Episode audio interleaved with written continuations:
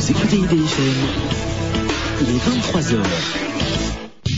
IDFM, Radio Anguin, Île-de-France FM, fréquence 98. IDFM, ça, c'est une bonne idée.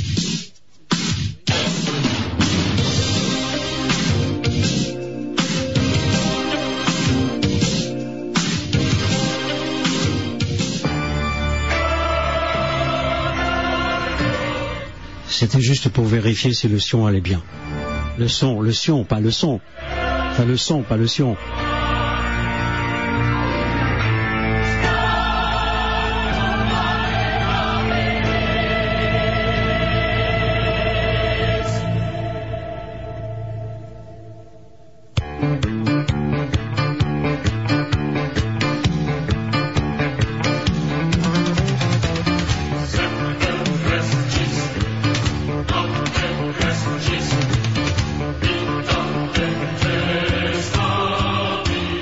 Bonsoir à tous, euh, bonsoir à toutes.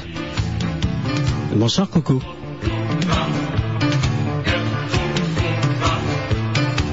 Eh oui, nous sommes là, nous sommes en direct hein, jusqu'à 6 heures du matin.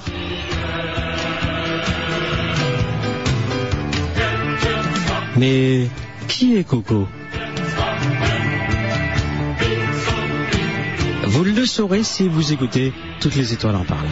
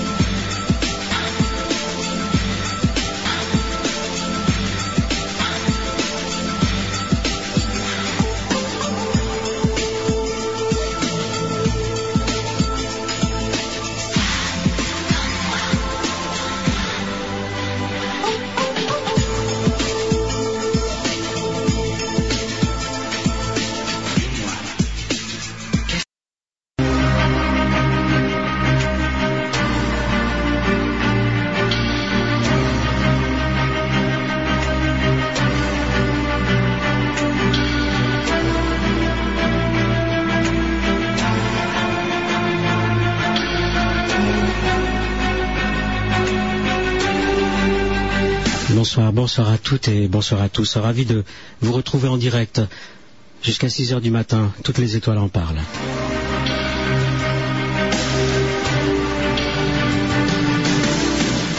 Je l'ai promis sur mon forum, je ne dirai pas tout, je dirai simplement que cette émission, je l'attendais depuis 1992.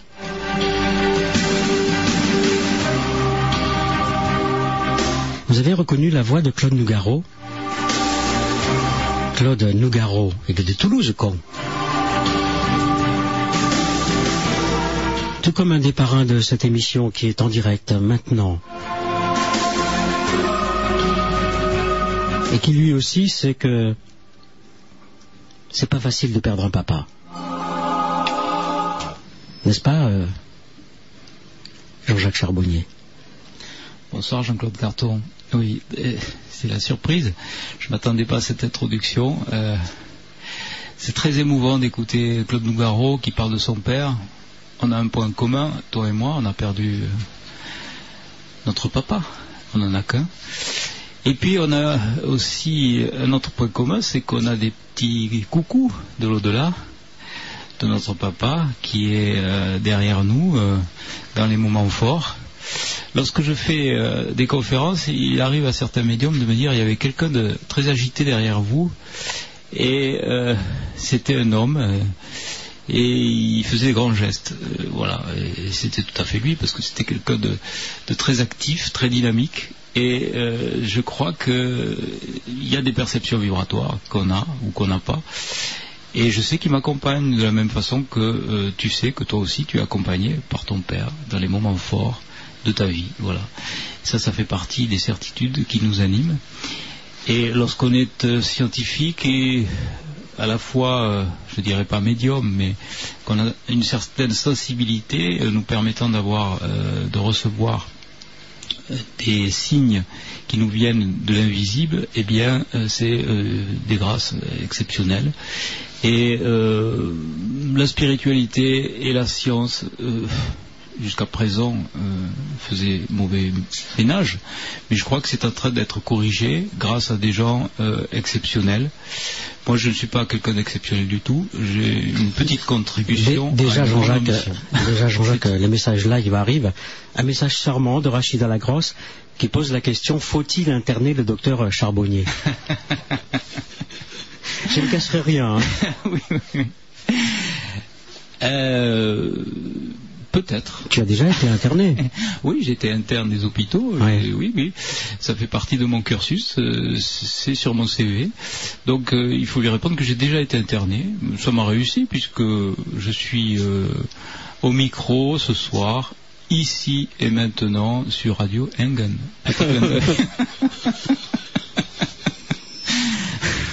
C'est sûrement ce, genre de message qui arrive alors je pourrais le cacher, bien entendu, mais il me semble que nous sommes là pour dire euh, toute la vérité. Non, mais c'est super, c'est super parce que. Elle rajoute, euh, c'était de l'humour. Oui, mais je sais. Mais souvent, il y a des gens qui prennent l'humour au, premier degré, mais moi, c'est pas du tout ça. Parce que je sais déjà que les gens qui écoutent euh, cette émission, forcément, ils ont une certaine approche quand même, puisqu'ils doivent te connaître et euh, ils doivent pas être tout à fait idiots. Donc je savais que c'était du deuxième degré, même du troisième. oui, ça, peut paraître euh, en 2008, alors euh, qu'on parle des expériences de mort imminente depuis euh, combien 50 ans, 60 ans, ça mm. peut paraître complètement déraisonnable que d'aborder un sujet comme celui-là. Et pourtant, mm. grâce à toi, non, non, pas grâce à moi. À toi ah, Bon, il y a eu Raymond Moody. Je suis un petit domino, non, je n'ai pas la prétention de me mesurer à Raymond Moody. Euh, non, simplement, moi, avec ma sensibilité, et puis c'est vrai, euh, ma grande gueule peut-être par moment, parce que. Et tu n'es pas une Toulousain pour voilà, rien. Voilà, hein c'est tout. Euh, ma sensibilité, ma culture, euh, mon approche scientifique, et puis mon, mon, site privilégié en étant anesthésiste réanimateur aux portes de l'au-delà, accompagnant un certain nombre de patients, j'ai acquis un certain nombre de certitudes sur l'après-vie. Et j'ai pas peur de dire, pour moi, ce sont des certitudes. Et je suis pas le seul à partager ça. Et ça, ça me fait bien plaisir. Parce qu'il y a un certain nombre de réanimateurs, d'anesthésistes, d'urgentistes qui ont cette même approche, mais qui, jusqu'à ce jour, n'ont pas osé en parler. Et euh, il y a un pont Excuse-moi, mais tu vois, ça arrive, ça arrive rapidement. Euh, laissez-nous quand même commencer cette émission. Rachida te fait dire pas mal l'histoire de la contorsion du testicule chez Bouvard aux grosses têtes. oui, c'était tout à l'heure. C'est quoi ça? C'est quoi cette histoire? Ah, il faut que je la raconte. Oui, tu voulais me la raconter pendant euh, ah la pizza que nous avons partagée. Je t'ai dit non, attendons le direct. Parce que quand on passe chez, Bouvard, il y a un certain nombre d'impératifs. Euh, l'invité d'honneur doit donner un coup de fil, euh, de préférence à quelqu'un de, célèbre. Euh, donc j'ai donné un coup de fil à Nicoletta qui est avec une NDE et qui très gentiment a accepté de donner à l'antenne son expérience. Et puis il faut pousser son coup de gueule. Donc le coup de gueule, euh, c'était contre les gens qui mettent tous les médiums dans la même case et ne tiennent pas en compte du euh, rôle social qu'ils ont au niveau euh, donc euh, à la fois du phénomène de deuil et aussi comme valeur thérapeutique. Les médiums ont une valeur thérapeutique pour les gens qui ont perdu des enfants, par exemple.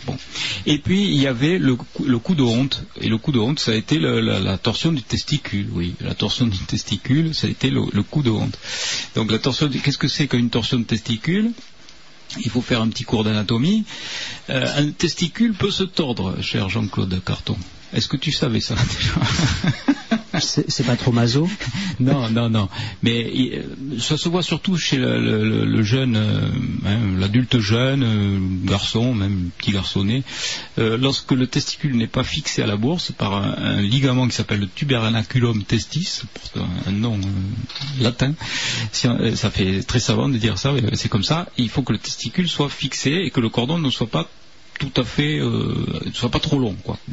Euh, si on a un cordon un petit peu long, eh bien, le, ce cordon peut se vriller. Et c'est cette vrille qui euh, empêche le sang de circuler et d'arriver au testicule. Voilà. Donc, résumer la situation de la torsion du testicule. Lorsque le cordon se vrille, le testicule ne reçoit plus de sang. Ça fait très très très très mal. Et on est obligé d'intervenir chirurgicalement, d'ouvrir la bourse, de détordre la vrille et de fixer le testicule à la bourse. Voilà. Ça, c'est le cours d'anatomie. La bourse qui se porte plutôt mal. Hein. Oui, à ce moment, oui. Hein, le CAC craque. Oui. Il vaut mieux les avoir en action qu'avoir des actions en bourse.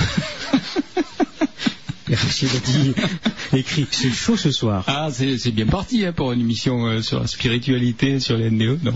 Mais ça, c'est la faute à Bouvard. Bon. Alors donc, je termine cette histoire, ou plutôt je la débute, parce que ça c'était l'introduction.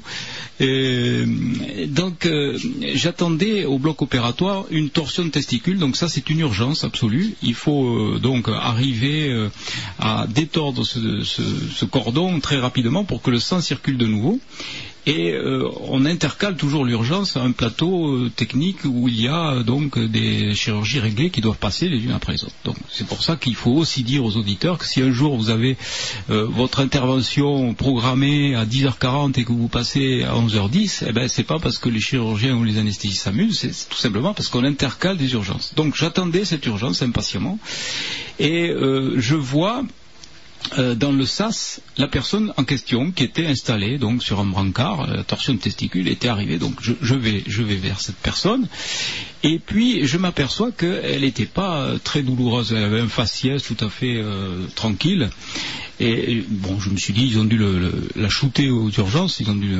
balancer des morphiniques pour que la personne soit aussi tranquille. Et puis je lui demande, est-ce que vous avez mal, monsieur? Il me dit, non, non, pas du tout. Je suis étonné, je soulève les draps, testicules normaux. Je palpe un premier testicule, je remonte le cordon de la bourse, je vois pas de vrille, je vois pas de, signe de torsion de testicule. Je prends l'autre testicule, je lui dis vous avez mal là? Non, non, non. Et là, et là, et puis j'insiste bien, je, tire sur les, testicules et, je voyais que je l'agaçais. Je ne comprenais pas pourquoi. Et puis j'ai compris après. Il y avait l'infirmière qui me faisait de grands signes derrière. Elle avait les yeux écarquillés, une main sur la bouche, elle me tend son dossier médical. Eh ben oui, c'était pas le bon malade il venait se faire arracher des dents sous anesthésie générale.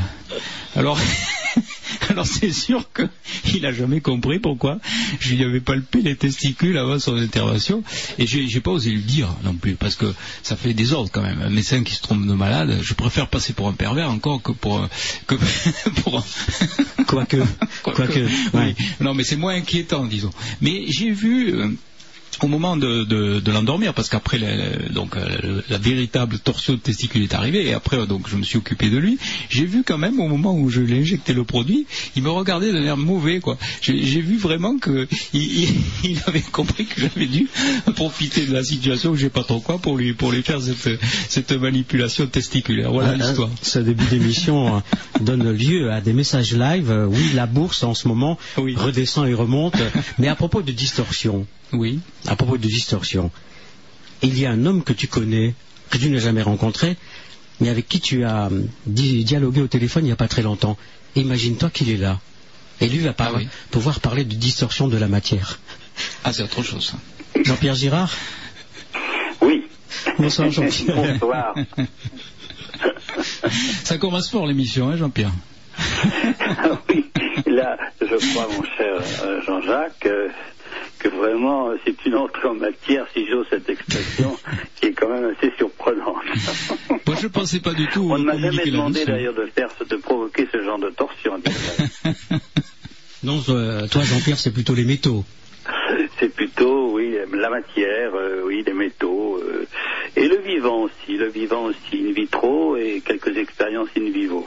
Vous ne vous êtes jamais rencontrés, toi Jean-Pierre et moi on se connaît depuis déjà pas mal d'années. Mmh. Tiens, je, ne t'avais pas demandé d'être le parrain de cette émission. Là, il y a des millions de personnes qui t'écoutent. Acceptes-tu d'être le parrain? Un des parrains, un autre ah, parrain C'est plus qu'un honneur, parce que c'est un peu un peu pompeux de, parler d'honneur tout de suite, c'est un peu la réaction qu'on a. Mais je crois que c'est surtout le signe d'une belle, euh, d'une belle fraternité qui nous rassemble, mon cher. Et je suis vraiment très très heureux que d'être le parrain de cette émission. bienvenue, au club, bienvenue au club, Jean-Pierre. Nous sommes plusieurs Eh ben, encore. hein. euh, le club euh, va s'enrichir alors d'une personnalité tordeuse, pas de testicules, mais de barreaux en tout genre et en tout diamètre. Jean-Pierre Tu vois, je suis Girard. placé sous le signe de l'humour. Alors ça, c'est pas fait pour me déplaire, pour ceux qui me connaissent. Euh, euh, oui, parce que euh, parler de spiritualité à la façon de con passé, etc., etc., c'est aussi, il me semble, dans l'humour que de parler de la spiritualité, que de parler de la vie ou que de parler de la mort. Tout à fait. Je fais beaucoup de conférences, comme tu le sais, dans des associations merveilleuses qui s'occupent de l'accompagnement du deuil. Et ces conférences, euh, ben, j'évoque la notion de survie d'esprit après la mort, euh, à travers nos connaissances que nous avons en, physique des pentares, en physique de l'infiniment petit, et aussi euh, ce que nous pouvons un peu traduire en matière de neurosciences. Et en fait, ces conférences pourraient être d'une tristesse absolue. Et on rit beaucoup. Alors, ce ne sont pas des rires provocateurs, certainement pas. Mais les personnes qui sont, pour la plupart, dans la salle, euh, dans le deuil, eh bien, ont conscience conscience que euh, ben, la science rejoint finalement, la science euh, rejoint la conscience, rejoint la spiritualité, en ce sens que ces connaissances actuelles ne sont pas contradictoires avec euh, une démarche spirituelle et une démarche surtout qui consiste à dire, bah, écoutez, toutes vos croyances, toutes les croyances que vous aviez dans cette âme, cet esprit, cette conscience, qui au fond était en nous, sans être en nous, s'échapper du corps, etc., etc., eh bien, il y a une, tout à fait des, des parts euh, vraiment incontournables actuellement euh, de réflexion qui confirment et je ne parle pas en plus des expériences qui sont vécues euh, par des personnes qui prouvent, comme les expériences hors du corps, comme les décorporations, etc. Et bien sûr les, les NDE qui prouvent largement que la conscience est non locale. Euh, et ça, c'est important euh, à souligner dans ces associations. Et le langage, est, euh, pour être scientifique, est, très soporifique, ça rime d'ailleurs, mais au contraire, il est comique, ce qui rime aussi, euh, parce que euh, aborder ce genre de sujet, c'est toujours sous-jacent le fameux thanatos freudien, avec cette, cette crainte que nous avons bien sûr de l'au-delà. Et, eh bien, ça, je crois que ce langage sécurise, conforte les personnes qui sont dans une, foi vive, euh, vivante, euh, ça les conforte dans leurs croyances. Et certains qui sont dans un doute euh, que j'appelle raisonnable, qui sont en questionnement, euh, ont l'impression que ce, cette approbation, entre guillemets, scientifique de la survivance de l'esprit après la mort physique est quelque chose qui vraiment les conforte vraiment. Et nous avons des films, nous avons des diaporamas qui expliquent euh, très bien cela.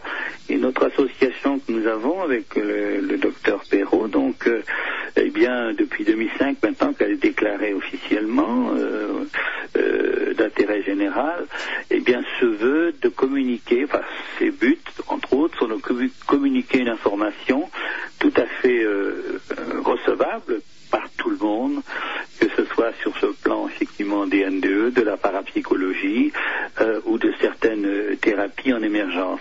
Jean-Pierre Girard, dans le conscient collectif, tu es l'homme euh, qui tordait les cuillères, qui tordait les barres de métal. Oui, très Tu es oui, aussi euh, l'homme qui a été pendant quelques années au service du KGB et de la CIA. Oui, j'étais au service de la CIA à l'insu du KGB. À l'insu du KGB, J'étais pas oui. un, es- un espion double, sauf j'ai pris quelques euh, surplus de vodka, notamment à Novosibirsk. Alors je pense que là j'étais peut-être double, mais je sais pas si c'était agent. Ah, Je me souviens même euh, que tu écris dans, dans- dans ton premier livre, Psychique, euh, que tu es entré en lévitation. Nous aurons tout le temps, le 18 décembre, puisque tu seras en direct dans le studio Oui. pour euh, venir participer à Toutes les étoiles en parlent. Mais pourquoi cet intérêt de pouvoir euh, ou d'avoir envie de rencontrer euh, Jean-Jacques Charbonnier? Mais je crois que Jean-Jacques est, de ceux pour qui j'ai beaucoup d'affection, avant qu'on se connaisse vraiment. Bon, on a vraiment parlé il n'y a pas très longtemps. Enfin, on a parlé. J'ai l'impression surtout que j'étais un éternel bavard. Tu me connais bien, Jean-Claude. Mais euh, j'ai l'impression de le connaître depuis, depuis, depuis fort longtemps. Alors c'est vrai que je le, je le crois. On n'est jamais on est assis aux mêmes places dans les salles de conférence, mais pas au même moment. Il laisse les places tièdes, ou moi je les lui laisse également mais nous ne nous étions jamais rencontrés. Mais j'avais beaucoup d'attention et beaucoup d'écoute pour ce que Jean-Jacques nous dit, parce que ce qui était remplaçable, c'est que c'est l'homme de l'expérience, c'est l'homme de l'observation. Et ça, c'est vraiment pour nous, euh, ça nous réconforte parce que, euh, bon d'accord, je suis spécialiste des psychokinèses, on appelle ça comme cela, sur des barreaux métalliques, transformation, une structure, fusion de barreaux dans des tubes de verre scellés. Bravo, bravo, bravo Jean-Pierre. Mais Ok, ça a été bien pour une démarche de conviction pour nos amis scientifiques. Encore que, soyons sérieux, c'est pas tous les scientifiques qui ont été convaincus d'emblée, d'emblée ou dans l'orge, ça dépend des céréales bien sûr. Jean-Pierre, Mais Jean-Pierre, je, je dirais Jean-Pierre, que Jean-Pierre. c'est une démarche qui a, qui a été pour but de concrétiser. On a voulu concrétiser les phénomènes, ok. Mais ça, c'est la face immergée de l'iceberg. Jean- Je crois Jean-Pierre- appelle Jean-Pierre Girard. Les effets psy, les facteurs psy. Êtes-vous là euh, Êtes-vous là, Jean-Pierre A une palette, euh, une palette d'action. Oui, allô le, le monsieur te parle. Ah ben oui, mais euh, je te partir tranquillement. là. Ah, mais Oui, je sais, je sais. Mais tu te souviens, il y a quelques années, je t'avais reçu sur une autre, sur une autre radio, et je t'avais dit, il y a quelque chose que nous n'arrivons pas à cerner de Jean-Pierre Girard. Il y a quelque Oui. chose que tu n'as pas dit.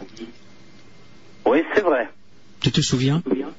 Oui, oui, c'est vrai, mais j'ai tellement l'impression de me livrer. euh, c'est pour alors c'est peut-être des séquelles d'agents de renseignement où Hmm, on dit hmm. jamais vraiment tout, où on le dit de façon déformée. Trêve de plaisanterie, trêve de plaisanterie. Mais je suis Et certain tu as toujours cette impression? Euh, toujours, oui, et encore plus là maintenant en t'écoutant. As-tu vécu quelque chose d'extraordinaire toi aussi Tu sais, ces confidences que l'on aimerait faire et que l'on ne fait pas parce qu'on a peur d'être ridiculisé. Euh, Tu sais, je crois quand on aborde les phénomènes que j'ai abordés, ce qui est démontré pendant des, décennies maintenant, ça ne rajeunit pas, ça, mon cher monsieur. Pendant des décennies, euh, il y a toujours des parts de phénoménologie extraordinaires qui ne seront jamais constatées par des témoins. Et, et ça, c'est normal parce que euh, quand on fait des phénomènes sous observation avec des scientifiques, des illusionnistes, des caméras, des fouilles humiliantes avant de rentrer en laboratoire, etc., etc., il est bien évident que faisant des phénomènes, même dans ces conditions, quand on est laissé en parfaite liberté, nous faisons des phénomènes forcément plus importants parce qu'on n'a aucune contrainte, aucune voilà, d'aucune sorte. Mais, mais, je, dans mon parcours, je, je tiens tellement, je sais que c'est très fragile la crédibilité. Et si tu veux, il y a des choses que je ne confierai, je pense, euh, je ne sais pas quand je les confierai, mais j'ai peur qu'elles soient tellement euh, énormes avec un accent circonflexe que ça ôte la crédibilité pour tout ce que j'ai fait précédemment.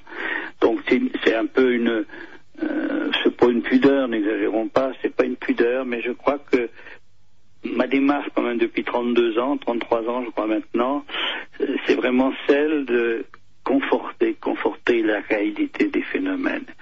Et certains phénomènes qui n'ont pas qui n'ont pas été soumis à l'observation, eh bien, je me réserve d'en parler. Je me réserve de...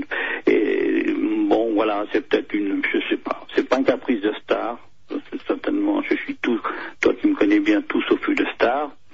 Mais bien que là, je participe à une émission qui est dans les De toute étoiles. façon, tu es aussi une étoile. Euh, voilà, je sais que c'est une non-réponse, mais euh, il y a des expériences qui sont notamment, euh, qui a fait allusion de lévitation, euh, donc j'affirme rien parce que parce constatés, bah, mais c'est des, Teotihuacan sur la pyramide de la Lune. Lors de ma visite à Mexico City, invité par le président euh, Lopez Portillo, enfin surtout- Carmen, son épouse, ah, il s'est passé des choses effectivement étonnantes. Et puis à d'autres moments, à d'autres lieux. Voilà, mais je crois que l'utilité, euh, enfin je pense, c'est la démarche vraiment scientifique. euh, euh, déjà nous sommes extrêmement vilipendés, enfin vilipendés. J'ai pris un recul, c'est-à-dire qu'on est vilipendé par qui finalement? On tiens, est vilipendé par Jean- tous ceux qui nous ont jamais observés. Jean-Pierre, j'ai un timing, j'ai un timing extrême. Excusez-moi. Jean-Pierre. Jean-Pierre. dans l'Académie des sciences, d'accord, je, je rends là. Je Jean- pense que Jean-Pierre. Nous, aurons- nous aurons euh, 7 heures d'antenne le 18 décembre ensemble. Je voulais Oui. dire aussi, c'est impardonnable de ma part, de dire à celles et ceux qui nous écoutent, et tu le sais comme, euh, comme Jean-Jacques Charbonnier, que je dédie cette émission au professeur Rémi Chauvin. Ah, Rémi, oui. Oui, oui. Eh ben, écoute, euh, Rémi, euh, Rémi, j'ai fait des expériences à Mitinville avec Rémi Chauvin. J'ai fait des expériences aussi devant un parterre de, scientifiques de haut niveau, Fred Kassler, prix Nobel de physique. Avions Rémi Chauvin, dont le président de l'Académie des sciences.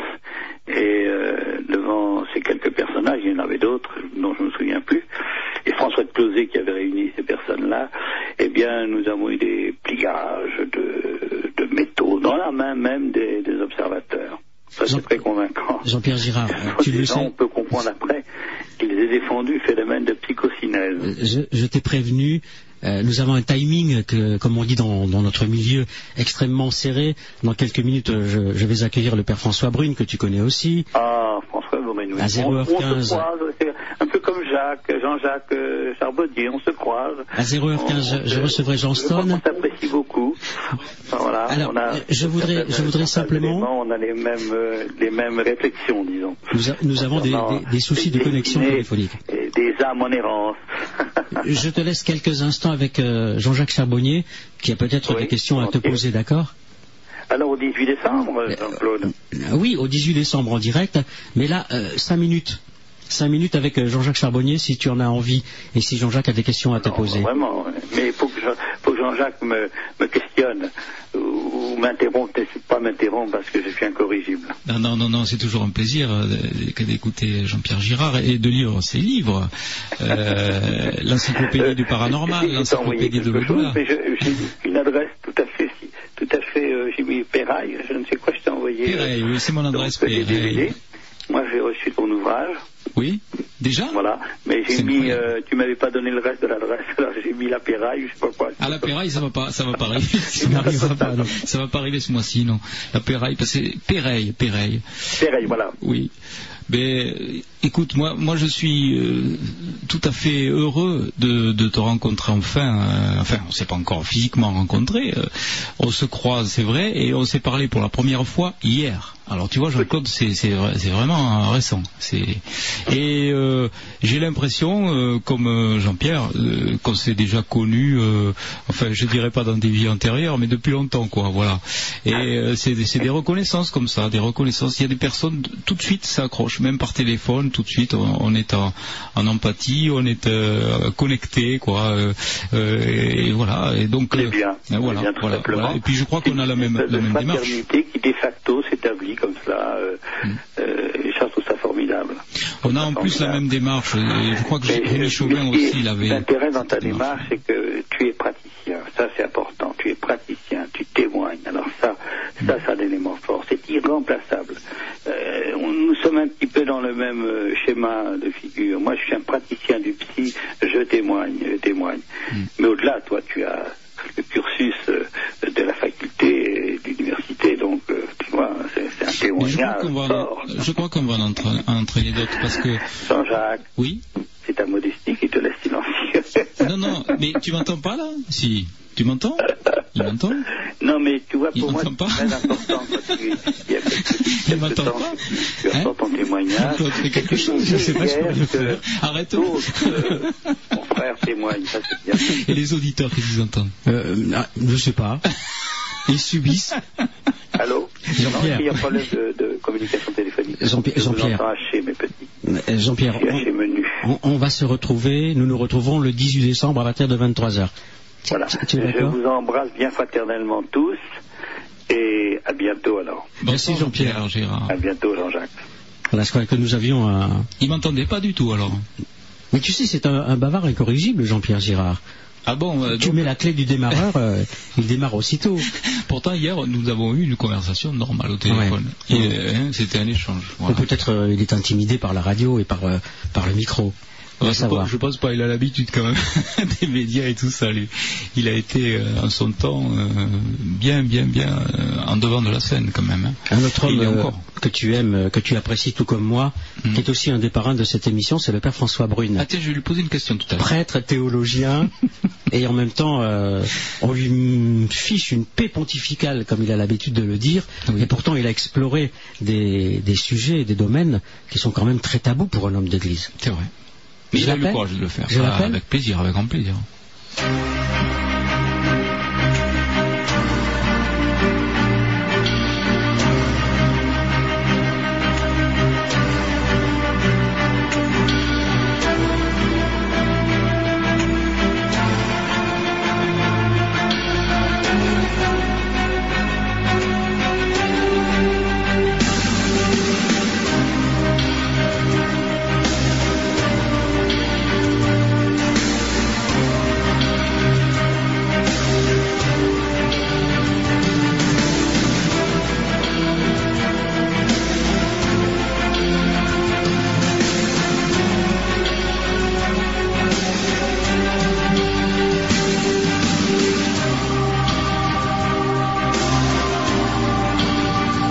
Vous écoutez IDFM Radio Anguin 98 euh, sur la bande FM Paris-Île-de-France et dans le monde entier, et je le sais, il y a beaucoup, beaucoup d'internautes qui sont connectés.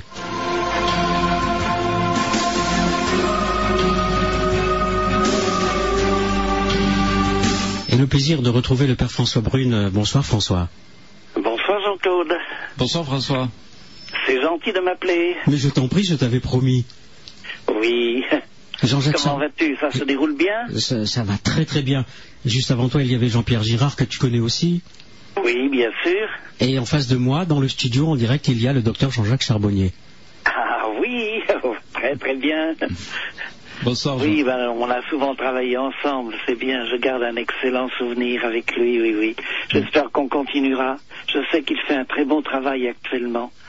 Il euh, témoigne un peu partout de ce qu'il a vécu et c'est- très bien, c'est très important. Et c'est courageux de le faire.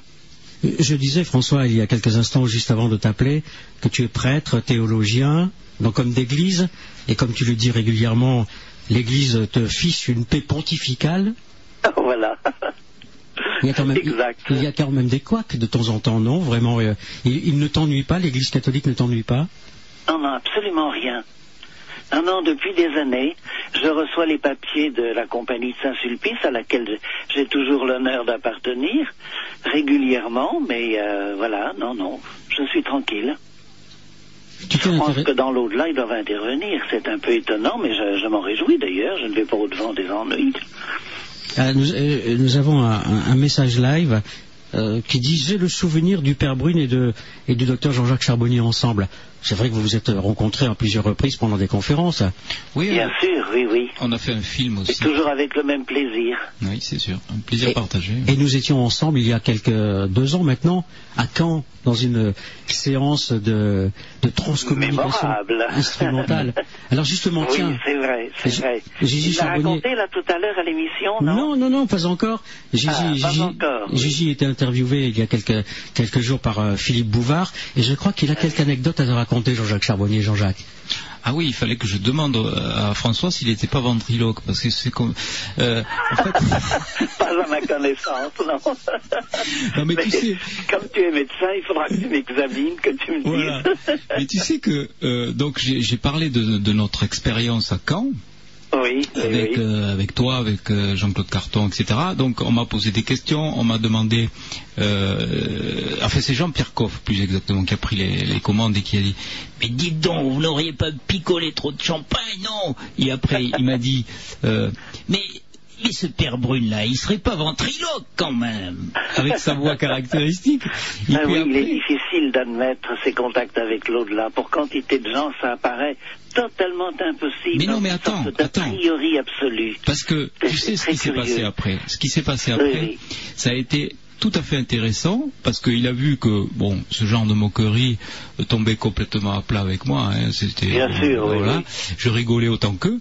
Et euh, Jean-Pierre Coff nous a confié, je crois que c'était euh, exceptionnel, c'était une première, qu'il rentrait en communication avec son fils, qui était dans, dans l'au-delà, donc, euh, par l'intermédiaire de séances de spiritisme, et que ça avait foutu une trouille bleue à tel point qu'il avait arrêté.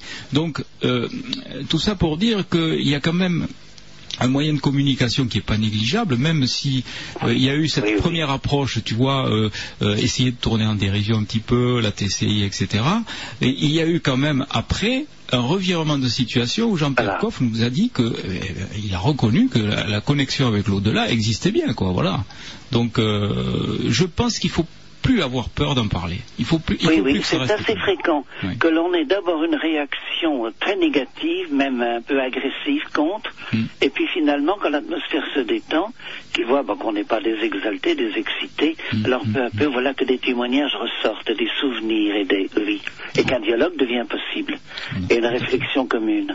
Tout à fait. Oui, oui, ça c'est très important. Mm, mm. Je crois qu'en effet, il est temps maintenant de- de- d'en parler, de ne pas le réserver à quelques initiés. Il n'y a aucune raison. C'est une nouvelle extraordinaire que l'on ait quand même Oui. de plus en plus euh, des indices tellement forts que je crois qu'on peut parler de preuve de la survie, Mhm. en ajoutant bien toujours, pas que le mot preuve est toujours quelque chose de subjectif. Il n'y a jamais de preuve objective. C'est toujours une conscience humaine Mhm. qui, euh, est convaincue par des faits, des témoignages, des documents, reconnaît à, à ces témoignages et ces documents la valeur de preuve. Et là, je crois vraiment qu'on peut parler de preuve de la survie. Pour moi, je, je dirais que je ne crois plus à la survie. Je sais qu'elle existe, hein. c'est évident. Je ne crois pas que mon frère continue à vivre quelque part, je le sais. Voilà. Mais toi, tu as, la chance d'avoir les deux choses. Tu as la chance d'avoir la foi et le savoir, la connaissance. Donc, t'es- c'est renforcé. Sans revenir forcément sur ce qui s'est passé à Caen, mais euh, à un moment, euh, nous étions 12 ou 13 personnes autour de, autour de toi, avec euh, Yves Linès, Christophe Barbet. Euh, il y avait également euh, ta sœur qui était là, euh, tes deux nièces, les filles de Oui, ton frère. deux, oui. deux nièces, c'est ça, oui. C'était quand même- mon frère, oui, oui. C'était quand même très très émouvant ce qui s'est passé, Ah bah oui, François. bien sûr. Hein? Parce que. Jean-Jacques Jean-Jacques faisait allusion au champagne tout à l'heure que Oui. Jean-Pierre Coff n'a pas n'a pas bu. Mais euh, c'est- vrai, ce qui s'est passé était en totale synchronicité. Mm, mm. Et alors, tu sais qu'il y a eu une suite au champagne. Non, C'est qu'au dernier contact qui a eu lieu au mois de mars cette année, euh, Yves Linès n'avait pas pu venir, il, il avait des problèmes dans, dans son appartement, mais il y avait Christophe Barbet et, et Thierry, et là, euh, plus personne n'osait parler de champagne. hein. On en avait fait déjà deux fois la, la proposition à mon frère qu'il avait accepté, donc on n'osait plus en parler.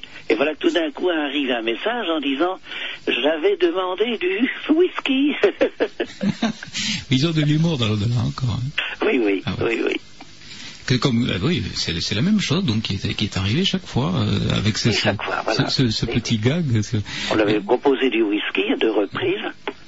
La première fois, il avait dit j'accepte le whisky. Ouais. Et la fois suivante, la bouteille. Oui, la bouteille. Mais tu sais que j'ai des témoignages, j'en parle dans, dans- dans ce livre, les, les preuves scientifiques de la vie après la vie, de Oui. d'anesthésistes, réanimateurs et en particulier d'un urgentiste, ou euh, je ne sais pas s'il est anesthésiste ou urgentiste, mais euh, qui a reçu un message en clairaudience. Il a reçu, il faisait un massage cardiaque Mhm. et euh, il entend arrêtez ça. Il entend en oui, bien sûr. Donc il demande à son équipe, quelqu'un a parlé, non personne. Il continue le massage, il, rentre- il entend de nouveau arrêtez ça. Donc ils, finissent par arrêter parce que bon ça servait plus à rien, le cœur allait s'arrêter de façon définitive. Et il entend, en clairaudience toujours, merci. Et c'est un, un médecin qui, qui, ra- qui raconte ça. Donc, si, si euh, des médecins sont capables de recevoir des messages en clairaudience, pourquoi pourquoi ne serait-on pas capable d'enregistrer ces messages euh, à, un certain niveau vibratoire? Moi, ça ne me scandalise pas du tout d'un point de vue intellectuel. Et lorsque l'on sait, lorsque l'on sait que euh, les personnes qui sont en arrêt cardiaque ont aussi un arrêt du fonctionnement cérébral avec un électroencéphalogramme plat dans les 10 secondes qui suivent, ça veut bien dire ce que ça veut dire. Ça veut dire que ces gens sont cérébralement morts, ils sont cliniquement Évidemment. morts. Donc ça veut bien dire qu'on communique avec les morts. Et moi, ça, voilà. Donc euh, c'est QFD, quoi. C'est euh, c'est tout à fait oui. logique et rationnel et scientifique même. C'est dans ça un état de coma profond, on a la, même situation.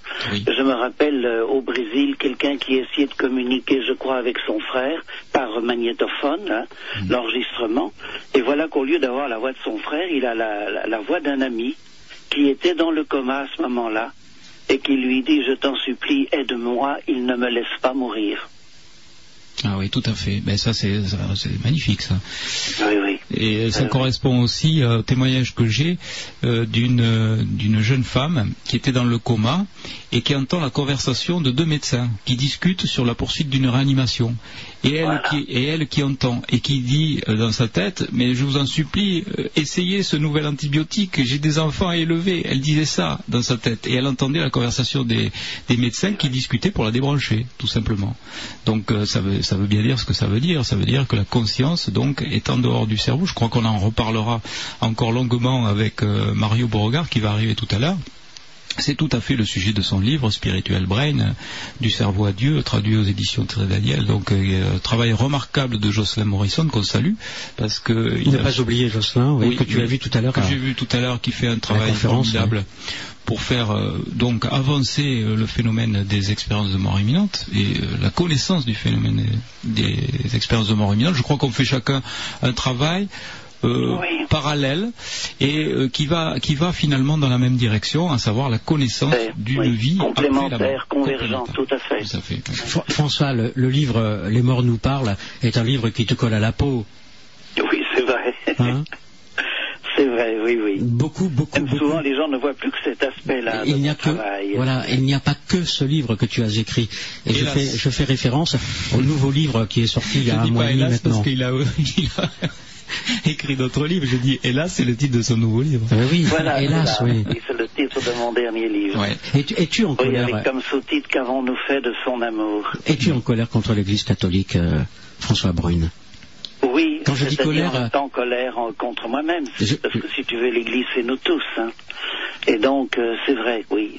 Je crois qu'il y a une véritable trahison du message du Christ. Et que le dernier pape n'a encore rien corrigé, n'a encore rien compris dans ce domaine-là. Autant son discours a été superbe euh, sur le plan politique, diplomatique, euh, ça c'est, euh, je n'ai rien à dire. Autant euh, il défend l'essentiel de la foi, sachant très bien qu'elle est terriblement menacée. Et là, je suis d'accord. Mais sur l'évolution de nécessaire de l'Église, là, il n'y a absolument rien à attendre, rien à espérer. Il l'a bien montré dans son discours aux évêques de Lourdes. Et là, je crois que c'est une grave trahison. Pourtant, Le nombre euh, de prêtres diminue sans cesse. Les Ouais. gens sont privés de l'Eucharistie par une loi humaine. Et le cardinal Martini disait, mais cette loi du célibat obligatoire des prêtres, c'est une loi humaine. Ce n'est pas Dieu qui l'a voulu.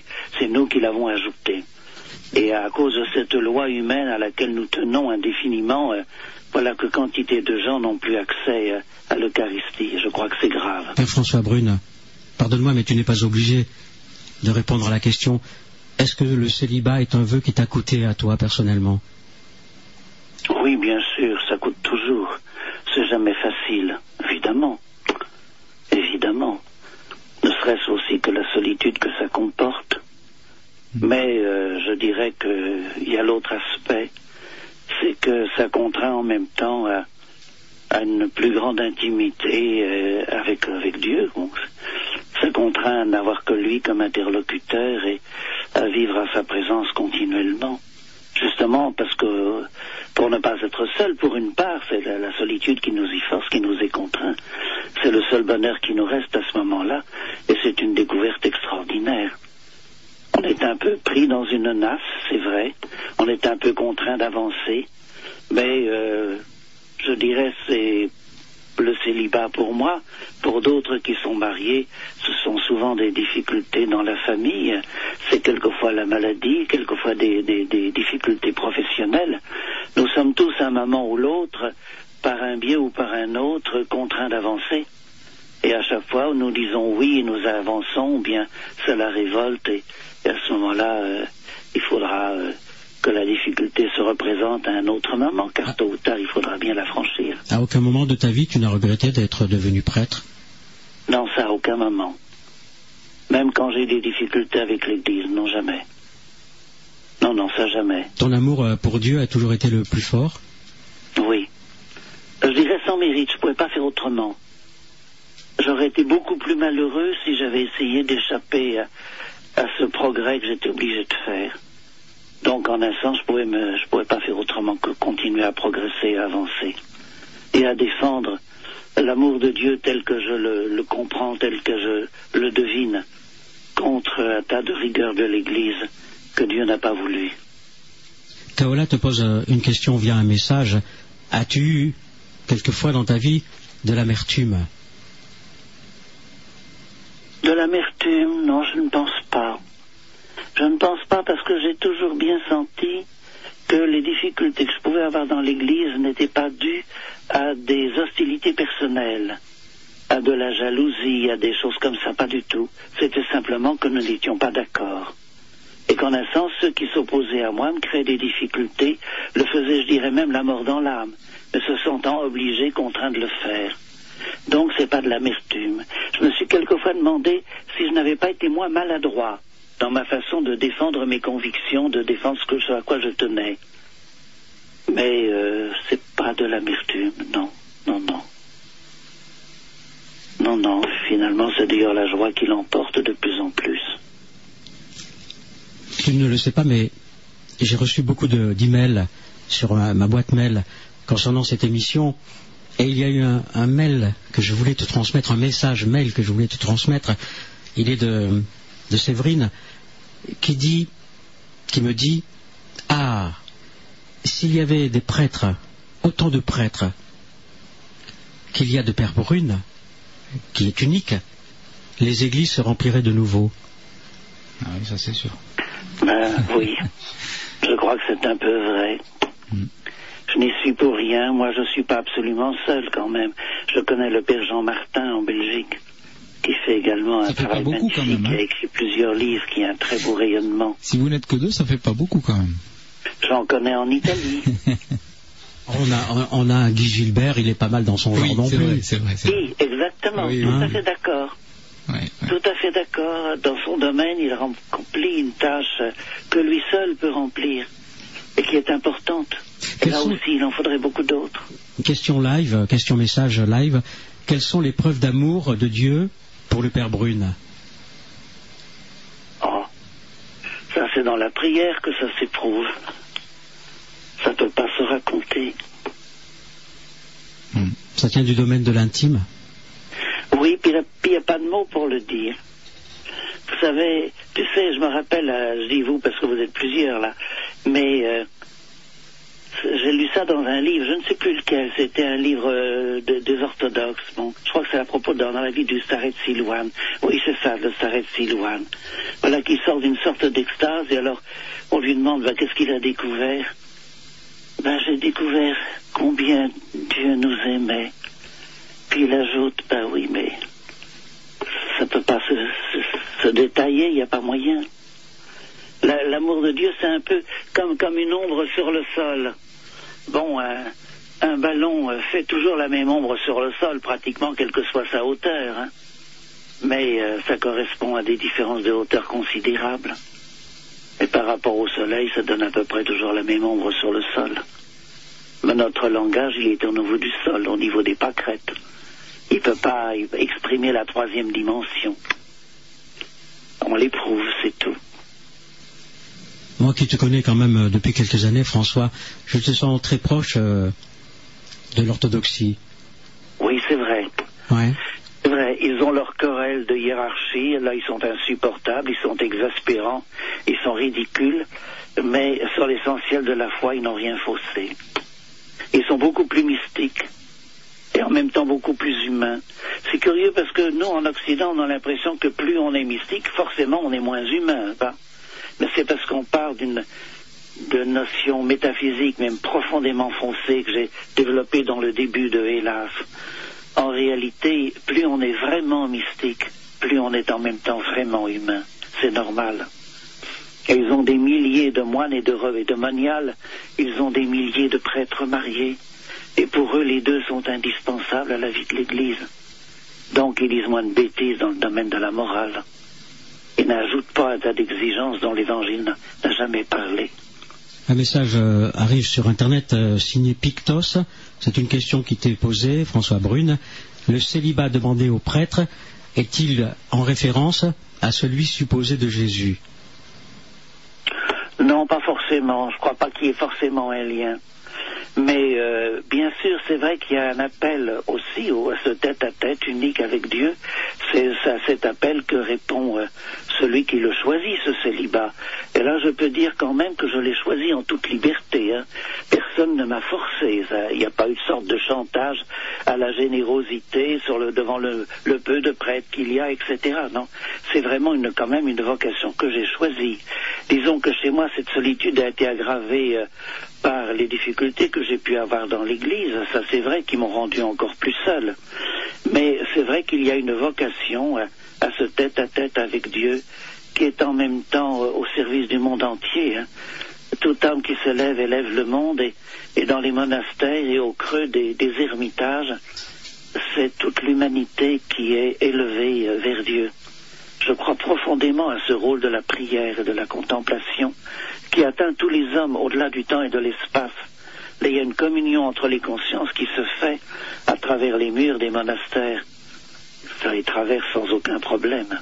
Thanatos euh, te pose la question quel est le jour de ton anniversaire? Quel est le jour d'anniversaire du Père Brune? Je lui achèterai des baskets. J'en ai déjà. Oui. non, mais cela Le signifie, 18 août 31. cela signifie que cette personne t'a déjà rencontré. Je suppose, oui. Hein Autre question de Paul. Euh, les esprits malins vous ont-ils déjà harcelé, François Bon, Père, Père Brune C'est arrivé. C'est arrivé pas trop longtemps. Disons que c'est une expérience que j'ai eue très brève, mais qui était utile pour que je comprenne mieux le cas d'autres personnes. Voilà. Tu sais, il y a des questions très indiscrètes hein, qui arrivent, mais je, Bah, ne, je vois. je- je ne les censure pas, François. plutôt. Hein, je ne les censure pas.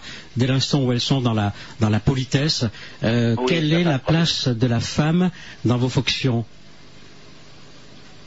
Dans, Dans votre fonction de prêtre Ben, euh, C'est-à-dire, moi, je suis dans, euh, dans une situation assez particulière. hein. Donc, euh, je rencontre autant de femmes que d'hommes. Même probablement un peu plus que d'hommes. Mais euh, je n'ai pas affaire à elles plus particulièrement. hein. Autre question, en tant que prêtre, comment maîtrisez-vous vos passions? Ça dépend, de quelle passion, ça, ça dépend de quelle passion il s'agit. hein. Si c'est la passion d'écrire, Voilà, oui, mais- là tu maîtrises rien, François, tu te laisses aller. Quelle qu'elle quelle qu'elle soit, c'est la prière. A-t-il a- la perception des personnes défuntes? Non. Je ne suis pas du tout médium. Toi, c'est lui qui le dit. hein. En tout cas, je ne le pense pas, oui. C'est Jean-Jacques hein, qui vient de, de rajouter cela. Oh si, Euh, François. François, est-ce que tu penses pas euh, que nous sommes tous un petit peu euh, médiums euh, ou du moins capables de pas, forcément d'entendre en, clair, en clairaudience, de voir en clairvoyance, etc. Mais euh, ne sommes-nous pas capables On a eu une discussion là-dessus pour la TCI. euh, de recueillir des informations plus facilement que les autres. Je pense en particulier à ces expériences de camp où on a senti le niveau vibratoire de la, pièce de, façon hein, unanime. On a senti qu'il se passait quelque chose dans cette pièce euh, parce que nous étions ce que nous, nous étions, quoi, euh, Eh oui. ouverts à la spiritualité. À partir du moment où on s'ouvre à la spiritualité, est-ce qu'on on n'a pas une certaine sensibilité de recueil? Ah, c'est là qu'il faut peut-être distinguer. Notre vocabulaire n'est jamais Oui. assez précis, la réalité est plus complexe. Je dis que je ne suis pas médium, je ne le suis pas du tout au sens des médiums habituels. Je ne vois pas les défunts, Mm. je ne les entends pas, etc. euh, ni une sorte de voix intérieure, Mais en tant que canal, mais en tant que canal, ce qui tu- arrive, tu peux ce être que je crois, c'est qu'il y a en la réalité une sorte de, de compénétration de pensée à pensée. Voilà. Ah oui, c'est d'accord. Mhm. Et que nous sommes jamais seuls et que nos pensées sont con- conti- continuellement influencées par des, des- des- des pensées de défunts. Mhm. Parce que ça, c'est une question de qui essaient sémantique. de nous aider, qui essaient de Euh, nous conduire, de nous guider, Par qui nous exemple, font des euh, propositions, qui nous aident dans nos réflexions. Ça, je le crois. Et quelquefois, il m'arrive de le sentir sans savoir exactement de qui ça vient. Voilà. Ça, c'est vrai. voilà. Il Oui, y a même eu euh, un ou deux passages dans mes livres où j'ai l'impression que là, ça m'a été nettement donné de, de l'au-delà. à part ça, il n'est Oui, pas médium. aller jusqu'à Pour ça, il n'est pas médium, oui. Il est j'ai humble. une- il y a une avalanche de messages via Internet. Je parlais de Séverine tout à l'heure. Eh bien, imagine-toi qu'elle vient de se connecter sur Internet et elle, elle t'écrit Le Père Brune réchauffe le cœur et, et dessert admirablement, et sert admirablement le divin. Elle ne parle pas de Dieu. Elle dit et sert admirablement le divin et sa substantifique moelle. Et je continue et je confirme de nouveau, le jour où les prêtres seront comme le Père Brune, je m'engage à retourner à l'église le dimanche. Ah oui, ça c'est sûr. Euh, Voilà, je ne suis pas du tout contre l'Église, loin de là, mais pour qu'elle se transforme. Et là, je pense que si on avait eu le cardinal Martini, qui quand même a été l'archevêque de Milan, qui est un jésuite, et euh, qui a failli d'ailleurs être pape, euh, euh, il y aurait eu un gros changement dans l'Église. Il a fait des déclarations devant la presse italienne, marquant une ouverture d'esprit, non seulement sur le célibat des prêtres, mais également sur l'avortement, sur la contraception disant bon, on, ne peut pas toujours obtenir l'idéal, mais quelquefois il faut reconnaître que l'avortement peut être un moindre mal. Il faut reconnaître que la contraception n'est pas forcément quelque chose de criminel, d'intrinsèquement perverse, etc. Il ne faut pas en rajouter là où, Mm. où il n'y a aucune exigence de la part de- de- des évangiles.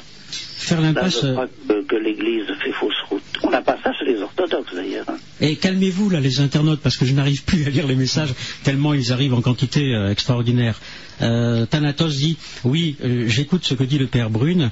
À ce niveau de spiritualité, sa sensibilité est inévitablement plus importante. Oui. Autre question de Pictos faire l'impact l'im- l'impasse pardon, du célibat pour le prêtre n'est-il pas contrarié dans une certaine mesure sa relation à Dieu? Euh, je comprends mal la, la- la question. Est-ce qu'il veut dire qu'il faudrait le supprimer ou qu'au contraire ce serait mal de le supprimer? C'est pas très clair là. Ben, il, il ne me pas bien compris. Est-ce que tu comprends mieux la, la question? Pas vraiment, je suis un peu comme toi, mais en même temps, je me dis, est-ce que Dieu a exigé des prêtres qu'ils ne soient pas, qu'ils restent Non, il n'y a célibataires aucun mot dans ce sens-là. Il y a des, des paroles qui sont un appel euh, effectivement au célibat, bon, à ce tête-à-tête privilégié unique, mais c'est jamais le lien n'est fait avec le, sacerdoce. Au contraire, le Christ a choisi comme euh, tête de ses apôtres Saint-Pierre qui était marié, puisqu'il a même guéri sa belle-mère. Donc on sait que Saint-Pierre était marié et le Christ le choisit comme le chef de l'Église. Alors c'est beaucoup plus euh, significatif que n'importe quel discours. On ne peut pas marquer de façon plus éclatante qu'il n'y a aucune contre-indication entre les deux. Mais est-ce que, par exemple, c'est pas, euh, ça revient pas à dire que, euh, oui, vivre en couple, c'est en fait une distraction à la spiritualité, peut-être. Euh, c'est vrai que les femmes sont très distrayantes quand même hein, quand on vit en couple. Ça, suppose à ce moment-là une, une spiritualité à deux, pas et c'est le couple qui doit se sanctifier. Il est question à nouveau de canoniser les parents de, de Sainte Thérèse de Lisieux. Il y a possibilité, bien entendu, de, dans un couple de devenir des saints quand même. Oui, oui. Non, mais je me fais l'avocat du diable. Enfin, je veux pas Oui, faire de oui, jeu de oui. mots, mais. Toujours des Là, les questions. parents de, de la Sainte Vierge, et- c'était un vrai Ah, mariage charnel. Alors justement, euh, et euh, ils sont quand même considérés comme des saints, Saint Joachim, Saint Anne. Fran- François, il y a une, une question qui, arrive aussi euh, par Internet. Quelle est ta relation avec Marie? Une relation d'amour et de prière, voilà. Puis alors, il y a un phénomène très étrange. J'ai pas spontanément une, piété mariale très développée par rapport à d'autres. Mais il se trouve que, sans que je l'ai vraiment choisi, voulu, c'est un peu les circonstances qui m'y ont conduit, mais voilà que j'ai été amené quand même à faire euh, deux types de recherches très importants et qui concernent directement euh, l'amour de la Sainte Vierge et son rôle dans l'histoire du monde, avec les apparitions de la Vierge au Mexique en 1531. Des apparitions extraordinaires, les seules de toutes les histoires des apparitions, où elle a laissé directement son image sur le manteau de l'Indien auquel elle est apparue. Et puis alors, les autres apparitions extraordinaires aussi, en Égypte, où là, ce sont des foules entières, quelquefois plus de 200 000 personnes qui la voyaient, la majorité étant des musulmans d'ailleurs, et puis des catholiques, des protestants, des orthodoxes, des juifs, des athées, etc. Et, ça a duré pendant des mois et des années. Et il y a des photos, il y a des vidéocassettes, il y a un tas de, documents qui ont été publiés. Et voilà que euh, j'ai mené une, enquête là-dessus en Égypte. Et donc, euh, deux de mes livres sont quand même consacrés à ces apparitions de la Vierge, parmi les plus extraordinaires. Tous les deux édités au Jardin des Livres, La Vierge du Mexique et La Vierge, euh, l'autre titre, je L'Égypte. de, de Alors, la Vierge du Mexique est épuisé, mais il va être réédité avec Ouais. une petite mise à jour. Hmm. Voilà. Ah, je me souviens de cette euh, nuit mémorable où tu étais euh, dans le studio avec Didier Van Kovlart. Lui venait d'écrire l'apparition et euh, vous aviez formé tous les deux un couple admirable.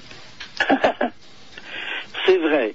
Bon, j'avoue que je suis moins admiratif de Didier maintenant parce qu'il raconte n'importe quoi. Ah, bah, tu sais, c'est le sur les apparitions du Mexique, mais dans d'autres domaines aussi. C'est un peu Il le mélange un petit peu euh, Ouais. sa fiction et puis la réalité. C'est- Voilà. un peu la le- distinction entre l'imaginaire et le réel. À sa décharge, je dirais, c'est un, un peu le rôle du romancier que de déformer. Voilà. mais bon, Voilà. Et alors là, en tant que romancier, je- il n'y a aucun problème. Ça, c'est tout à fait son droit. Et je savais qu'il allait en faire un roman. C'est moi qui l'ai attiré à Espace vers le- le- la Vierge de la Guadalupe. Et même, je me rappelais une fois, euh, il était resté dans la voiture pensant qu'on allait parler en espagnol et comme il n'y comprend rien, il, il n'avait pas voulu venir.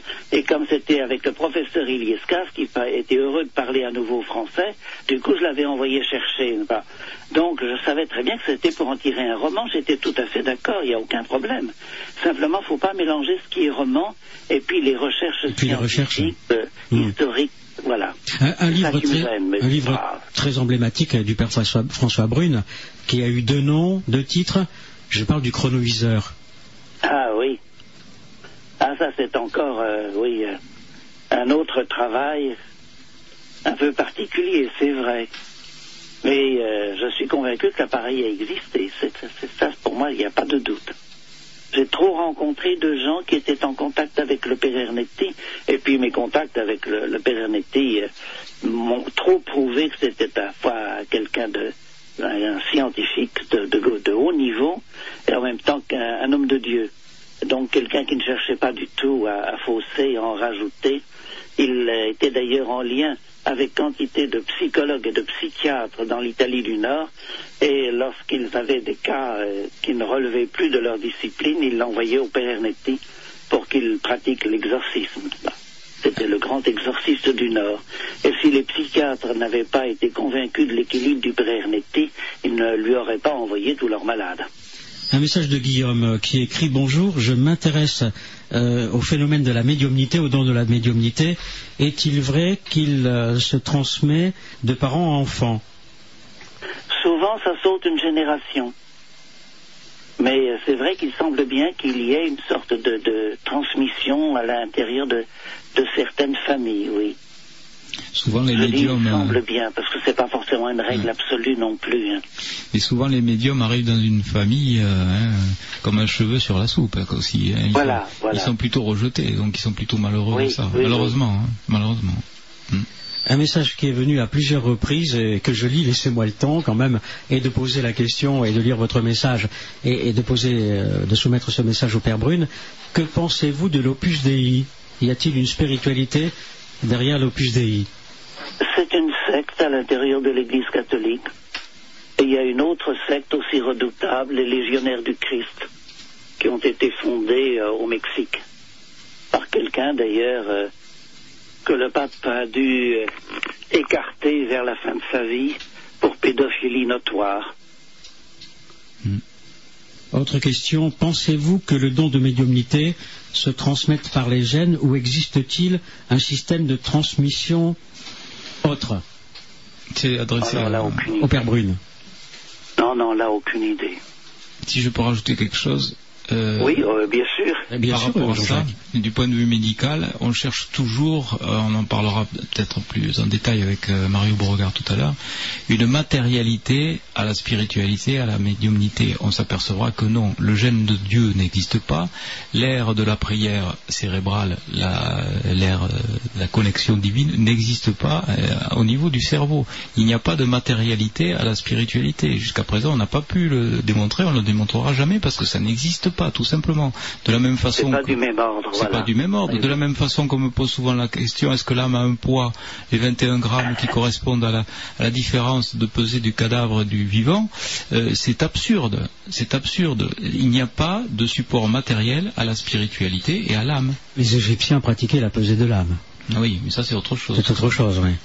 Ça c'est Ça une pourrait pesée être matérielle. le, le corps spirituel, à la rigueur. Bon. Oui. Alors leur gros argument, c'est de dire oui, mais quand on pèse les animaux, euh, euh, il n'y a pas ces 21 grammes de différence. non, mais c'est pour dire quoi. C'est stupide Oui, là, oui, cette, oui. cette vision rationaliste matérialiste des choses. Non, dans tous stupide. ces domaines, il faut avancer pas à pas. pas. Mm. Donc en étant très prudent, il y a des choses qui sont absolument certaines, d'autres qui semblent très probables, d'autres qui sont probables, d'autres qui ne sont pas impossibles, d'autres qui sont possibles. Il faut chaque fois bien avancer pas à pas, sans qu'on finisse par, par croire n'importe quoi. Message, pourquoi les prêtres sont aussi dévalorisés de nos jours? Pas tous. Ah, Celui que nous avons ce soir en est la preuve.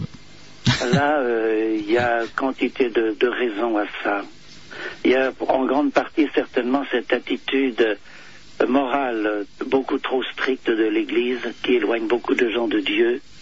Il y a également le fait que très souvent l'Église elle-même a perdu son souffle mystique.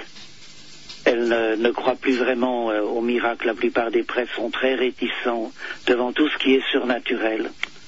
Et puis, il y a même encore d'autres raisons, c'est que la formation des prêtres n'a pas toujours été suffisante, que le recrutement n'a pas toujours été très heureux. Un peu parce que euh, on n'avait plus grand monde à venir dans nos séminaires, on a fini par euh, ordonner des gens qu'on n'aurait jamais dû ordonner. C'est évident dans le cas de tous ces, ces drames de prêtres pédophiles où il y avait un équilibre affectif là qui, qui n'était pas suffisant.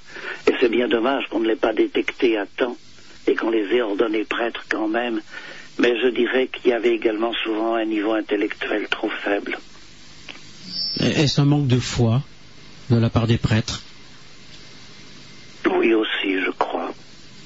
Mais enfin là, vous savez, je ne peux pas généraliser et puis je n'ai pas de, de don, de mission de Dieu pour juger au fond de leur cœur hein, ce qui se passe.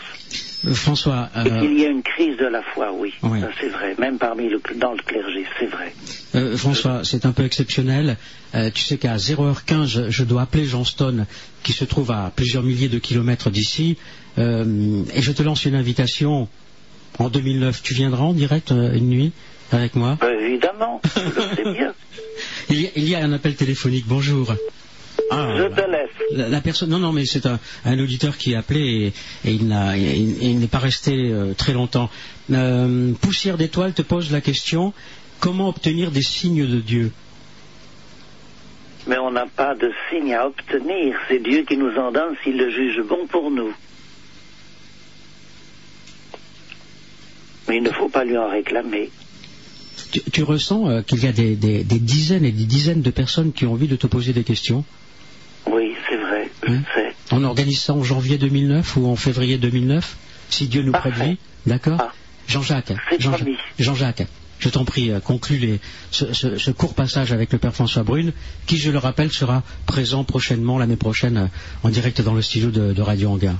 Ben, la conclusion, c'est que c'est toujours trop court quand on a François- le plaisir d'avoir François Brune. Moi, je me régale de discuter avec lui philosophie, euh, spiritualité, parce que véritablement, c'est quelqu'un de délicieux. c'est toujours un Et- plaisir. et- Oui, oui. J'espère le retrouver bien, bien vite, ici ou ailleurs, euh, sur les ondes de radio ou euh, dans une, une salle de conférence. Et il y a un autre message live, François. Oui. Est-ce que deux entités peuvent, euh, peuvent contrôler deux personnes en même temps Euh, Pardon, est-ce qu'une entité peut contrôler deux personnes en même temps? Oui, bien sûr. Oui, oui, il n'y a pas de problème. Ils nous le disent, mais même dans le bon sens. ils, peuvent être présents en dix endroits à la fois et, et bien plus. Et chaque fois tout entier attentif à ce que nous disons, à ce que, à nos besoins, pour faire ce qu'ils peuvent pour nous aider. François, nous nous retrouvons toi et moi mardi, puisque nous allons, euh, Grégoire et moi, te consacrer une page euh, sur le site internet www.étoileducoeur.fr, comme je vais le faire pour, euh, pour Jean-Jacques Charbonnier, pour, pour Jean-Marie Legal, que tu apprécies aussi beaucoup. Oui. D'accord? Oui, oui. Et puis, nous verrons ensemble pour un jeudi soir ce- sur IDFM. Entendu. D'accord? Bonsoir Merci à François. toi, Jean-Claude. De rien, François, je t'embrasse très continue fort. bien. Merci, T'as une François. belle mission à remplir, là. Merci. Bonsoir François, à bientôt. À bientôt, François. Bonsoir, Jean-Jacques aussi. Au revoir, François.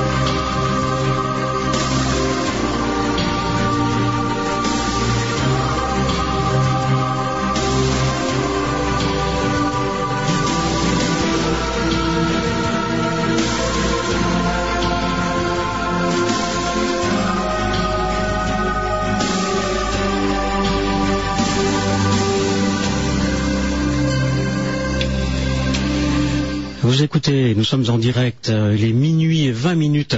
Vous écoutez IDFM, Radio Anguin, 98 FM, Paris-Île-de-France, et dans le monde entier via Internet. Et là, c'est une belle surprise euh, qu'il vous a réservée, puisque Jean Stone est là au téléphone. Bonjour, Jean. Bonjour. Tu es très très loin de, de France, hein, Jean. Absolument, je, suis à Pékin, je reprends l'avion dans quelques minutes pour la France, mais là je suis encore dans mon hôtel à Pékin avant de partir à l'aéroport. Et tu avais totalement raison, il ne parle pas un mot d'anglais. hein. Je ne sais pas par quel miracle j'ai pu arriver à te joindre à ta chambre. Euh, Jean Stone, euh, tu, euh, tu as écrit beaucoup de livres. Tu es également euh, un peu le responsable de l'Université interdisciplinaire de Paris. Il, y a, il y a deux livres, deux livres qui ont, qui ont beaucoup retenu mon attention. Je suis désolé, mais Mario Beauregard n'est pas encore arrivé. Il a eu un emploi du temps euh, phénoménal aujourd'hui à Paris. Il va nous rejoindre d'ici dix minutes, un quart d'heure. Si jamais il est là, alors que tu es encore là, je te le passerai avec plaisir. Euh, je parle de ce livre euh, préfacé par euh, Trin Zhuang Tuan. Jean Stone, notre existence a-t-elle un sens Et puis, imagine-toi, Jean, tu ne l'as pas encore, mais moi je l'ai, ce nouveau livre qui est sous la direction de Jean Stone, c'est un collectif, La science, l'homme et le monde, les nouveaux enjeux. C'est un livre qui est, qui est sorti aujourd'hui à, à Paris. Tout à fait, tu, l'as- tu l'as avant moi puisque je ne le verrai que demain à Paris. C'est un- c'est un- mon, mon nouveau bébé et j'ai hâte de le voir, euh, effectivement. Et je, je, je, sav- je savais qu'il sortait aujourd'hui à Paris et moi je ne reviens que demain. J'ai eu l'occasion il y a quelques, quelques années, euh, deux ans maintenant, un an, un an de, de te rencontrer avec euh, Mario Beauregard. Tu es très, très profondément chrétien, Jean. Oui, mais je suis aussi très, je dirais, je suis très profondément œcuménique. D'abord, euh, je suis baptisé orthodoxe et je suis devenu catholique, euh, je dirais parce que les, par choix un peu religieux, parce que les principaux lieux spirituels ici sont en France sont des lieux catholiques et non orthodoxes. Euh, Ici, là, je viens de passer une semaine avec des taoïstes et des bouddhistes et j'ai un programme important de, dans l'université que tu as cité qui, est un programme avec l'islam. Donc tu vois, c'est vraiment un choix euh, œcuménique. Mais pour, pour- pourquoi avoir euh, fondé l'Université interdisciplinaire de Paris? Pourquoi être entouré de, de sept prix Nobel au moins? Qu'est- Qu'est-ce En qui t'a oui, motivé? ce, ce livre, ce livre, La science comme et le monde, ce nouveau livre, justement, montre bien le- la diversité du travail de l'UIP, qui est un, endroit où on essaie de rassembler des gens qui réfléchissent sur les nouveaux paradigmes scientifiques, alors de façon très diversifiée, comme le montre le livre, euh, mais l'idée générale, c'est qu'il y a une immense révolution culturelle euh, au cours du XXe siècle, dans le domaine de la matière, de l'univers, de la vie, de la conscience, que cette immense révolution culturelle n'est pas encore passée euh, dans, dans, dans le grand public. C'est-à-dire que, par exemple, on a encore les visions classiques, que la matière, c'est des petites billes de matière. Euh, bon, on- on on n'a pas intégré, en quelque sorte, des choses aussi profondes que la, entre guillemets, dématérialisation de la matière que donne la mécanique quantique, l'ouverture sur d'autres niveaux de réalité que nous donne l'astrophysique, en nous montrant que le temps et l'espace ne sont pas des, des choses euh, qui ont toujours existé. Bref, il y a quelque chose qui est comparable au passage du Moyen Âge au monde moderne. C'est le passage du monde moderne à quelque chose d'autre. Et ce quelque chose d'autre, il réouvre, comme le dirait Bernard d'Espagnac, qui est un de mes maîtres à penser, il réouvre euh, les, les, les, les, les portes ou les routes, hein, les voies du, du, du- de la quête de sens. C'est-à-dire que de nouveau, on peut se poser des questions de sens, de signification, hein, d'où le titre de mon livre Notre existence a-t-elle un sens, mon, mon livre individuel, celui-ci, euh, justement pour bien montrer qu'aujourd'hui, des questions que l'on croyait fermées une fois pour toutes par le positivisme, par la science classique, etc., se, se retrouvent au cœur même de la rationalité. Pas pour des raisons philosophiques et religieuses, même si tu as mentionné que j'étais chrétien, euh, on a tous des a priori, hein, j'ai essayé d'être aussi objectif que possible dans mon bouquin pour montrer non pas que la science prouve Dieu, évidemment non, il faut être rigoureux, mais que la science euh, indique en quelque sorte, pointe plus vers une vision non matérialiste au sens large, pas plus chrétienne que, que bouddhiste ou autre chose, mais que la science pointe vers une vision non matérialiste plutôt que vers une vision matérialiste. Et donc, je suis un peu long, mais pour terminer là-dessus, dans, dans notre existence à tel instant, j'ai fait, tu sais, des produits L'Oréal ou n'importe quelle marque, on parle de produits 3 en 1. Ouais. Ben, moi, c'est un produit 4 en 1. Ouais. C'est un produit où il y a l'astrophysique, il y a la physique, La physique, ouais. l'évolution de la vie et il y a le cerveau dans un seul bouquin. Et, et après ça, je dis au lecteur, ben voilà, vous avez une nouvelle vision du monde maintenant. Et après, à vous d'en tirer des conséquences au plan religieux et philosophique. Le père Darwin avait quelques raisons de s'exprimer alors? Ben, il y avait en fait une vision très importante à l'époque, développée d'abord par la marque d'ailleurs, qui était la vision d'évolution. C'est-à-dire que si on passe dans nos ancêtres, effectivement, on trouve forcément un singe, on trouve forcément ensuite un poisson, et que c'est ridicule de dire le contraire. C'est évidemment l'évolution est quelque chose de fondamental. Euh, là-dessus, euh, là-dessus, effectivement, euh, bon ben, on peut par ne pas penser que l'évolution s'est déroulée uniquement par des mécanismes darwiniens de hasard et sélection naturelle. En d'autres termes, créationnisme, non. Évolution, oui. puisque l'évolution, c'est l'idée qu'on a un ancêtre commun, et le créationnisme, c'est l'idée qu'on refuse justement cet ancêtre commun, qu'il y a des créations séparées des êtres vivants. C'est une stupidité, mais c'est pas parce que l'évolution est un fait qu'elle s'est forcément déroulée uniquement par hasard. Je suis ici à Pékin où Théard de Chardin a fait une partie et hier j'étais à un endroit où il a travaillé. J'ai tenu dans mes mains l'original du crâne de Choukoutienne sur lequel il a travaillé. Eh bien Théard de Chardin pensait que l'évolution était dirigée vers plus de conscience, ça aurait été une idée qui plairait à Mario Borga, plus de conscience, plus de complexité, des, des idées comme ça. Donc on n'est pas obligé d'être darwinien même s'il faut être évolutionniste les religions ont-elles encore de l'avenir, euh, Johnston? Ce sera ma dernière question parce que je ne sais pas quelle est ta vision des miracles, mais le miracle a eu lieu, Mario Bourgard vient d'arriver. Alors que je ne ah bah, pas vraiment maintenant. Je vais pouvoir parler, lui dire, lui dire bonjour.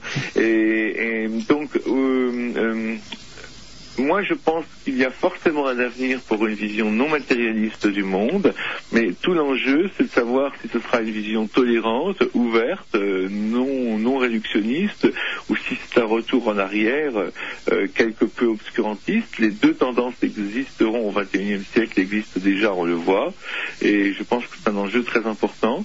Mais pour moi, le plus important, c'est vraiment de montrer que la science du XXIe siècle, aujourd'hui, euh, ne s'oppose plus justement à une vision non matérialiste, que raison en quelque sorte et foi peuvent aller de pair, et c'est pour ça que je veux dire en introduction que le livre de Mario Borga, que je citais un an avant sa parution en France, et, ou de un an et demi et, six mois avant sa parution même aux États-Unis. C'était en mai 2007. En mai 2007 je le citais avant dans la fin. Moi, je, oui, moi j'étais en avril 2007, donc c'était en fait un mois avant. Euh, donc il n'était pas encore paru. Enfin, quand j'ai écrit mon livre, c'était évidemment six mois avant. Euh, je citais le livre de Mario Borgard qui à l'époque s'appelait donc The Spiritual Brain, hein, en anglais, le, cerveau spirituel. Euh, je citais ce livre comme un livre très important parce que la révolution dont j'ai très brièvement parlé existe dans le domaine de la physique. La physique quantique, plus personne va nier qu'il y a des connexions qui vont au-delà du temps et de l'espace, des connexions non locales. Euh, personne ne va nier euh, aujourd'hui que la théorie du Big Bang est la meilleure explication. Personne ne va nier le théorème de Gödel, mais il y a des tas de gens encore qui sont réductionnistes dans le domaine des sciences de la vie et de la conscience, d'où le fait qu'il y ait une majorité de darwiniens dans les sciences de la vie et une majorité de réductionnistes dans les sciences de la conscience. Donc Mario Bourgard est un des très rares scientifiques au monde, avec en France des gens comme Jean-François Lambert euh, ou Dominique Laplane par exemple, mais il y en a, on les compte sur les doigts des mains, d'une main ou de deux, seule main, qui développent vraiment des arguments très forts en faveur d'une vision non réductionniste euh, de, de, la conscience et euh, du fonctionnement de l'esprit. Et c'est pourquoi euh, l'apparition de son livre en France est vraiment un événement. Euh, c'est quelqu'un de rigoureux, c'est un chercheur international reconnu, et à la fois c'est quelqu'un qui va assez loin, comme vous allez l'entendre maintenant, euh, dans ce domaine. C'est quelqu'un qui a vraiment, je dirais, l'audace d'aborder des sujets comme par exemple l'expérience d'approche de la mort, dont beaucoup de scientifiques installés ne, ne, ne voudront pas parler en public. Donc c'est pour ça que je suis très heureux de lui passer, de lui céder la, la place. Je te le passe quelques instants. Je serai heureux de le voir à Paris, à Paris après-demain. Je, te passe Mario pour regarder tout de suite là maintenant. Après, nous aurons toute la nuit pour, pour être avec Mario. Mario, je, je t'en prie. Comment ça va, Jean? Eh bien, je suis à, Pékin, à, la fois dans un autre monde, mais euh, toujours dans le monde de, la quête de sens et de signification. Mhm. Et je, viens de faire une, conférence, par exemple, sur science et religion pour 250 étudiants chinois. Ah c'est une expérience assez extraordinaire de leur expliquer euh, ce genre de concept. En Chine, c'est très nouveau, euh, mhm. les concepts qui sont dans mon ouvrage. Ah, super. Et toi, tu, as, tu es à Paris donc euh, pour ton pour ton ouvrage. Oui, puis euh, j'ai donné une conférence euh, à l'INRES ce soir. Puis oui, ça, ça, a été très très bien oui, apprécié, là, reçu. Puis les gens étaient très réceptifs. Oui, c'est c'est un, un signe des temps finalement parce qu'on voit qu'il y a de plus en plus de gens, puis il y avait dans, dans la salle, il y avait des, il y a des gens qui ont un background scientifique, des médecins, des, des, des, thérapeutes, mais qui sont de plus en plus réceptifs euh, au genre d'idées qui sont véhiculées dans, dans, mon volume, mon dernier volume. Euh, donc c'est encourageant pour euh, le, futur. Tout à fait. D'ailleurs, je, je, je, souhaite vraiment tout le, le, meilleur pour ton livre, qui est un livre très important dans le sens que justement, euh, dans, dans, la, dans le puzzle dont je parlais, c'est-à-dire euh, matière, univers, vie, conscience, les mhm. quatre domaines dont, je parle dans, dans, mon propre ouvrage, euh, que je citais tout à l'heure, eh bien la conscience est celui où il y a quand même relativement le moins de publications sur lesquelles peuvent se baser nos, les visions que nous partageons. C'est vrai. Toi et moi, mhm. d'où l'importance de ton ouvrage et, et le fait qu'il soit traduit en français. Oui. Je crois que le, le Jean-Jacques Charbonnier, oui. Pardon. Vous vous connaissez avec Jean ou pas? Non, pas du tout. Ah ben voilà. Non, non, non, je connais votre ouvrage, je connais votre travail, mais je serais ravi de vous rencontrer. Ah oui, oui, pareillement, bien sûr.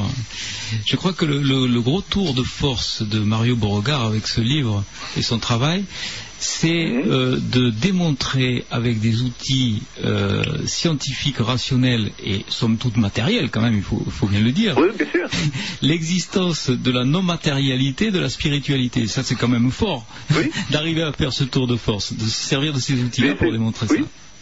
C'est exactement ça, si je peux me permettre. C'est-à-dire que, en fait, euh, euh, moi, dans mon domaine, j'essaie de montrer scientifiquement les limites de la science. Par exemple, la mécanique quantique nous montre que vous ne connaîtrez jamais la position et la vitesse d'une particule au même moment. Mm. Le théorème de Gödel vous montre qu'aucun système logique humain ne sera jamais à la fois complet et cohérent.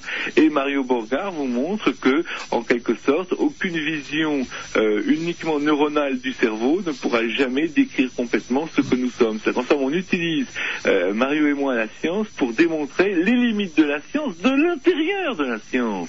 Et non pas pour des raisons philosophiques, théologiques euh, ou religieuses, voyez-vous mmh.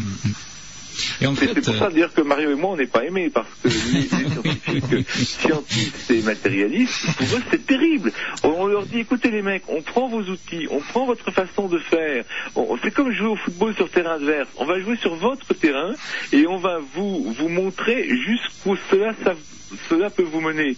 Ici en Chine, par exemple, on aura tous appris que la science, évidemment, était en guerre avec la religion, que la science euh, démontrait le matérialisme.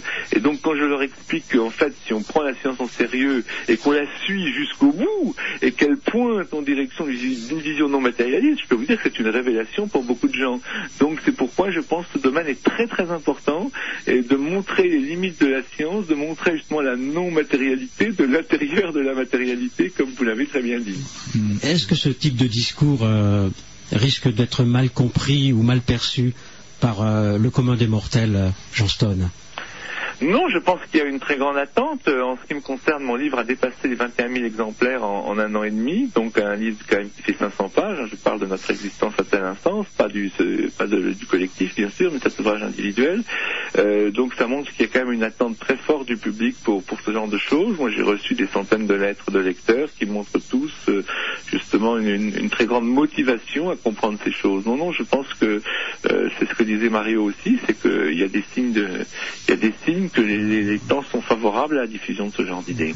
Il y a des messages live euh, via Internet qui arrivent, puisque nous sommes écoutés dans le, monde entier. Jean Stone, euh, Adib te pose une question. Quand vous parlez de limites de la science, faites-vous aussi allusion au clonage, par exemple? Alors, le cas du clonage, c'est en fait un cas intéressant parce que c'est la vision classique. L'idée qu'on peut cloner un homme et qui va être exactement, parce qu'on a pris son ADN, qui va être pareil que le type qu'on a cloné, on sait déjà que c'est faux parce qu'on a des vrais jumeaux qui sont parfois éduqués exactement pareil, qui ont des caractères très différents. Donc déjà, ça, c'est le clonage, c'est, je dirais, vraiment un des sommets de la vision classique du monde, la vision réductionniste du monde. Euh, mais malheureusement, chaque fois qu'il y aura une connerie à faire, il y a malheureusement quelqu'un pour la faire. Donc si le clonage humain est possible, malheureusement un jour, je pense que ce sera. Mais le clone pourra être semblable à, son entre guillemets père, mais je pense que dans certains cas, il sera aussi différent, ce qui sera une bonne façon de prouver que justement la vision réductionniste du monde ne s'applique pas, euh, euh, ne s'applique pas à, l'homme dans sa totalité en tout cas. Bien, Jean, ton temps est précieux. Je parce que dans, dans, dans 15 minutes, je prends mon taxi pour l'aéroport. Mais euh, je veux encore saluer Mario et, et lui dire que j'espère le voir euh, à l'UNESCO, euh, à l'Université de la Terre, où je vais lui réserver une place pour le débat que je vais avoir avec Luc Ferry samedi matin, comme je lui avais promis. Acceptes-tu une invitation à, un jeudi soir sur Radio Anguin? Je sais que tu n'aimes pas, que tu n'aimes pas trop passer la nuit, mais exceptionnellement, est-ce que cela pourrait être une réponse positive de ta part, Jean Stone? Oui, oui, je viendrai, mais à un moment, un moment où je pourrais effectivement me, me reposer dans les jours qui viennent. Mais il n'y a pas de problème, absolument, avec plaisir. Et Merci je Jean. Merci, à très bientôt en tout cas. Au revoir. Au revoir. Voilà, nous avions euh, donc, euh, comme vous l'avez bien entendu, la, la communication téléphonique c'est extraordinaire depuis Pékin, Mario. Ah oui, oui. Mario, euh, je sais que tu as eu un- une journée de marathonien. La nuit va, va, va suivre, d'accord? Émission de radio, émission, enfin, conférence. Euh, ce soir, puisque nous sommes déjà vendredi, une autre conférence euh, dans le 14e arrondissement. Oui. Mais, euh, mais tout le temps est à nous maintenant. Ben, j'ai quand même des engagements tôt demain avant midi. Alors, je- je- peut-être que je peux rester avec vous pendant quelques heures, mais euh, ça, serait difficile de passer la nuit complète, oh, complète là, On se retrouve tout à l'heure alors. malheureusement. Voilà, vous l'avez entendu, Mario Beauregard est arrivé, il est avec euh, le docteur Jean-Jacques Charbonnier. Il nous rejoindra aussi dans quelques minutes Marc Laurent Turpin, qui est journaliste et cinéaste.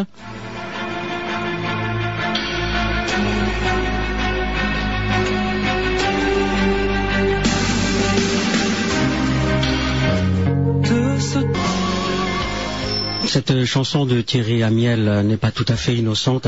Vous l'avez entendue tous les deux, toi Jean-Jacques et toi Mario? Super. Hein? Ça, vous, ça te va, Jean-Jacques Ça me parle tout à fait, oui.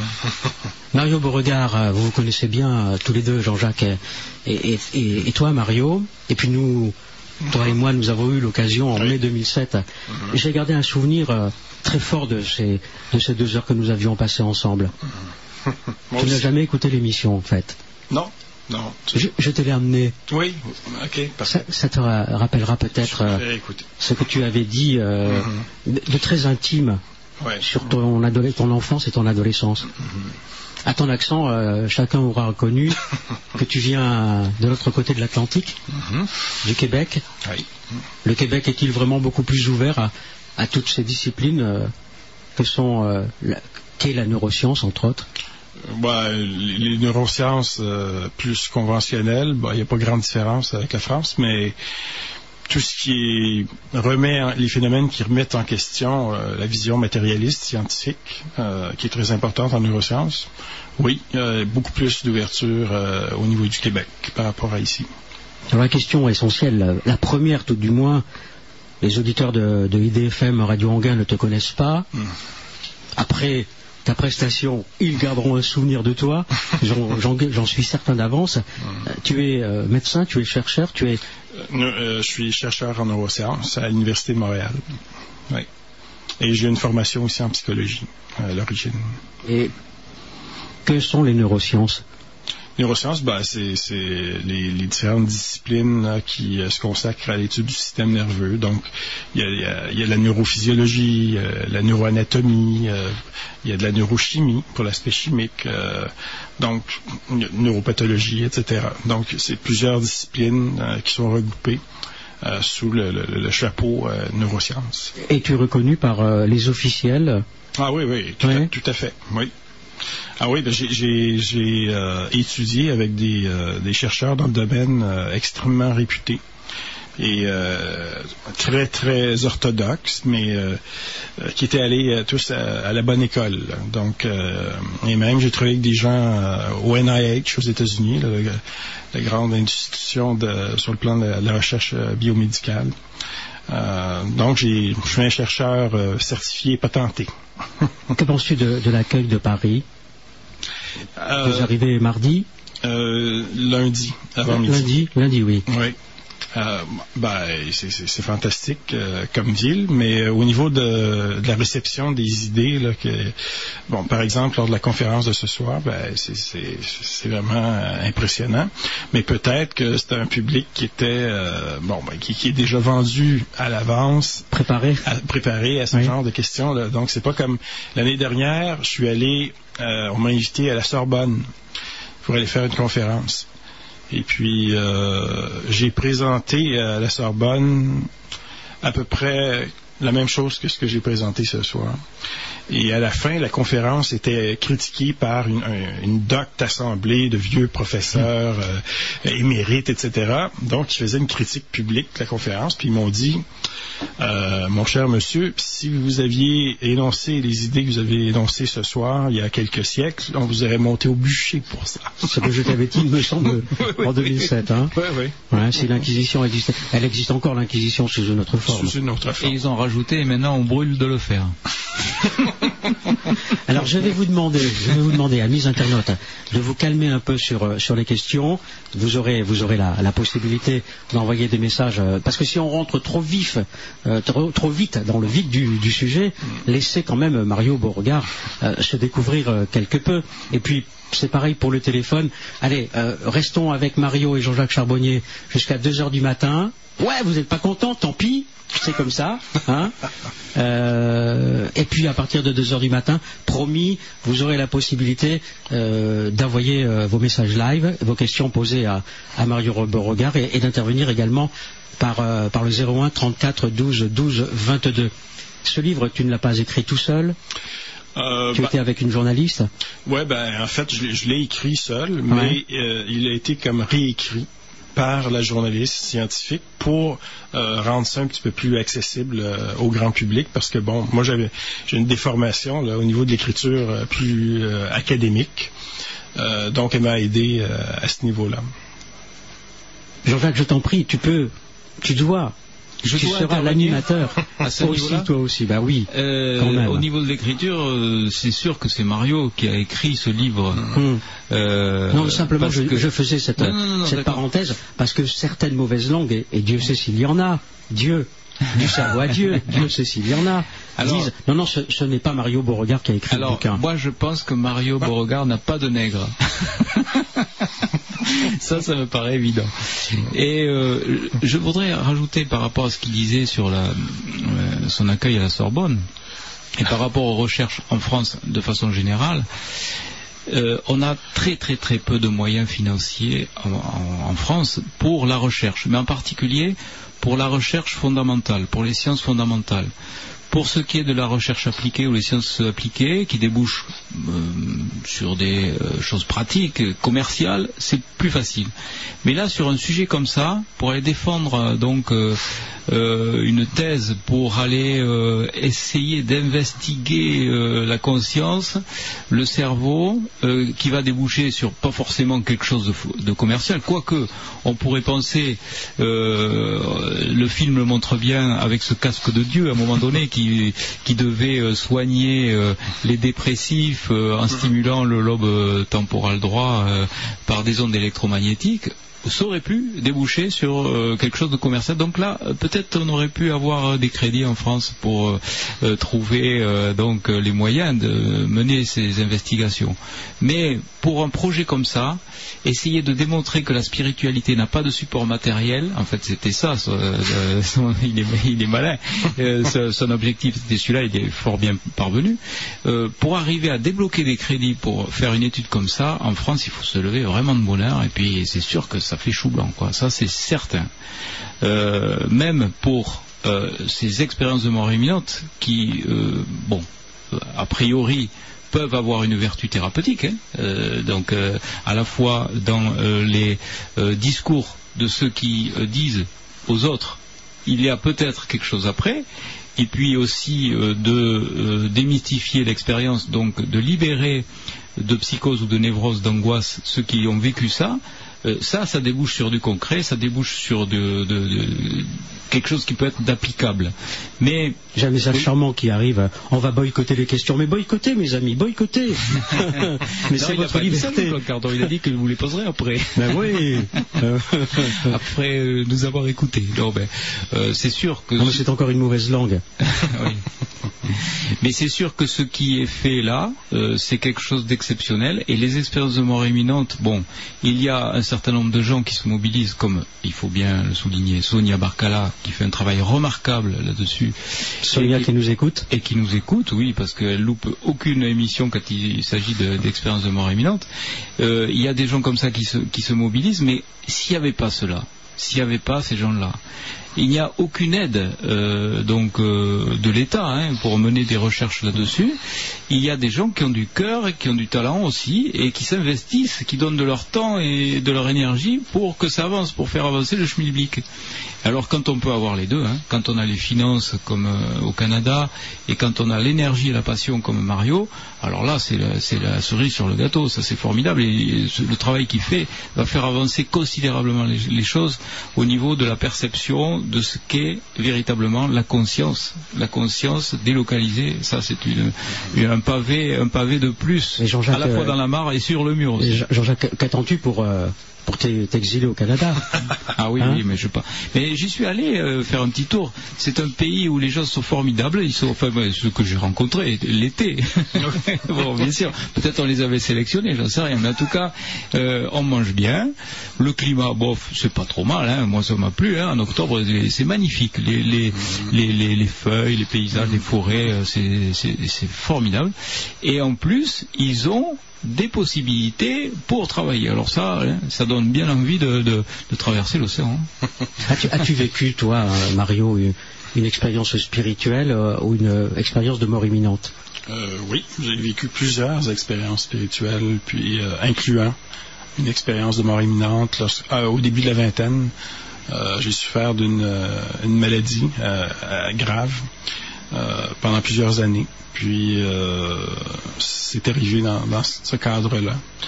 Euh, et c'était c'est évident que ça a contribué à influencer beaucoup le genre de travail euh, que je peux faire euh, aujourd'hui. Ah, tu vois, il faut quand même qu'il y ait un déclencheur hein, dans tout ça. hein. Ouais. Sonia qui s'est connectée sur Internet. Je ne parle pas de certains messages, euh, mais je vous le dis, c'est français. Je vous emmerde. Si vous n'êtes pas content, vous tournez le bouton. D'accord? Non, un animateur de radio ne dira jamais ça au Canada. Mais vraiment, je vous emmerde. Si vous n'êtes pas content, mais tournez le bouton. Si ça ne vous intéresse pas, le sujet dont on va parler, mais ce sont vous les langues de PU, machin truc. Voilà. Oui, il est comme Et- ça, Jean-Claude Carton. que Mais vous je vais pas le changer pas, maintenant. On le refait pas. Je, c'est je comme dis- ça. je- je disais, euh, avant que tu n'arrives, Mario, que cette émission, je l'attendais depuis 1992. Tu sais que j'ai vécu, je t'avais confié cela, et je l'ai dit à plusieurs reprises, que j'avais vécu deux expériences aux frontières de la mort. Euh, je me tais encore, parce qu'il me semble plus important que d'autres puissent témoigner. Et que depuis 1992, j'attends, j'attends qu'il y ait des successeurs à Raymond Moody. Il est resté quand même très seul, très isolé pendant des années.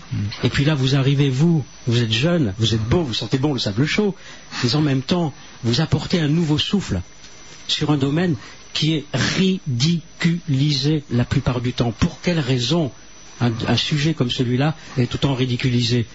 Comment se fait-il qu'il y aurait des millions de témoignages de personnes qui seraient en mal de publicité ou qui voudraient se montrer moi j'ai vécu ça, toi non.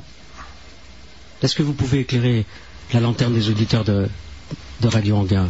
Euh, il y a une chose qui est claire, c'est que ça, ça va directement, ces euh, récits d'expérience-là, à l'encontre de la, la thèse matérialiste scientifique, qui était encore la thèse dominante au niveau des neurosciences en ce qui concerne les rapports esprit-cerveau, la conscience.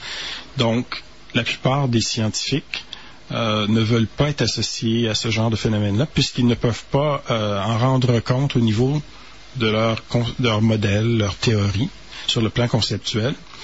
Et puisque c'est mal vu, euh, qu'il y a un malaise, euh, ben, ils préfèrent se distancer de ça complètement, même si, euh, dans l'intimité, ils ont euh, des doutes par rapport à la réalité ou la non-réalité de ces phénomènes-là. Parce que moi, euh, il y a plusieurs scientifiques qui, euh, sous le couvert de l'anonymat, viennent me voir. Pas simplement des jeunes, mais des scientifiques chevronnés, très réputés, d'un certain âge. Euh, puis ils me disent, ben, euh, c'est très très bien ce que tu fais comme travail euh, de pionnier, etc. Continue. Mais nous, on n'est pas prêt à aller sur la place publique, s'exposer, euh, faire un coming out à ce niveau-là, parce qu'on a peur la réaction de nos collègues, on a peur de perdre des subventions de recherche, etc. Ils sont pas prêts à payer ce prix-là. C'est encore une question d'argent? Mais Question d'argent, mais question de réputation aussi. Oui. Euh, crédibilité sur la place publique, etc. Parce que le système euh, scientifique, là, il, il est conservateur euh, de par sa nature. Donc, euh, chaque fois qu'il y a eu des innovations ou des phénomènes qui n'entraient pas dans les cadres théoriques établis à travers toute l'histoire de la science, ben, il y a eu des, des, euh, des périodes, des, des mouvements de résistance très, très, très forts. Et puis les, les, les pionniers, les visionnaires qui amènent les nouvelles idées ou qui découvrent de nouveaux phénomènes, ben, en général, ils vont faire l'objet de stressisme euh, pendant leur carrière. Pourquoi les médecins ont attendu aussi longtemps? Parce que ce n'est pas quelque chose qui est né hier ou avant-hier. Pourquoi les médecins ont attendu si longtemps? Pourquoi les scientifiques ont tellement eu peur de parler de, de ce sujet Moi, je crois qu'il y a euh, quelque Jean-Jacques Charbonnier. Je crois qu'il y a quelque chose qui est, qui est très important. euh, c'est le fonctionnement même de la science. C'est-à-dire que tu enveloppes les euh, événements ou les phénomènes à travers des paradigmes, et à partir du moment où tu as un phénomène qui arrive et qui va bouleverser tout, eh ben, tu vas pas vouloir l'intégrer dans tes connaissances parce que ça devient tellement plus facile d'écarter un phénomène qui nous dérange. Donc, en particulier, les expériences de mort imminente rentrent en dissonance au niveau de la cognition des scientifiques à cause d'un phénomène essentiel qui est la sortie de corps et la visualisation de ce qui se passe en réalité et en temps réel au moment de l'expérience de mort imminente. À la fois donc à proximité du corps qui est en expérience de, mort imminente et aussi à distance. Et c'est là-dessus que les scientifiques butent le plus et essayent de trouver des solutions. Alors, euh, il y a eu cette fameuse euh, stimulation de la zone du gyrus angulaire qui revient régulièrement depuis les expériences de Penfield, on le savait déjà, et euh, ça revient de façon récurrente. Olaf Blanc en a parlé, euh, Ryder en a Jean, essayons d'a- d'avoir un langage accessible. Le gyrus angulaire, Oui. euh, tout le monde ne sait pas où se situe ce gyrus angulaire. Le gyrus angulaire, c'est une zone particulière du cerveau située entre le lobe temporal droit et le lobe pariétal droit. Et cette zone, une fois stimulée électriquement, reproduit des impressions. Des impressions, ce ne sont pas des sorties de corps réels. Et ça, c'est même l'auditeur qui n'est pas médecin va le comprendre. Nous avons dans notre Combien de lobes dans le cerveau? Pourquoi tu mets mes quatre comme ça Parce que je, je vous pose la question. Euh, il me semble qu'un cinquième lobe aurait été découvert il n'y a pas longtemps. Non, non, mais je dis sérieusement. Mais parce qu'il faut toujours cette, cette matérialité comme Ouais. le gène de Dieu, etc. Non, je, je continue mon, mon, mon explication sur, sur cette stimulation. Et n'oublie pas de citer Schopenhauer, euh, Schopenhauer. Schopenhauer Ah oui, Schopen- euh, Attends, euh, non, oh, ben, ça va tellement vite. Ah oui, Euh, Scho- Schopenhauer. Sch- dit- Schopenhauer, dit- Schopenhauer, dit, oui. Euh, une idée nouvelle était violemment euh, moquée ou quelque chose comme ça, et viol- non plutôt était ridiculisée puis violemment combattue avant d'être acceptée comme une évidence. C'est- un truc comme ça qu'il a dit. Oui, c'est à peu Schopenhauer. près ça, oui. Ouais. Et donc, lorsqu'on a cette stimulation, on a en fait un court-circuitage qui se passe au niveau du cerveau parce que nous avons euh, dans notre euh, bon euh, en temps réel, nous avons la position de notre corps qui est donnée dans l'espace par tout un tas d'informations, des tensorécepteurs au niveau des articulations, des réflexes vestibulaires, tout ça qui arrive donc euh, au niveau du cerveau. Et si on stimule une zone bien particulière, cette zone du gyrus angulaire, on va avoir un décalage de cette proprioception, ça s'appelle comme ça, la situation de notre corps dans l'espace, un décalage dans le temps qui va se traduire par un décalage dans l'espace. Et on va avoir l'impression d'être décalé. Et lorsque la stimulation va se faire avec une, euh, donc une connexion au niveau du lobe occipital, au niveau de- des aires visuelles, on va avoir l'image de notre corps. Mais ça sera une hallucination, une vision otoscopique externe qui n'a absolument rien à voir avec la décorporation des expérienceurs qui sont capables, eux, de voir non seulement leur corps, mais des détails qui se trouvent à distance de leur corps. Donc euh, voilà. Et, je crois que cette confusion-là, qu'il y a encore des, des neurochirurgiens, des neuroscientifiques qui fassent cette confusion-là, so- soit ils ignorent totalement ce qu'est une NDE, ce qui est grave quand même, puisqu'ils ils parlent des NDE euh, sous, ce, sous ce couvert, et- ou, alors, ou alors ils se moquent du monde. Bon, alors euh, dans les deux cas, c'est pas bon, quoi. Mario Donc, voilà. Par rapport à ce que vient de dire euh, Jean-Jacques Charbonnier. Ben, je partage euh, tout à fait son, son analyse à ce niveau-là. Oui, c'est euh, ça explique en partie euh, l'é- l'état de la situation là, par rapport à- au phénomène dont on discute. Puis la, résistance de certains scientifiques euh, matérialistes, conventionnels et tout ça. Euh, mais on peut se demander, dans certains cas, si effectivement ces scientifiques-là ne sont pas de mauvaise foi, parce hmm. qu'ils agissent plus comme des doctrinaires, des idéologues que comme des véritables scientifiques, parce que la science, finalement, euh, c'est une méthode d'investigation du réel, et euh, on, doit ne rien juger, euh, ne rien nier, mm. ne rien affirmer a priori avant de, faire conduire l'expérimentation, tout ça. Mm. Mais dans ces cas-là, les scientifiques ne se comportent pas du tout comme ça. Euh, donc, il y a des raisons aussi psychologiques profondes. Sous prétexte que la science aurait toujours raison? Euh, Oui, mais ils ont un certain modèle de, la science. C'est-à-dire que pour eux, euh, science égale matérialisme. il y a eu un déplacement au niveau historique au cours des derniers siècles qui fait que on est arrivé à faire équivaloir science et matérialisme au niveau de certaines disciplines en médecine, en biologie, plus en physique. En physique, il y a eu une révolution il y a, près d'un siècle. Ils ont compris qu'ils ont euh, cessé de parler de, matière puis de, monde euh, physique très très structuré, etc., très solide, dense. ils parlent, ils utilisent beaucoup plus des concepts comme euh, l'information, l'énergie, etc.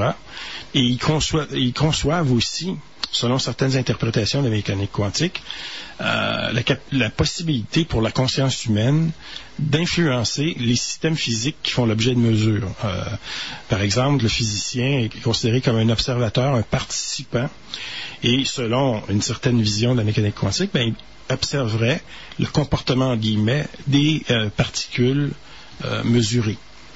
Euh, donc, il y a vraiment eu une révolution à ce niveau-là. Ça a pris des, quelques décennies avant que ça s'établisse. Il y a eu de la résistance. Mais nous, on, est, on, traîne, on tire derrière beaucoup euh, au niveau euh, de la biologie, des neurosciences, de la médecine, par rapport à d'autres phénomènes, en guillemets, assez révolutionnaires, puis qui menacent euh, la façon de voir conventionnelle euh, à ce niveau-là. On est un peu dans la même situation que euh, lors de la transition entre la physique classique et puis l'avènement de la mécanique quantique. Mais pourquoi ces millions de témoignages ne sont pas pris au sérieux? Enfin, pas vraiment pris au sérieux. Quelle explication rationnelle donnée si explication rationnelle il y a ben, moi j'ai discuté, je discute, j'ai des amis qui sont des scientifiques très, très orthodoxes, matérialistes et tout ça, euh, c'est clair que ça crée beaucoup de dissonance cognitive chez ces gens-là. Donc, euh, un malaise et tout ça, parce que ça entre pas dans leur vision du monde. Alors, ils préfèrent plutôt euh, balayer ces phénomènes-là sous, sous la carpette, faire, en sorte que faire comme si ça n'existait pas véritablement plutôt que d'essayer d'explorer euh, les phénomènes, puis d'essayer de voir qu'est-ce que ça pourrait dire, etc. Donc, euh, c'est des facteurs euh, humains. c'est des questions de, de croyances personnelles, c'est des, des émotions. Les scientifiques, c'est des êtres humains. Hein. Ils, sont, ils sont comme tous les autres. Donc, ils sont très souvent très identifiés, très associés émotionnellement à leur vision du monde, à leur façon de voir des choses et tout ça. Puis, euh, Cela pourrait faire leur charme d'être des êtres humains et ne se pas, pas, se prendre forcément tout pour des puits de science. Mhm. Mais le cerveau, qu'en connaît-on là, aujourd'hui en 2008 Que sait-on réellement du cerveau? Tu sais, il y a cette phrase qu'on nous a inculquée il y a quelques années en nous disant vous n'utilisez votre cerveau qu'à 20% de ses capacités. Mais non, attendez, on nous a encore menti on nous a encore manipulé avec une phrase comme celle-là. Qu'en penses-tu, Mario? Toi aussi, Jean-Jacques. Hein? ah oui, oui. Euh, il est clair avec les, études modernes en imagerie cérébrale qu'on n'utilise pas 10 ou 20% du cerveau, mais on utilise la plupart des, régions et des circuits. Ils sont impliqués à différents degrés dans différentes fonctions. Euh, donc, ça, c'est un mythe. Euh, mais qu'est-ce qu'on comprend finalement? Ben, ce qu'on fait en neurosciences surtout, c'est qu'on établit des corrélations entre certaines fonctions, des fonctions cognitives comme euh, le raisonnement, la pensée, etc., les mémoires, le langage, ou des fonctions euh, émotionnelles, et des activations dans des régions spécifiques ou dans des circuits spécifiques du cerveau. Donc, on établit des corrélations. Telle région est associée, par exemple, à tel processus sur le plan cognitif. Le problème, c'est que ces corrélations-là, ça n'implique pas de, de relation causalité. Donc, c'est l'œuf ou la poule. On ne sait pas qu'est-ce qui crée Mm. quoi. Alors, pour euh, répondre à ces questions-là, c'est là où euh, on, on peut se tourner vers euh, la recherche au niveau de l'expérience de mort imminente. Par exemple, dans des cas où euh, les gens vivent un arrêt cardiaque, parce qu'on sait que lorsqu'il y a arrêt cardiaque, il va y avoir arrêt, cessation de l'activité cérébrale euh, au bout de 10-20 secondes en général. Le G devient plat.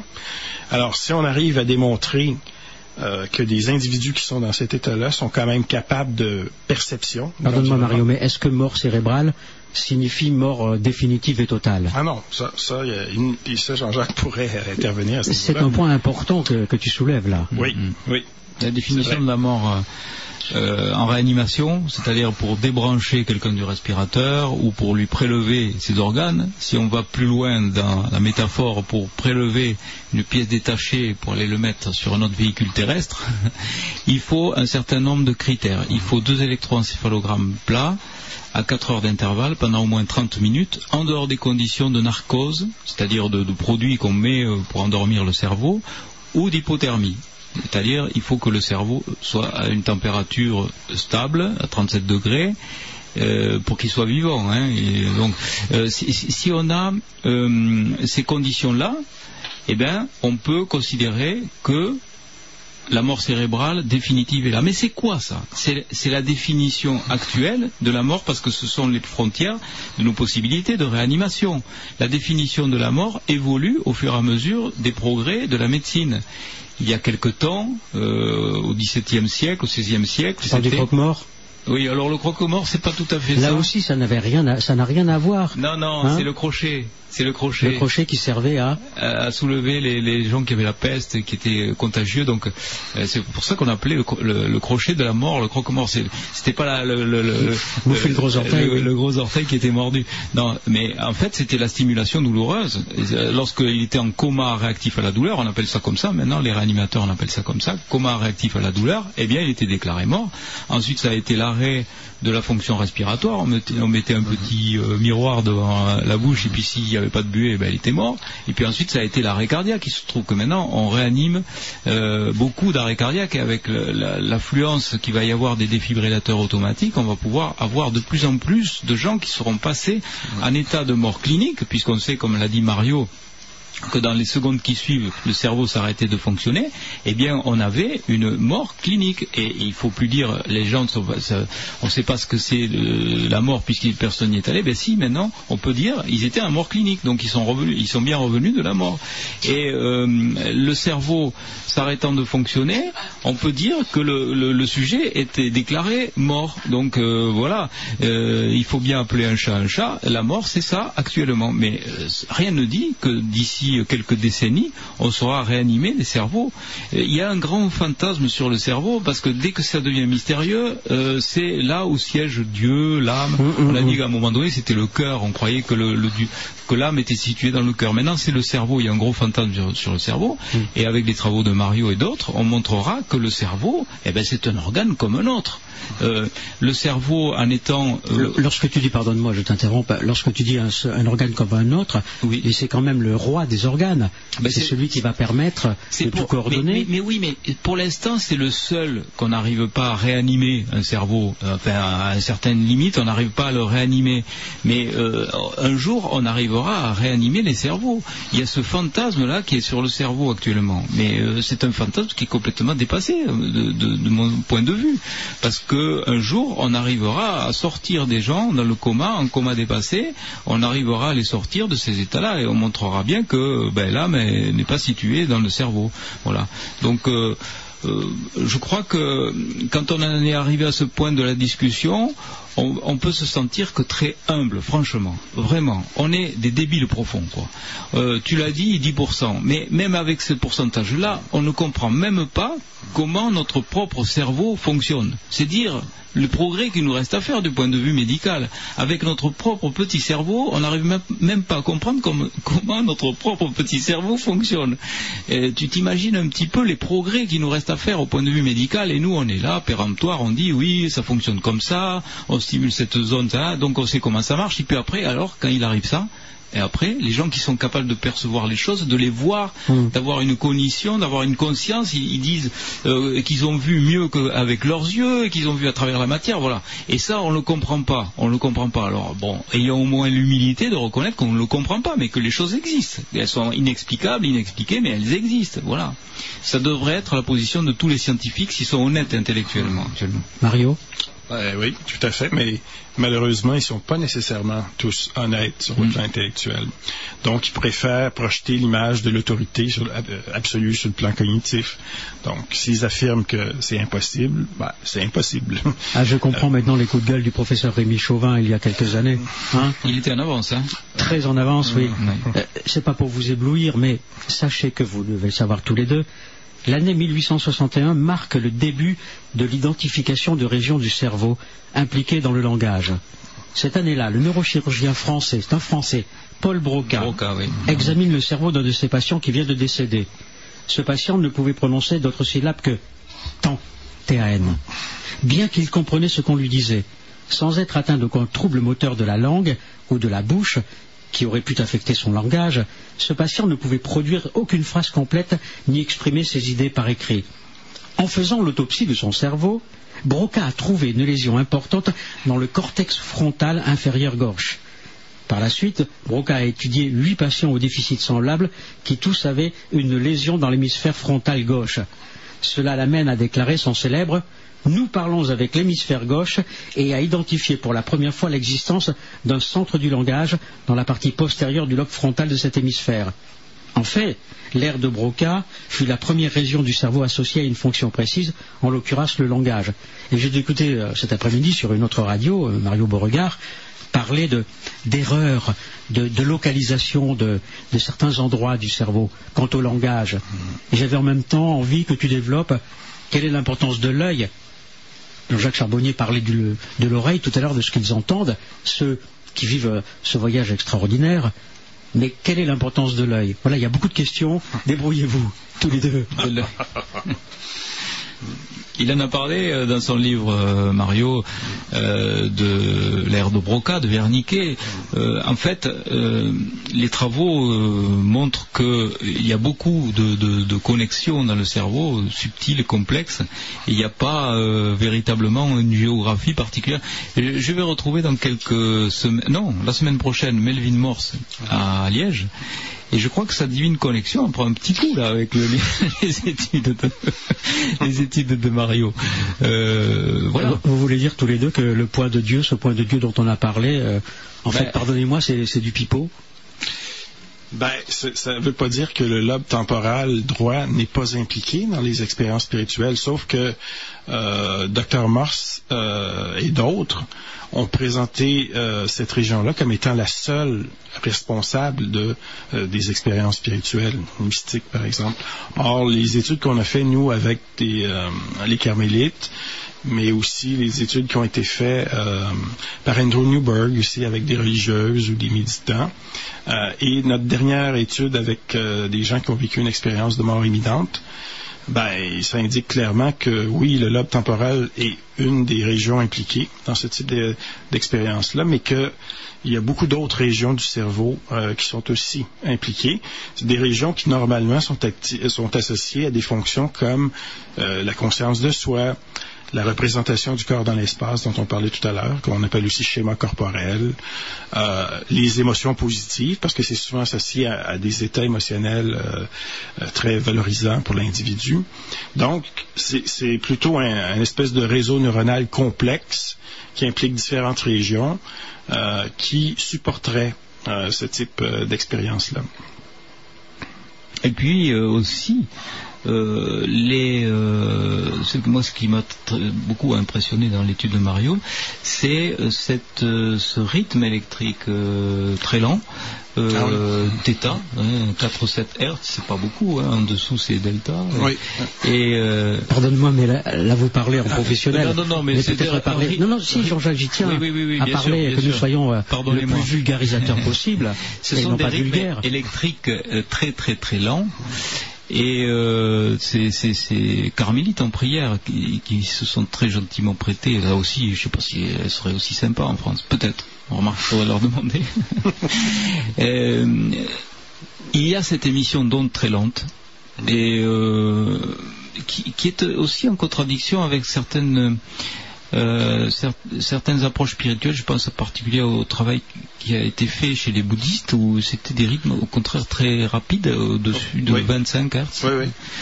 Euh, donc euh, il semblerait qu'il n'y ait pas véritablement de règles de méditation, en tout cas peut-être des techniques de méditation différentes chez les bouddhistes et chez les carmélites. Mario Beauregard parlait d'oraison.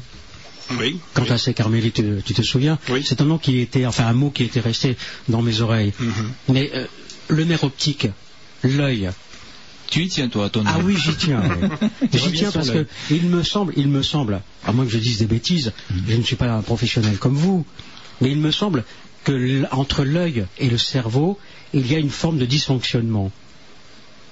Lorsque nous regardons quelqu'un, Hmm. lorsque nous regardons un lieu, est-ce que notre cerveau nous trompe ou notre œil nous trompe? Est-ce que c'est la réalité Oui. Ah ben ça, euh, tu sais, euh, si tu écoutes les, les, les gens qui font la physique quantique, ils vont te dire que l'observation, déjà, ça fait effondrer une réalité peut-être. Hmm. Donc euh, c'est tout à fait subjectif. Et puis on voit bien que c'est, ah, sans jeu de mots, que c'est, ça n'a rien à voir avec la vision terrestre, la vision des expérienceurs. C'est une vision qui, n'a, qui, qui n'est pas du tout la vision dans l'espace. C'est- ils peuvent traverser la matière. Ils peuvent Je précise ma question, Jean-Jacques Charbonnier. Est-ce que mon œil te voit exactement comme mon cerveau te, te voit Il faudrait que je sois dans ton cerveau pour te le dire. Et j'y suis pas. Mario a compris ce que je voulais dire. je Oui, pense. mais euh, l'œil lui-même, seul, iso- isolé du cerveau, Ouais. ne peut pas euh, Ne peut- percevoir. Donc, Ouais. il n'arrivera pas à une perception euh, globale d'une personne en face de, de vous, par exemple. Donc, c'est intimement lié. Mais c'est certain que euh, le cerveau humain, par exemple, euh, est construit d'une certaine façon et donc permet une représentation visuelle euh, particulière aux humains. Si on prend, une, je sais pas moi, un, dauphin, ou on prend un autre mammifère, ou un- une autre espèce animale très différente, qui possède des yeux, ben, la représentation va être très, très, très différente. Donc, c'est vrai que c'est relié ou contraint en partie par la façon dont notre cerveau est, est Mm. organisé. Donc, ça n'existe pas dans l'absolu, c'est relatif. C'est peut-être un- une mauvaise association d'idées. Je voulais dire que notre, que notre œil, nous n'avons pas la même vision que certains animaux. Tu parlais du dauphin. Bah oui, nous n'avons- pas la même vision panoramique qu'une mouche, par exemple. Non. Nous n'avons pas la possibilité de voir ce qui est derrière nous. Mhm. Mais si je vous demandais à tous les deux de faire cette expérience, mais vous regardez, qu'est-ce qu'il va nous faire? De fermer les yeux. Fermez les yeux, s'il vous plaît. Oui. Je parle pas d'hypnose, hein. Essayez de vous décrire comme si vous étiez au-dessus de vous, au-dessus de votre crâne. Que voyez-vous tous les deux? Qu'est-ce qu'on voit euh, sur ce On voit une table ronde, on voit des, micros tendus, et puis euh, on se voit par- par-dessus. Mais ça, c'est l'imagination. C'est l'imagination, ça, c'est pas notre. Moi, je pensais que tu lui allais me répondre. Je vois le dessus de mon crâne, puis mes, mes épaules, mais le reste, je ne vois rien. C'était de toi. tu Tu peux regarder je- toi. Tu pensais, toi que j'allais- physiquement. tu pensais que j'allais sortir de mon corps Non.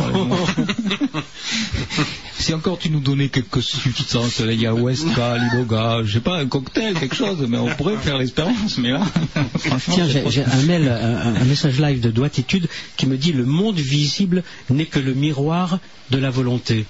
Oui, et puis non seulement de la perception, mais aussi de l'expérience et de notre propre vécu. Parce que je te vois pas de la même façon que je te voyais il y a un an aussi.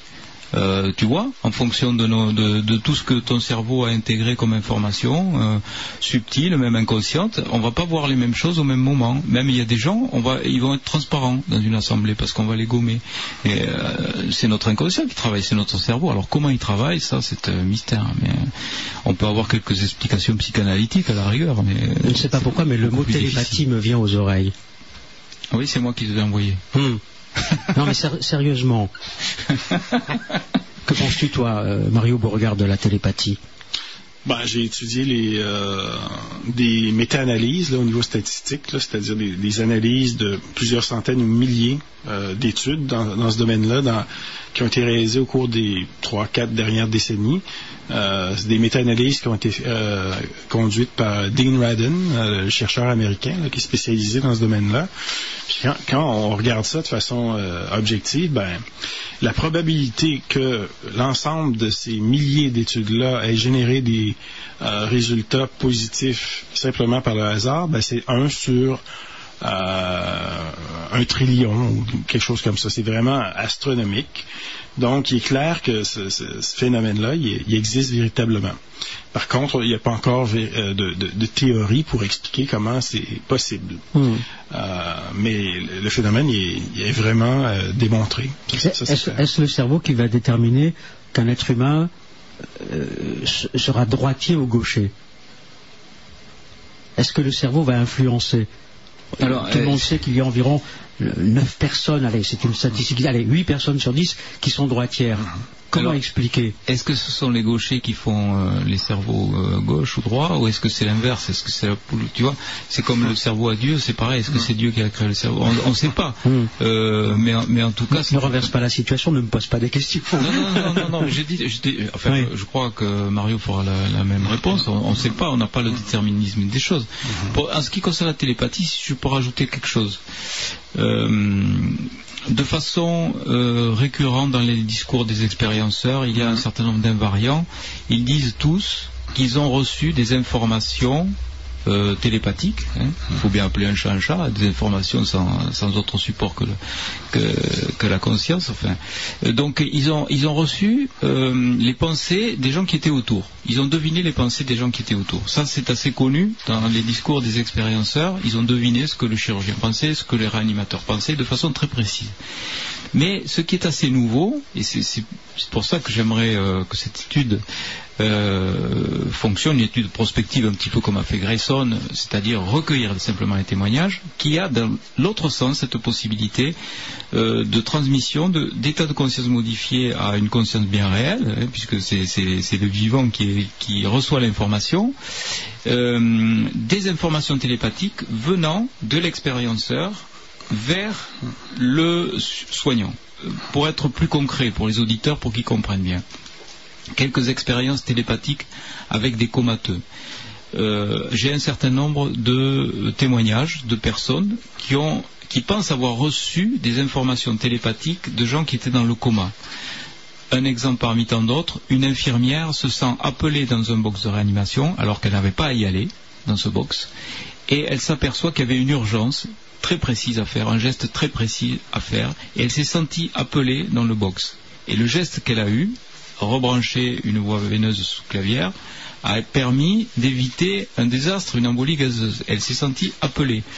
Euh, D'autres expériences de ce genre-là, j'en ai beaucoup, des soignants, je vais pas, euh, hein, mais je vais donner un autre petit exemple peut-être qui euh, est différent et parlera peut-être mieux euh, une maman épluche des patates dans sa cuisine, elle a brusquement euh, une crise de larmes, elle ne sait pas pourquoi, et elle dit il faut que j'appelle mon fils. Elle essaye d'appeler son fils et on lui apprend que son fils vient de faire un accident vasculaire cérébral et de, de coma. Et elle m'écrit c'est mon fils qui m'a appelé par télépathie parce que chaque fois qu'il avait un problème, il, m'appelait. Et elle, s'est sentie appelée de façon télépathique par son fils qui était donc dans le coma, donc avec un état de conscience modifié, donc une espérance de mort imminente. Donc je crois que ce qui est assez nouveau, c'est le côté euh, expérienceur entourage la télépathie dans l'autre sens, c'est-à-dire que le, sujet qui serait dans le coma, avec un état de conscience modifié, serait capable d'envoyer des informations télépathiques de façon beaucoup plus importante que euh, lorsqu'on le fait entre nous. Entre nous oui. euh, ils ont la possibilité d'émettre, mais aussi de recevoir. Donc, euh, comme si le cerveau, enfin, ou le cerveau, autre, autre chose, était capable de, plutôt autre chose d'ailleurs, puisque le cerveau fonctionne plus. Donc, c'est encore une preuve que c'est un état de conscience modifié qui vient pas du cerveau, parce que le cerveau ne fonctionne pas forcément bien, ou même pas du tout. Alors, donc, ça veut bien dire ce que ça veut dire.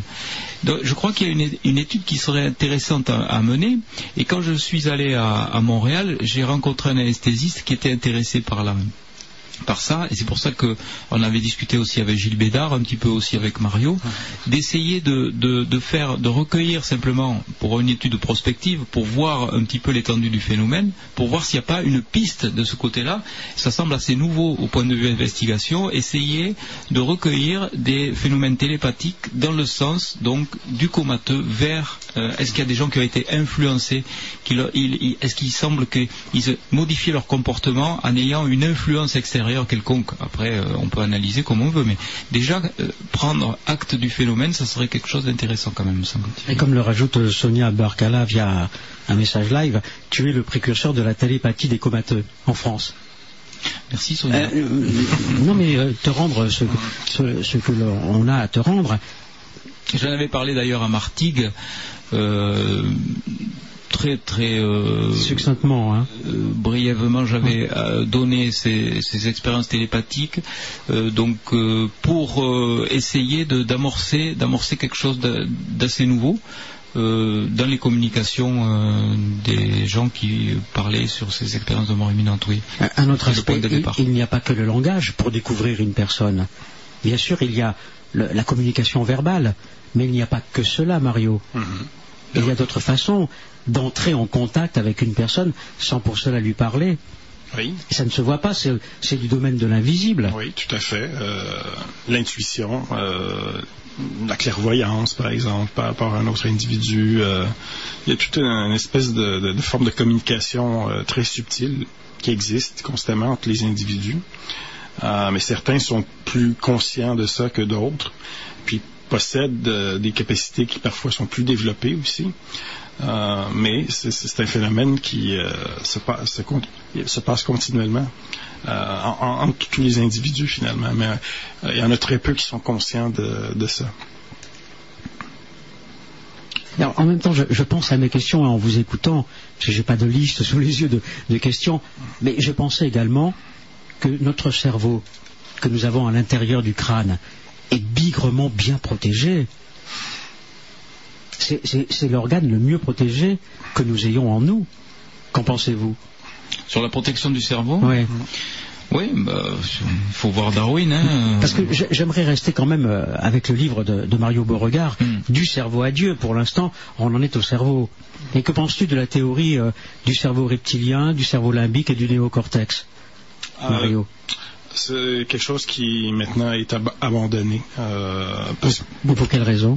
Ben, parce que c'était très simpliste finalement. Euh, c'était basé sur des différences sur le plan euh, neuroanatomique, mais on s'est rendu compte que ce que McLean, le- le- l'anatomiste qui a proposé le modèle, euh, attribuait à telle ou telle partie ou système, mais finalement, euh, les études modernes montrent que c'est pas cloisonné comme lui l'avait euh, proposé à l'époque, parce que ça, ça remonte à la fin des, euh, des années 50. Hmm. Puis aujourd'hui, par exemple, au niveau du euh, ce qu'appelle le, le- système néo-mammalien, donc euh, le- le- le- la partie du cerveau qu'on partage chez les humains avec les, les mammifères, ben, il y a pas de, il y a un mélange là-dedans de, de processus cognitifs et euh, affectifs. Euh, alors que McLean, pour lui à l'époque, ben, il avait associé un certain nombre de réactions euh, émotionnelles euh, plutôt euh, très basiques, là, fondamentales. Aujourd'hui, on sait qu'il y a des, euh, c'est associé ces, ces régions-là à euh, des réactions émotionnelles, mais qui peuvent être très euh, subtiles, sophistiquées euh, sur le plan social, par exemple. Donc, euh, c'est un, modèle qui finalement aujourd'hui n'est plus euh, en cours, n'est plus utilisé. J'ai lu quelque part euh, que la sérotonine était la molécule de la foi. Qu'en pensez-vous? De la foi. De la foi, oui, oui. Ah, très sérieux, je, je vous donnerai à tous les deux. euh, C'est aussi la molécule de la migraine. hein. Euh, oui. Euh, très importante au niveau de la régulation de l'humeur aussi. Oui. Ça, ça Euh, joue beaucoup, la sérotonine. Surtout, ça agit sur toutes sortes de fonctions, c'est impliqué dans le sommeil, euh, etc., etc. Euh, au niveau de la foi, ben, c'est basé sur une étude qui a été faite par des Suédois il y a quelques années. Euh, ils ont utilisé la tomographie par émission de positrons, puis euh, ils ont mesuré l'activité de, de ce messager chimique-là, puis ils ont fait des corrélations avec des scores sur un, inv- un- un inventaire de personnalité dans lequel ils mesuraient aussi des traits associés à la spiritualité de façon générale. Puis ils ont trouvé certaines corrélations significatives, positives. Donc ils ont conclu que la sérotonine serait le messager chimique de la foi, mais c'est fait de façon extrêmement euh, simpliste et réductionniste. Donc, il faut, faire attention parce qu'aujourd'hui, on sait qu'il y a environ une centaine de messagers chimiques, de neurotransmetteurs, neuromodulateurs, euh, les hormones aussi, qui sont impliqués dans toutes les fonctions finalement. Donc, euh, c'est assez simpliste et réductionniste de dire que seulement la sérotonine serait impliquée dans, la foi, par exemple. Mais vous allez voir vers, où je veux vous emmener. D'autres neurotransmetteurs pourraient jouer un rôle dans le sentiment religieux, comme euh, les opioïdes, les drogues opiacées telles que la morphine mhm. ou l'opium, qui miment les opioïdes naturellement sécrétés par le cerveau en modifiant les perceptions sensorielles.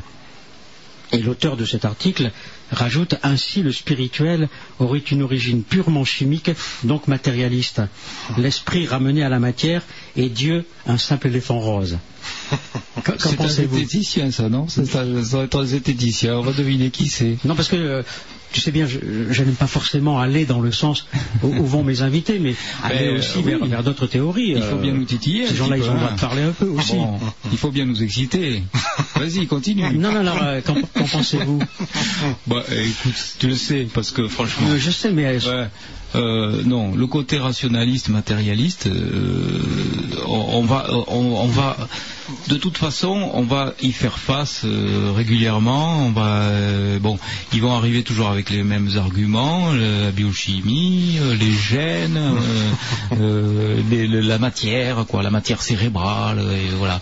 Et puis on s'aperçoit que, ben non, il y a aussi cette subtilité-là, la télépathie, par exemple, bon, ou la, ou la prière euh, je veux dire, si on conçoit que le cerveau est un émetteur-récepteur, euh, il peut être récepteur donc euh, dans la médiumnité hein, et émetteur dans la prière. Il y a dans le livre de Mario quelque chose qui m'a interpellé. Euh, on savait que euh, la prière avait une euh, vertu thérapeutique, hein, la guérison spirituelle, on le sait, si on prie pour soi, si on se recueille, si on est dans un esprit plutôt positif, on va guérir plus vite. Si on est du côté de la haine, du côté du négatif, on va guérir moins vite.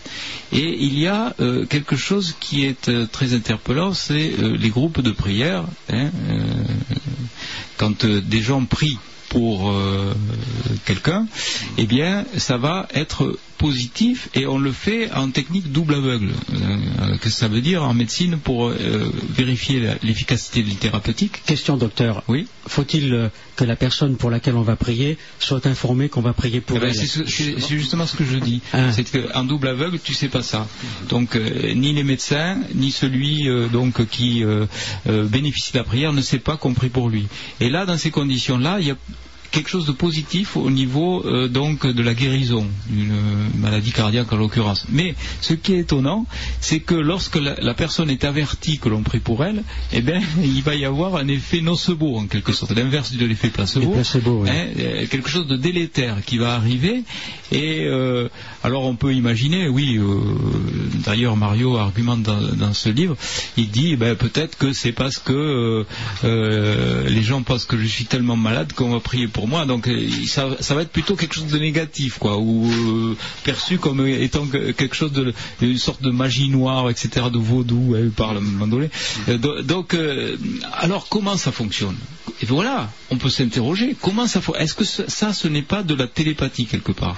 Est-ce que et alors dans ces conditions, comment est véhiculée cette pensée? Est-ce que ce sont, comme l'ont dit certains, des psytrons à la fois matière antimatière comme les neutrinos qui seraient véhiculés à une vitesse supralumineuse vers un autre cerveau récepteur. Est-ce que ça serait pas ça, la télépathie? Est-ce que ça serait quelque chose de beaucoup plus euh, subtil qui dépasse même ce, mode de communication? On ne le sait pas du tout. Mais en tout cas, ça fonctionne. Et ce qui est intéressant dans cette spiritualité, c'est de savoir que euh, ce n'est pas quelque chose euh, qui va forcément être, je dirais, une arme euh, non, je reprends le, truc à l'envers. C'est-à-dire que si vous arrive quelque chose de, très, de très grave, hein, vous avez cette possibilité-là d'avoir un stress. Vous avez un stress. Vous avez cette possibilité d'être quelqu'un de spirituel et de pouvoir gérer ce stress. Eh bien, c'est n'est pas le stress qui va vous rendre malade, c'est la gestion du stress qui va faire que vous allez dépasser donc euh, la maladie. Ils ont fait une expérience très intéressante, peut-être Mario connaît, avec des souris. Ils ont pris euh, trois populations de souris et ils leur ont mis des euh, cellules cancéreuses. Hein, c'est pas très euh, charitable, mais c'est comme ça. Et ils les ont mis dans des cages.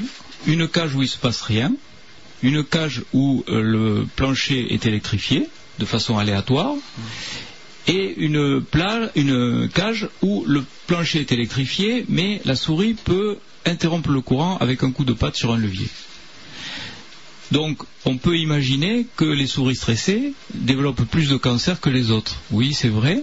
Mais ce qui est surprenant, c'est que les souris stressées qui peuvent interrompre leur stress, eh ben, elles développent moins de cancer que les souris qui ne sont pas stressées du tout. Donc le stress peut être quelque chose de positif si on sait le gérer du point de vue spirituel. Et ça veut bien dire aussi que la spiritualité existe même chez les animaux, L'esprit, tu vois.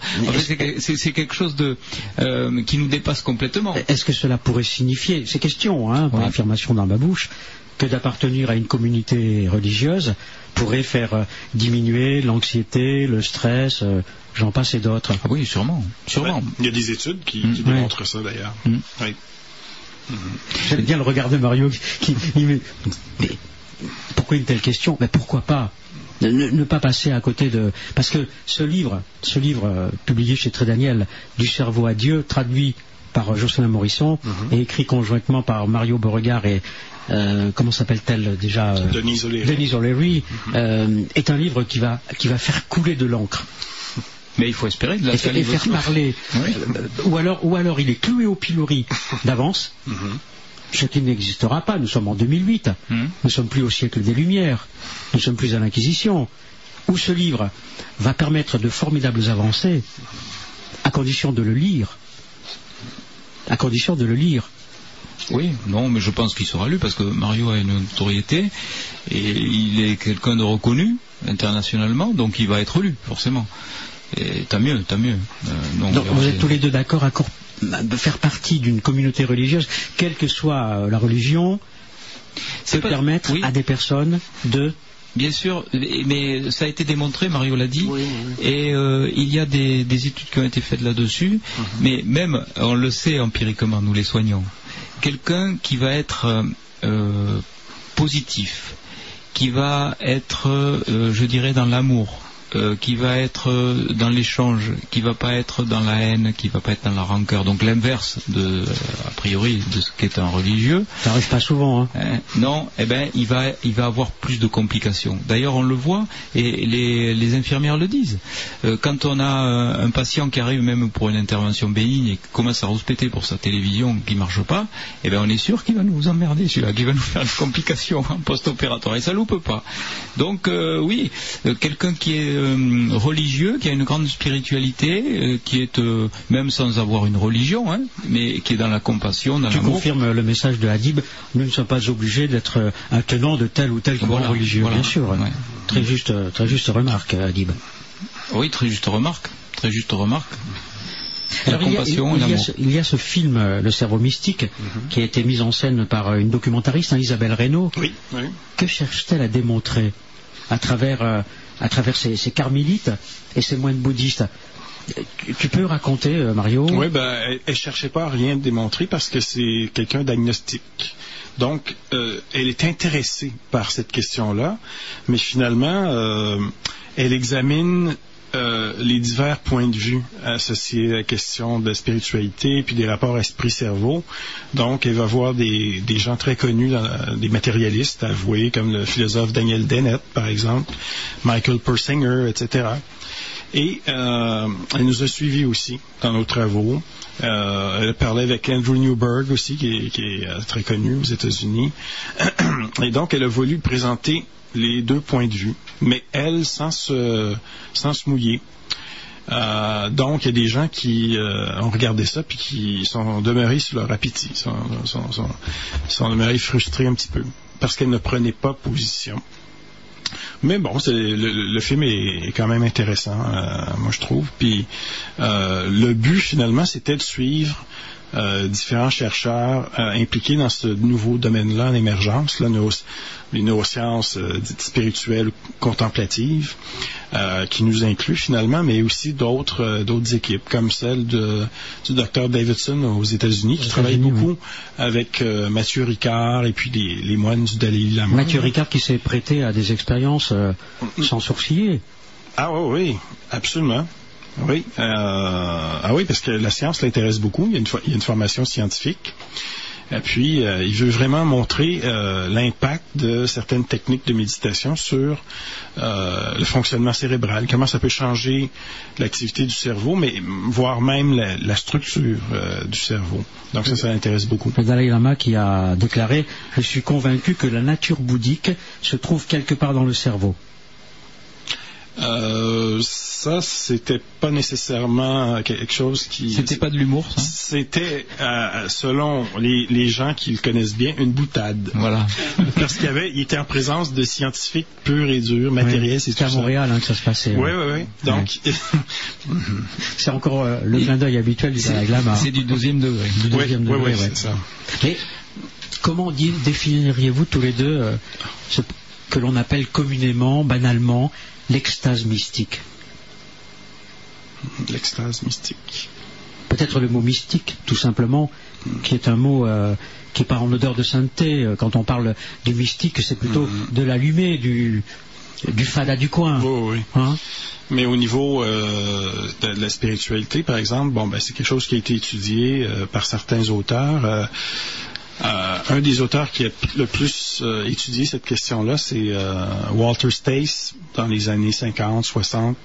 Et puis, il a proposé un certain modèle de ce que c'est une expérience mystique avec les caractéristiques principales. Puis, à travers toutes les traditions, une des caractéristiques les plus importantes, c'est le sentiment par l'expérienceur d'entrer en état de d'union, de communion avec la source de tout ce qui existe dans l'univers. On peut appeler ça Dieu, mais dans cer- certaines traditions spirituelles, ils réfèrent pas du tout au concept de Dieu. Euh, donc ça, c'est, ça, c'est un élément important. C'est un autre élément, c'est que ce sont des expériences qui transcendent euh, le temps et l'espace tel qu'on le connaît. Donc, c'est quelque chose qui existe en dehors de, de- de l'espace-temps. Et euh, ce sont des expériences qui sont ineffables, donc très très difficiles euh, à communiquer avec le, le langage euh, ordinaire. Et euh, il y a une composante aussi émotionnelle positive qui est très importante. Donc souvent il y a des sentiments de, de paix, de félicité et euh, d'amour inconditionnel aussi, beaucoup.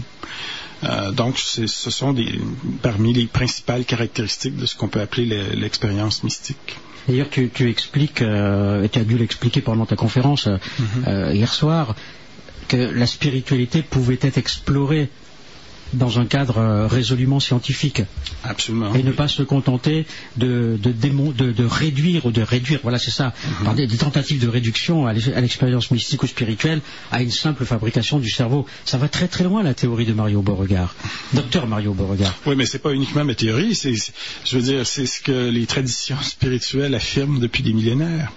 Et je veux dire, c'est- moi tout ce que j'essaye de faire finalement, c'est d'essayer de vérifier si euh, l'intuition des, grands mystiques à travers l'histoire, ben, si c'est pas fondé euh, empiriquement, tout simplement. Euh, mais c'est pas moi qui, qui invente ça.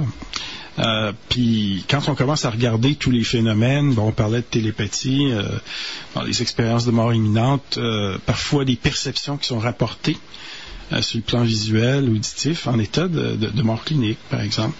Ben, quand on met tout ça ensemble, euh, il est clair que euh, ça remet sérieusement en question le vieux modèle euh, matérialiste là, des rapports esprit-cerveau.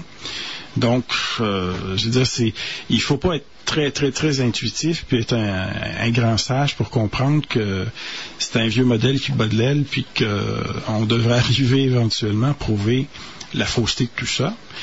Euh, et si on démontre une nature non locale de ce qu'on appelle l'esprit, Mhm. euh, la conscience, c'est sûr que ça va en quelque sorte valider euh, les grandes intuitions des, des- des- des traditions spirituelles qui existent depuis euh, des millénaires.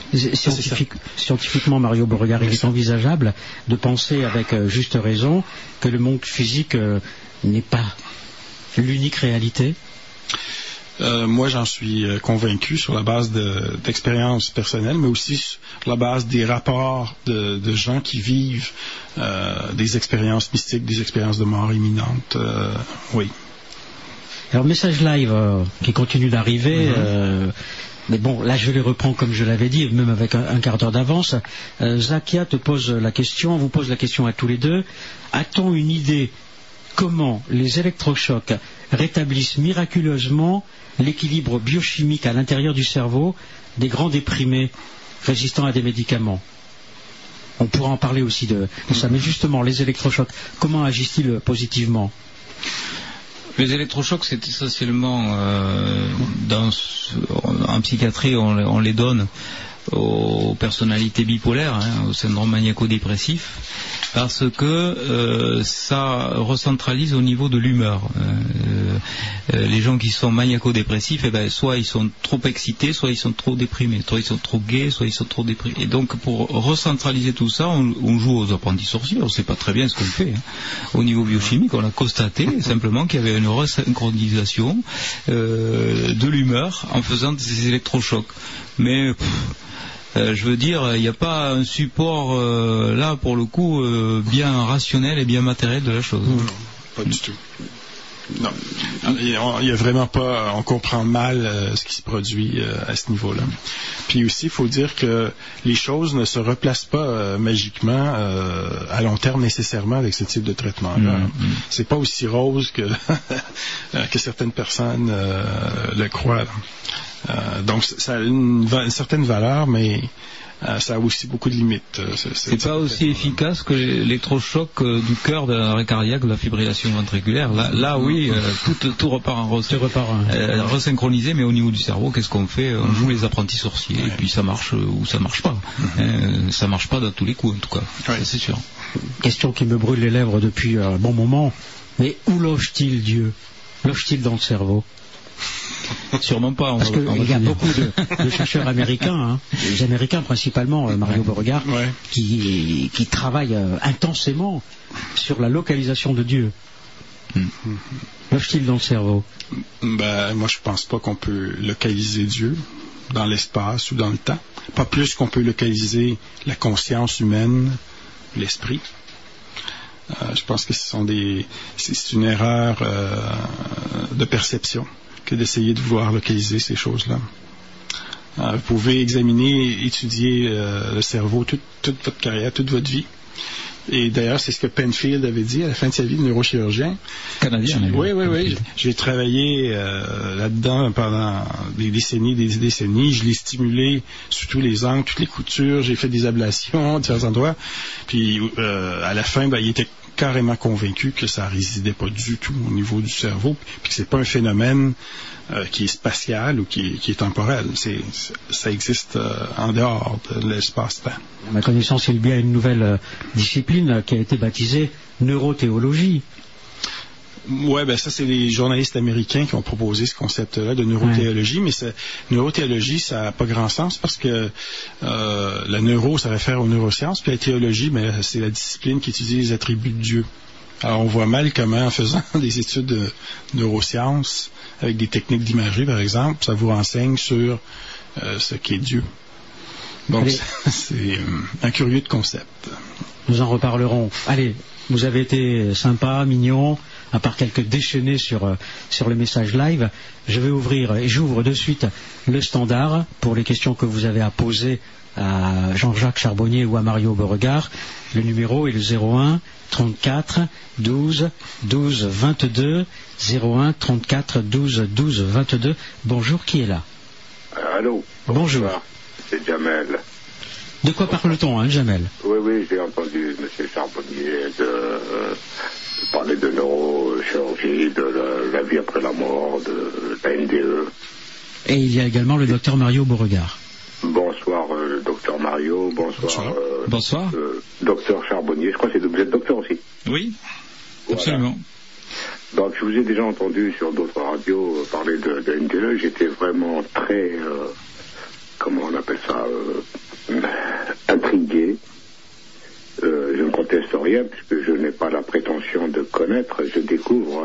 hein. J'ai été vraiment euh, très attiré, euh, très attentif à, vos émissions et vous êtes quelqu'un de sympathique en plus. Merci. Ça se ressent euh, dans votre intonation. Et, mais en même temps, je me dis, mais comment est-ce qu'on peut euh, passer de la vie euh, à trépas, je sais pas si ça se dit d'ailleurs, euh, et, et en même temps en revenir et être, euh, comment on appelle ça, euh, identique d'une certaine manière. Est-ce que ça ne change pas complètement le, le, le- le- le- le- tout, tout ce qui existe depuis que nous sommes sur Terre aussi bien les religions que la philosophie, que le côté matériel, justement, de le matérialisme, puisque nous avons toujours peur de la mort, quand même, Mhm. quel qu'il en soit. Je crois que j'ai du- mal euh, m'exprimer dans les émissions que vous avez écoutées parce que euh, c'est pas du tout ça en fait. Euh, les expérienceurs, hein, expérienceur c'est le néologisme de, euh, de Raymond Moody qui dit expérienceur ER et nous on dit expérienceur EUR, c'est-à-dire les gens qui ont vécu ces expériences de mort imminente, sont véritablement transcendés par cette expérience qui devient l'expérience de leur vie quand même. Et euh, ils sont, si vous voulez, partis de l'autre côté et ils sont revenus, mais ils sont pas revenus du tout pareil. Et ça les a complètement transformés. Ils n'ont plus du tout les mêmes repères, à condition de pouvoir l'exprimer aussi. Oui, c'est pour ça que c'est. Excusez-moi, oui. Oui. je comprends, je comprends, oui, j'avais entendu comme ça, mais c'est moi qui me suis mal exprimé. C'est-à-dire que, sachant que dans le monde, il y a plein de causes euh, où on peut risquer sa vie pour défendre d'autres, comment est-ce que ces gens-là, justement, n'ayant pas peur de la mort, ne prennent pas plus position vis-à-vis de son prochain Ah, La vous- mort pour eux n'existe pas d'une certaine manière. Oui, mais ça ne veut pas dire pour autant qu'ils aient envie de mourir. Euh, au contraire, ils apprécient la vie encore mieux, je dirais, et d'une façon différente. C'est-à-dire qu'ils vont apprécier davantage de prendre un verre d'eau quand il fait chaud, une conversation avec un ami. Ils vont savourer la vie comme un bonus. Ils savent ce qui va se passer de l'autre côté, mais ils n'ont pas du tout envie d'aller absolument de l'autre côté le plus vite possible. Au contraire, ils ont envie de, de savourer la vie terrestre de, encore mieux qu'avant, quoi. Ils vont pas être euh, versés dans la matérialité des choses, ils vont pas être donc euh, dans, dans le gagner plus et travailler plus, si vous voyez ce que je veux dire. Ils vont- Mais je veux pas faire de politique, mais donc Le- euh, le- oui, Le paradoxe, c'est que le- les, gens sont quand même contents d'être en vie, oui, sachant qu'ils ont déjà été morts, qu'ils ont vu que c'était extraordinaire. Euh, pourquoi, euh, euh, comment, quelle, est leur position par rapport à la- l'acharnement thérapeutique et peut-être même pas l'acharnement, mais la souffrance, euh, puisque dans notre vie c'est meilleur. Oui, euh, donc ça, ça c'est autre chose. L'acharnement thérapeutique, c'est tout à fait préjudiciable.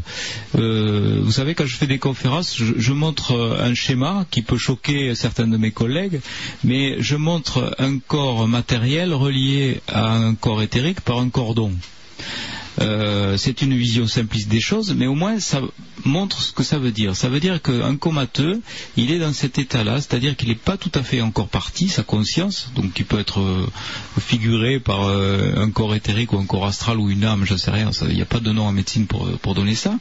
Et à un moment donné, il faut savoir couper le cordon, c'est-à-dire nous, les réanimateurs, il faut savoir dire aux, aux gens qui nous entourent, aux soignants, ben, c'est fini. Maintenant, il faut laisser partir les, les- il faut laisser partir les gens dans la lumière. Il faut pas parler comme ça euh, à des soignants ou à des familles, mais il faut leur dire ça.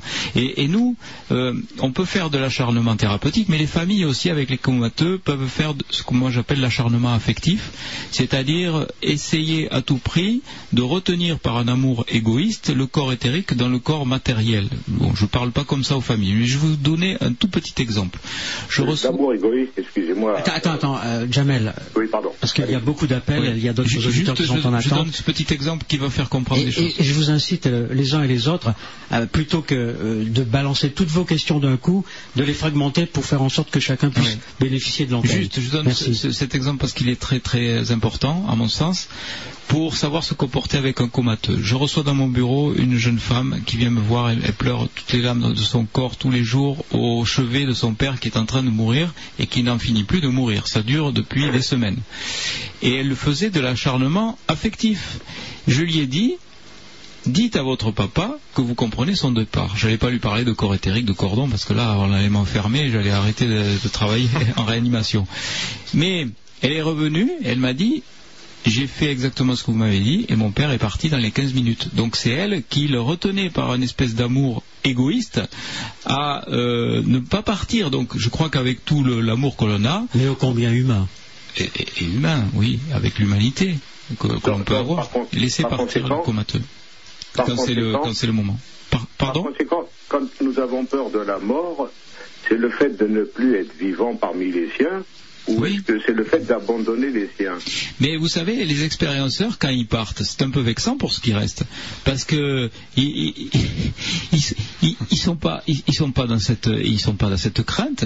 Ils n'ont pas peur de passer de l'autre côté. Ils sont pas nostalgiques de quitter toute leur vie terrestre avec les amours qu'ils ont, les attaches, etc. Par contre, quand ils quittent la lumière, et ça a duré quelques millièmes de secondes, quelquefois, eh ben, ils sont très nostalgiques de ça. C'est dire la puissance de cet amour euh, qu'ils reçoivent dans la lumière.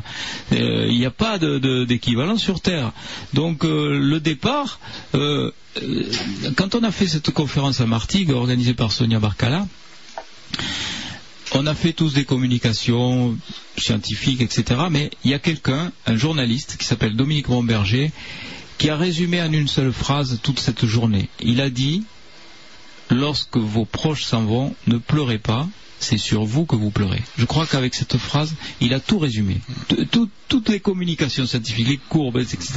C'est cette phrase qui résume bien les choses. Ça veut dire que on pleure sur soi-même. Quand nos proches partent, on pleure sur soi, parce que quand on sait comment ça se passe de l'autre côté, on n'a pas de raison de pleurer. Voilà. Et je reposerai une question euh, quant à ce que tu viens de dire. Jamel, est-ce que tu veux rappeler un peu plus tard? Parce qu'il y a d'autres appels en attente. En conclusion, Ouais. Non, non, non, pas en conclusion, mais garde d'autres questions pour plus tard. Euh, oui, mais moi, j'entends pas la radio, le problème. Mais je sais. Alors vas-y, pose la question, là, la Euh, dernière ma- maintenant. ma- ma Merci. Quelle est donc, quelle est donc, s'il y a, on peut apporter une, une conclusion, hein, c'est pas évident, le fait de ces expérienceurs, la vie a-t-elle un sens Puisqu'il y a Ça, après quelque chose d'éternel, apparemment et de formidable. La vie a-t-elle un sens Ah ben heureusement que la vie a un sens. Ben on a tous nos chemins de vie. Euh, J'ai passé qu'une vie, j'ai passé on en a plusieurs, mais en tout cas, Non, mais euh, oui, dire, est-ce qu'il y a, est-ce qu'il y a une leçon à oui, tirer oui, bien sûr, il y a une leçon. Que de toute façon, on continuera à vivre d'une autre façon. Oui, la leçon à tirer, c'est la leçon que nous donnent les expérienceurs, qui nous disent que quand on passe de l'autre côté, eh ben, on sait comment il faut se comporter sur cette terre. Il faut distribuer de l'amour, il faut être dans la compassion, il faut pas être dans la matérialité, dans l'égoïsme. Voilà, c'est la conclusion. c'est déjà les religions qui le font. Eh ben oui, mais les religions reprennent finalement ce que nous disent les expérienceurs. Et il n'y a pas que du mauvais dans les religions. hein. Non, mais je veux dire par là, c'est que parallèlement, il, il n'y a rien de nouveau, puisque apparemment, Comment il y a rien de nouveau qu'il y a une éternité après. Et c'est long, surtout vers la fin, Jamel. Bon, merci. Rappelle un peu plus tard, d'accord Bon, bonne continuation. Au Merci. revoir Jamel, merci. Au revoir. J'aime bien ce Jamel avec euh, toujours euh, mais pourquoi, mais comment, etc., etc. 01 34 12 12 22. Bonjour et merci d'avoir patienté. Allô Bonjour Jean. Avant ça, euh, je suis ravi de cette émission et je voulais remercier euh, tes amis d'être venus euh, nous parler de ça. Alors, euh, j'ai pas, j'ai toujours l'impression quand j'entends des choses de, de là, qui sont au-delà de la science physique ça me revient toujours comme on avait parlé d'électricité à Louis XIV. Il y a certainement euh, dans notre euh, environnement, pas des ondes, mais enfin quelque chose qui permet la transmission de pensée, mais on ne l'a pas encore découvert. Il y a énormément de ce que j'entends. Et il y a certainement, dans le futur, on découvrira des- scientifiquement pourquoi ça ma- euh, les choses marchent d'une certaine manière.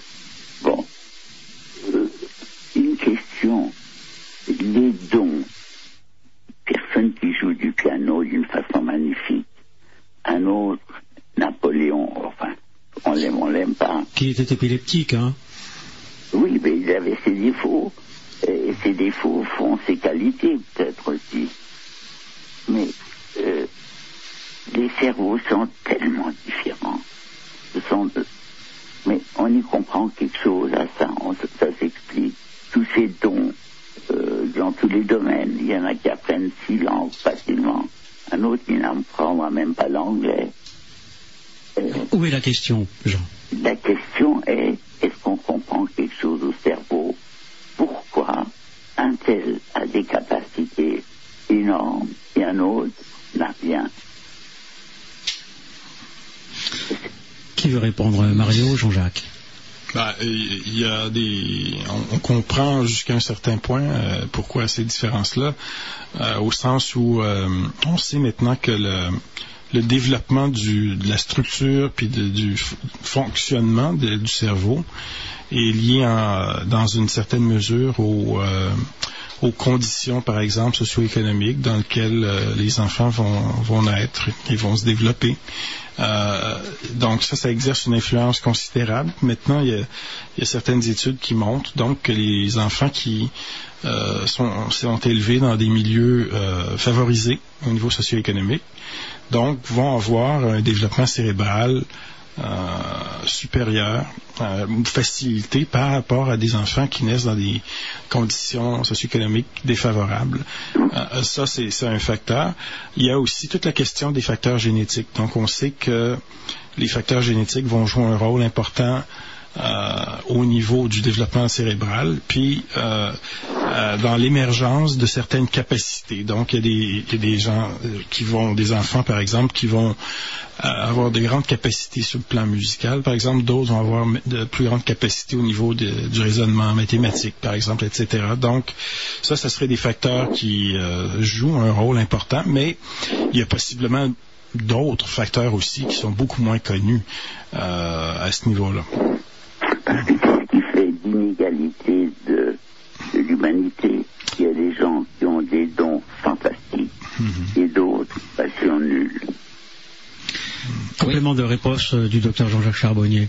Une réponse qui, qui a rien de scientifique, une réflexion euh, personnelle sur euh, à la fois euh, les sciences, la spiritualité et certaines théories réincarnationnistes.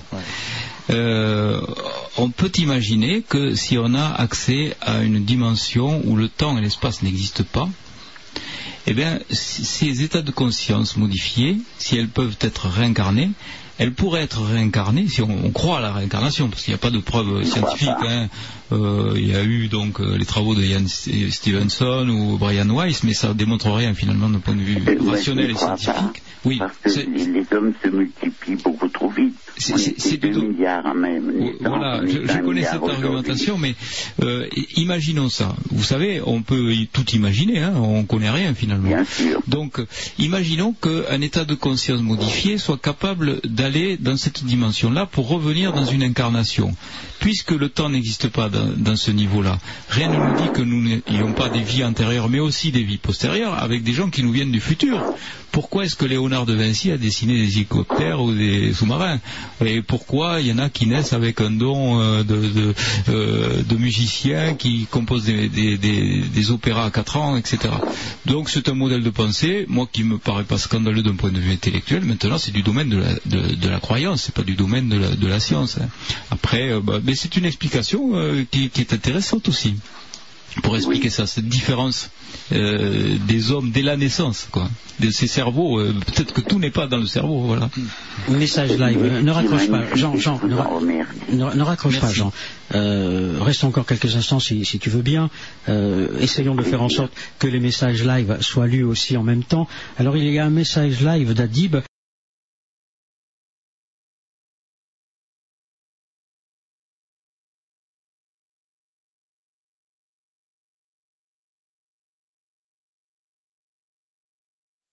qui euh, dit eh, si je vous comprends, la question d'analyser la spiritualité peut se faire qu'avec une approche scientifique et pas par d'autres disciplines. Parce que là, il se pose la question de la rationalité de cette exploration spirituelle, justement. La dimension mystique peut éviter des troubles euh, psycho... psycho j'arrive pas, psychomatiques, des dépressions, mais la même méditation, mais la méditation en elle-même ne suppose-t-elle pas des techniques de relaxation, euh, etc., etc. Il y a plusieurs questions en une là. Ça fait beaucoup de questions. Que répondre? Et il veut, il veut demander si la spiritualité aide pour la, la guérison. Ça, on a, on a déjà des- débattu de ce sujet-là. La guérison spirituelle. Hein? Il y a lourde. oui, la prière. La prière, la spiritualité. Autre question, autre message euh, live de Poussière d'étoiles. Où se trouve la conscience Ah ben là, Où se situe l'âme on a dit sûrement pas dans le cerveau, mais euh, on ne sait pas où. Et sur- Mais il faut toujours des, des références euh, spatiales ou temporelles. On, a- et on arrive toujours au même, même point de discussion. Ce que je voulais simplement dire, c'est que finalement, on y aujourd'hui, dans 500 ans, on saura des choses qu'on n'imaginait même pas aujourd'hui et qui seront peut-être des réponses aux questions que nous nous posons. Oui, possiblement. c'est sûr. Message live, quelles sont les autres positions scientifiques sur la question de la spiritualité? Quelles sont les autres positions scientifiques sur la question de la spiritualité La question est amusante parce que euh, les scientifiques euh, nient l'existence de ce qu'ils ne peuvent pas expliquer scientifiquement. Donc les scientifiques, enfin je parle ici, hein, je parle en particulier en France, parce qu'ailleurs c'est différent. Mais euh, les scientifiques purs et durs, qui font, qui sont les adeptes du scientiste, les scientistes, eh bien, ils, creusent donc euh, un fossé où ils érigent des murs entre la spiritualité et la, science. Ils veulent surtout pas ce mélange-là. Ils veulent même pas entendre parler de spiritualité. Euh, donc euh, le débat n'existe même pas, quoi. Voilà. D'où l'intérêt du travail de Mario. Et pourtant, la spiritualité, c'est un phénomène qui existe. Mais oui, mais vous savez, même les scientifiques, il, y a des scientifiques, ils ont tous, la, la plupart, ils, sont, ils ont des religions, hein. ils ont une éducation religieuse, ils sont catholiques, ils sont protestants, ils sont musulmans. Ils ont, les scientifiques, ils, ont, ils, sont quand même, quand même sérieusement schizophrènes dans leur démarche. Parce que d'un côté, euh, ils vous disent que l'après-vie n'existe pas, et puis d'un autre côté, parce qu'il n'y a pas de démonstration scientifique, et puis d'un autre côté, ils sont, ils sont tous adeptes d'une religion qui, qui dit, euh, dans toutes les religions du monde, on dit qu'il y a une survivance, quoi. Que, que ça continue, l'âme, etc. Donc euh, voilà, c'est d'un illogisme absolu. parce que euh, il y avait 2 milliards d'habitants sur cette planète suis né. Il y a 6 milliards 300 aujourd'hui. Vous n'êtes pas tout jeune, alors. de multiplication d'âmes. Oui, euh, Jean se pose la question, euh, c'est très récurrent chez lui. Il y avait 2 milliards d'habitants euh, quand il est né, maintenant il y en a 6 milliards euh, 5. Et il parle, là il aborde euh, une question qui me semble importante. Multiplication d'âmes, oui ou non? Et où vont-elles? Ah ben on n'a pas la réponse, hein, Mario. hein.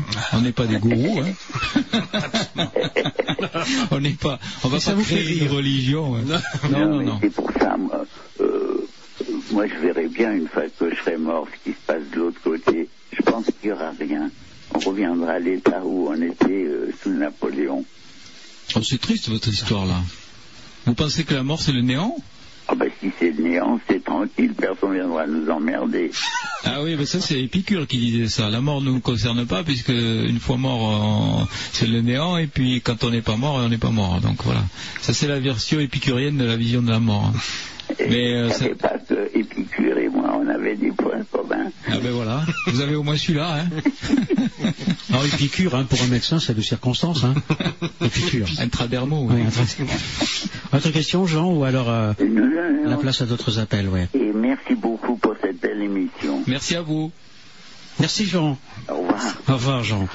01 34 12 12 22. Maintenant, vous ne venez pas gueuler que vous n'avez pas la possibilité de poser des questions via le téléphone. 01 34 12 12 22. 01 34 12 12 22.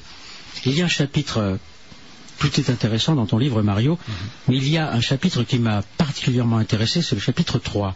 Y a-t-il réellement un module de Dieu? Je reviens à Dieu. Oui. C'est la question du, euh, du lobe temporal, finalement. Le rôle du lobe temporal euh, dans les expériences spirituelles, mystiques. Donc, euh, c'est basé sur euh, la science qui est euh, un petit peu douteuse, là, comme je l'expliquais tantôt. Donc, y a pas grand- ça tient sur pas grand-chose finalement parce que c'est ça a démarré cette idée-là. euh, c'est basé sur des rapports de quelques neurologues qui ont euh, observé des patients épileptiques lorsque euh, les crises épileptiques étaient localisées au niveau de, de cette région-là, du lobe temporal. Ben, il y en a quelques-uns qui ont rapporté euh, des expériences religieuses, spirituelles. Donc, euh, sur cette base-là, ben, les, les neurologues en question ont proposé qu'il y avait vraiment un point de Dieu, un module de Dieu Hmm. euh, dans le lobe temporal. Euh, mais euh, c'est quelque chose qui est observé de, de façon très très rare. Et euh, ben, suite à ça, il y a Michael Persinger, donc, qui est arrivé avec son fameux casque de Dieu. Mais comme comme je l'ai expliqué, euh, lorsque euh, des gens ont voulu reprendre ces, ces protocoles en contrôlant pour l'effet placebo et tout ça, et puis en, effectuant des, des recherches vraiment très très sérieuses, systématiques, ben, ils n'ont pas observé de, de phénomène en question. Donc, c'est une problématique là, qui, pour l'instant, euh, c'est pas réglé. On ne sait pas si euh, le lobe temporal finalement est euh, impliqué ou pas Hmm. euh, dans ce type d'expérience-là. Nous, ce qu'on peut dire, en tout cas au niveau de nos études d'imagerie, avec les carmélites, mais aussi avec les, les gens qui ont vécu l'expérience de mort imminente, Hmm, hmm. c'est qu'on a vu dans les deux euh, études euh, des activations au niveau de cette région-là. Donc, euh, moi, je, reste ouvert par rapport à ça. Je pense que euh, possiblement c'est une région qui est impliquée dans ce, type d'expérience-là. Mais on n'a pas, on pas de preuve absolue là, à ce niveau-là encore. Message euh, de poussière d'étoile. Une détérioration des capacités intellectuelles et mentales influerait-elle sur la conscience? Euh, oui, oui, oui. Ben, si vous prenez par exemple euh, la maladie d'Alzheimer, il y, a une, dégradation importante là, dans différentes régions du cerveau, y compris à l'avant, au niveau du lobe euh, préfrontal. Puis le lobe préfrontal, ben, il est associé à- aux fonctions, euh, à la conscience, au- de l'environnement, mais aussi à la conscience de soi. Donc, on observe dans ce- cette maladie-là euh, des problèmes majeurs au niveau de euh, la perception que l'individu a de, de sa propre identité, évidemment. Donc, euh, oui, euh, il y a des régions qui sont carrément associées à ça, mais encore une fois, ça ne veut pas dire que parce qu'il y a une détérioration au niveau de ces régions-là, puis qu'il y a un déficit sur le plan cognitif à ce niveau-là, que c'est la région elle-même qui est atteinte qui crée la fonction. C'est un peu comme un poste de télévision, si vous voulez. Euh, si vous euh, trafiquez les, les, euh, transistors, par exemple, vous allez altérer la réception euh, du, du- du programme de télévision, par exemple au niveau du son, euh, au niveau visuel, mais ça n'empêche pas que la station continue d'émettre D'émettre, le même programme. Donc, ça serait euh, les scientifiques matérialistes vont conclure que euh, le programme lui-même, donc, ou la conscience de soi, si on reprend l'analogie, ben, est généré au niveau des transistors du, de l'appareil de télévision lui-même, donc le cerveau, par exemple. mais, mais je reviens à la question posée. euh, où se situe la conscience? Où est-elle? Ben, c'est peut-être une mauvaise, une mauvaise question, au sens où pourquoi il faudrait localiser? J'ai le droit, hein, docteur. Bon, oui, oui, oui, tout à fait. Une mauvaise question. Non, ben c'est c'est euh, une habitude de penser que les êtres humains ont. On essaie toujours de localiser tout ce qui existe, les phénomènes- Ouais. tous les phénomènes, au niveau de l'espace puis dans le temps. Mais euh, il semble qu'il y a des phénomènes qui, bon, ben, par exemple, les, les expérienceurs, euh, ils rapportent des expériences, mais qu'ils ne peuvent pas du tout localiser en termes d'espace-temps. Euh, dans, dans cet état-là, il y a plusieurs affaires qui arrivent de façon simultanée. Nous, on essaye d'établir des séquences, là, de, mais par exemple, la revue panoramique de la vie, la perception de la lumière, etc. Ben, ils nous disent que tout ça, finalement, ça se passe de façon simultanée. Et pas nécessairement. Voilà, c'est pas chronologique. Non, euh, non, non, pas du tout. euh, Et pour l'avoir vécu, c'est terrifiant la vitesse à Ah. laquelle ça se passe. Ah. Le mot est terrifiant. C'est terrifiant la tu as vitesse. vécu une NDE. Deux. Ah, c'est le moment. Tu non, non, non, non, non, non, non. J'arrive jamais. Non, non, non. Chaque non, non. fois, il nous fait le coup, il c'est- veut pas la raconter. c'est- vraiment terrifiant, terrifiant. Quand je dis, euh, j'emploie pas le mot terrifiant dans le sens euh, peur ou, Hmm. ou crainte ou quoi que ce soit, mais voilà, euh, c'est terriblement rapide. Il n'est pas possible, il n'est pas possible de pouvoir structurer ça en séquences précises. Tout se passe pratiquement en même temps, parce que cette notion de temps et d'espace, elle n'existe pas. Combien parle du tunnel Moi, je ne l'ai jamais vu ce tunnel. Et le tunnel, c'est peut-être encore une, une image, parce qu'il est difficile dans le vocabulaire dont nous disposons de trouver les mots qui vont s'approcher le plus près de ce que l'on a vécu. Il y a quelque chose qui, est, euh, qui, est- qui interpelle quand même dans cet euh, univers où le temps et l'espace n'existent pas, c'est que euh, si on arrive, les scientifiques ont, calculé ça, à dépasser la vitesse de la lumière, hein, au-delà de 300 000 km par seconde, on arrive dans un espace, enfin dans un univers où l'espace et le temps n'existent pas, où le, le temps ne s'écoule plus, il n'y a plus de passé, de présent, de futur. Donc si on est dans cette euh, dimension-là, on conçoit très bien qu'on a l'omniscience, on a l'intégralité de la connaissance, on a aussi la rétrocognition, on se souvient de tout ce ce qui s'est passé avant, quelquefois aussi la précognition, on va deviner ce qui va se passer après notre NDE, et étant donné qu'on a euh, l'omniscience, on a aussi la sagesse absolue, qui est en fait la clé de l'amour inconditionnel, la sagesse absolue. Ça n'a rien à voir avec l'amour terrestre, avec les jalousies, la possession et tout ça. Donc c'est cette, cette connexion avec cet univers euh, supralumineux tachyonique hein, euh, qui pourrait expliquer que euh, la conscience serait délocalisée en fait dans une dimension comme ça. C'est pour ça qu'il faut arrêter de dire c'est où la conscience, c'est que c'est euh, à quel moment. euh, non, il n'y a pas de temps, il n'y a pas d'espace. Donc euh, à partir de là, ça, ça, dé- ça dépasse, ça dépasse complètement nos schémas classiques.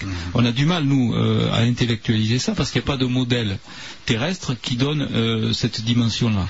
Donc si on accepte que euh, dans cet état on est capable de- d'accéder à cet univers, tout devient logique. Quoi. Oui, mais cet état qui est momentané, je puis te le dire, je n'oserais jamais dire que j'ai la sagesse maintenant. Mais tu Dans l'état, oui, mais après, non. C'est vrai que ça modifie un caractère, ça modifie toute une vie. Hmm. Par exemple, beaucoup me trouvent quelqu'un d'emporté, mais simplement parce qu'avant ce premier accident en 1968, j'étais un môme, euh, un mec de 20 ans, euh, je ne profitais que de la vie, que des femmes, que de l'argent, je profitais de mon métier. J'ai changé, oui, bien sûr, mais j'étais aussi celui qui disait Amen à tout. Cela peut transformer un être, effectivement, de dire, plusieurs années après, je n'ai plus envie d'être le serviteur de qui que ce soit, d'être celui qui va dire oui, vous avez raison.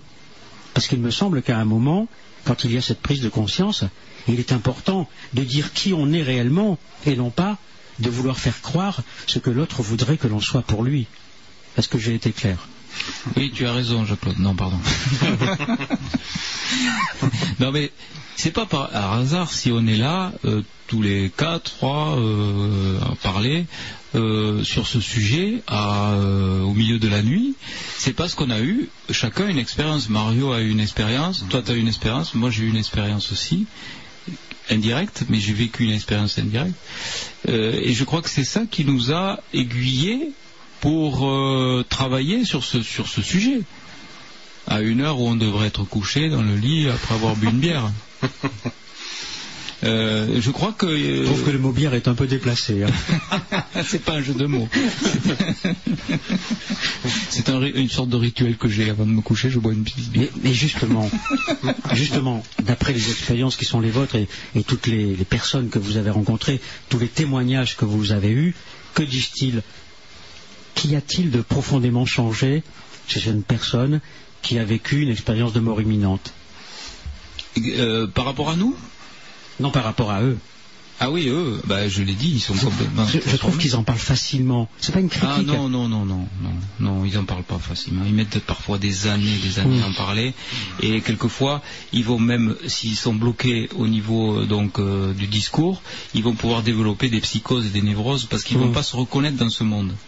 S'ils ne peuvent pas euh, donner leur expérience, qui est, je le répète, l'expérience de leur vie, s'ils peuvent pas la livrer à leur famille, à leurs proches, à leurs amis, ils vont se trouver bloqués dans des psychoses, euh, quelquefois des névroses obsessionnelles. Ils vont délirer même.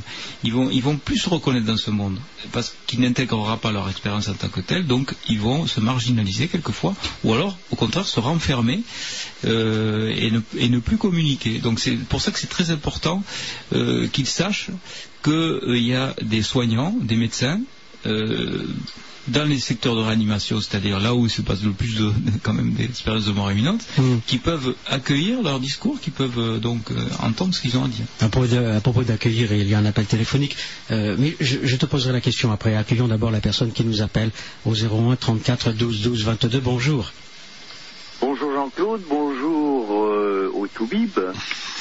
Euh, quels sont les prénoms des Toubib Jean-Jacques et Mario. C'est Jean-Jacques et Mario. Euh, vous êtes professeur en médecine, exactement. Qu'est- Qu'est-ce qui détermine le, le suffixe du, du doctorat? Vous parlez euh, donc. euh, On vous appelle docteur. Oui, docteur, parce que nous, euh, nous passons une thèse euh, de doctorat en médecine.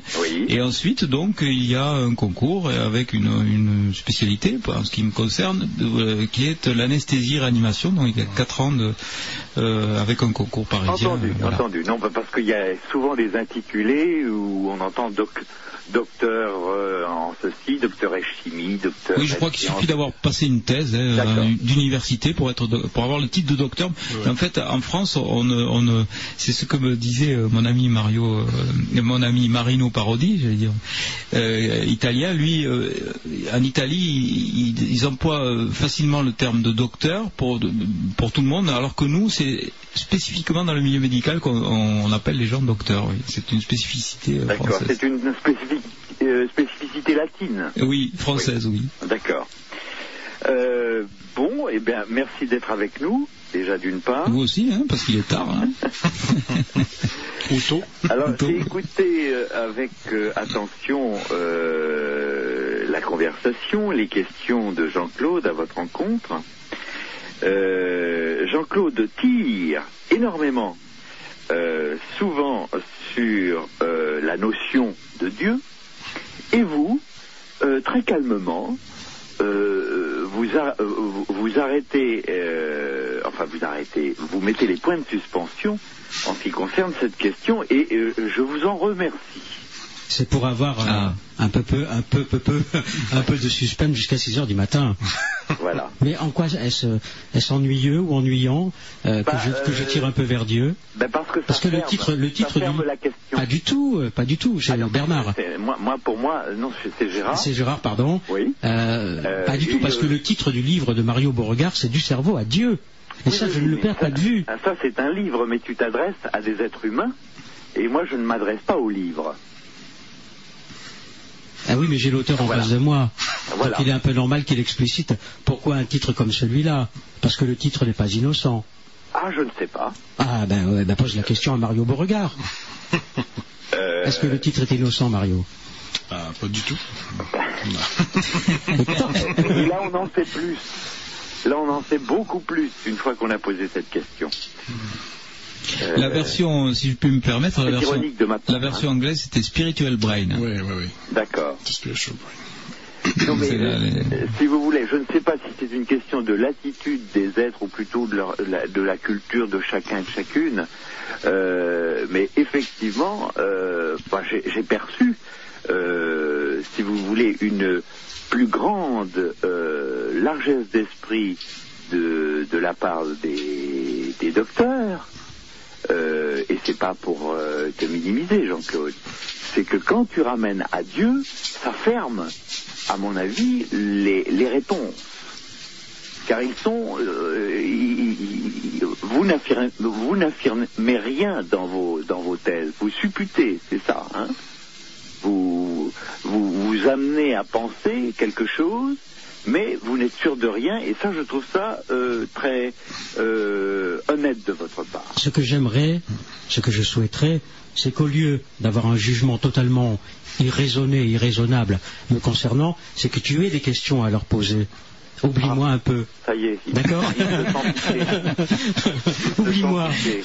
Oui. Non, non, mais je réagis. D'accord, d'accord. Je réagis, c'est normal. Oui, oui, oui. Tu portes un jugement, je réagis. Oui, oui, oui, oui, oui. Et je ne le fais pas dans la, dans la colère ou dans la... Ni dans la dentelle. Hein, ni dans la dentelle non plus. D'accord. Euh, en ce qui concerne les NDE, c'est ça NDE, hein? Oui. Euh, j'ai euh, alors je n'ai jamais euh, été euh, confronté à ce genre de- d'expérience, mais j'ai eu un patron euh, qui, sans parler de NDE, euh, a frôlé la mort. Je m'explique. C'est-à-dire qu'il a déclaré un cancer. Ce patron était, euh, on va dire, de relations assez difficiles pour l'ensemble du personnel que nous étions et qu'il a traversé l'expérience, je vais bien dire, de la guérison et qu'ensuite ce monsieur avait tout remis en cause par rapport à, à, à la façon de se conduire dans la vie et qu'il était devenu un homme charmant euh, après euh, la guérison. Il a pu reprendre d'ailleurs son travail. Donc je, je- je ne vais pas vous parler de NDE, mais je vais, euh, je vais vous parler surtout de remise en question euh, par rapport justement à la société qui nous environne. Et euh, ça va un petit peu relativiser, si vous voulez, la façon euh, dont on se conduit euh, et la, on va dire la, euh, le, côté assez important de l'environnement et culturel et géographique dans lequel on se meut. Voilà, euh, qui a évidemment une influence sur le cerveau humain. Alors qu'est-ce que vous en pensez sans, aborder la NDE euh, Les personnes qui, ont été soignées, etc., et qui ont revu, on va dire, leur copie en ce qui concerne leur euh, comportement dans leur vie? Je crois qu'on a déjà répondu à ça et les, gens sont transformés dans le bon sens du terme, c'est-à-dire qu'ils vont devenir entre guillemets meilleurs. En, tout cas, euh, meilleurs pour les autres, ça c'est sûr. Ils vont euh, quelquefois changer de métier, ils vont euh, changer d'amis parce que les, anciens amis vont plus les correspondre du tout. Surtout si leur vie d'abord était très axée sur le matériel. Euh, ils vont quelquefois divorcer. euh, donc ça va être un bouleversement euh, total, quoi. hein, et ça sera plus du tout les mêmes repères, les mêmes objectifs de vie, quoi. Et en fait, ils au total, ils sont quand même beaucoup plus heureux, même s'ils sont beaucoup plus pauvres d'un point de vue matériel, ils sont beaucoup plus riches d'un point de vue spirituel. Et là, fait d'accord. et, et là, ça ne fait pas le poids, quoi. La spiritualité contre le matériel, et il n'y a pas photo. Mhm. Bien. Et puis, euh, je voudrais vous faire part aussi d'une expérience que j'ai faite alors avec mon chat. Euh, en ce qui concerne, on va dire euh, succinctement, euh, une transmission de pensée. Euh, moi, je n'arrive pas à capter euh, les pensées de mon chat. Par contre, lui, oui. Bon, je vous donne une. Il a du mérite. euh, je vous donne l'expérience en question. Euh, D'une façon aléatoire, euh, je lui prends quelques crevettes pour son repas. Repas dont il, enfin, elle est friande puisque c'est une chatte. Euh, à chaque fois que je pars faire l'emplette de crevettes, elle devient dingue. C'est-à-dire que elle sort avec moi pour un peu, pour un peu elle m'accompagnerait euh, jusqu'au marché. Euh, Est-ce que vous, qu'est-ce que vous donnez comme, euh, on va dire, comme euh, observation sur ce- cette expérience? Que ta chatte aime les crevettes. Et comme il non mais je de pense, je la pense crevette. vraiment, parce que au- c'est au moment où je fais la liste, par exemple, des courses, que Mhm. je mets crevettes, que je visualise évidemment les crevettes, la chatte est à mes pieds. Ça me rappelle une expérience qui a été menée avec des chiens, puisque je m'intéresse à la télépathie. Euh, ils, ils avaient fait l'expérience suivante. Ils mettaient le maître euh, dans une pièce et le, le maître prenait la laisse du chien. Et au même instant, le chien s'agitait comme s'il allait sortir dans une autre pièce, comme s'il y avait eu, un lien télépathique entre le maître et le chien, de façon euh, tout à fait significative dans, dans l'expérience en question. Et euh, alors, est-ce qu'il y aurait euh, une espèce de sixième sens animal? Pourquoi pas? Il y a eu aussi cette expérience de chat qui devinait euh, les décès des personnes. Ça avait fait la une des, des journaux télévisés il y a quelques mois. Euh, ce chat qui se mettait euh, au pied donc des, des personnes qui allaient mourir dans, dans les heures qui suivaient. Et le chat se trompait jamais.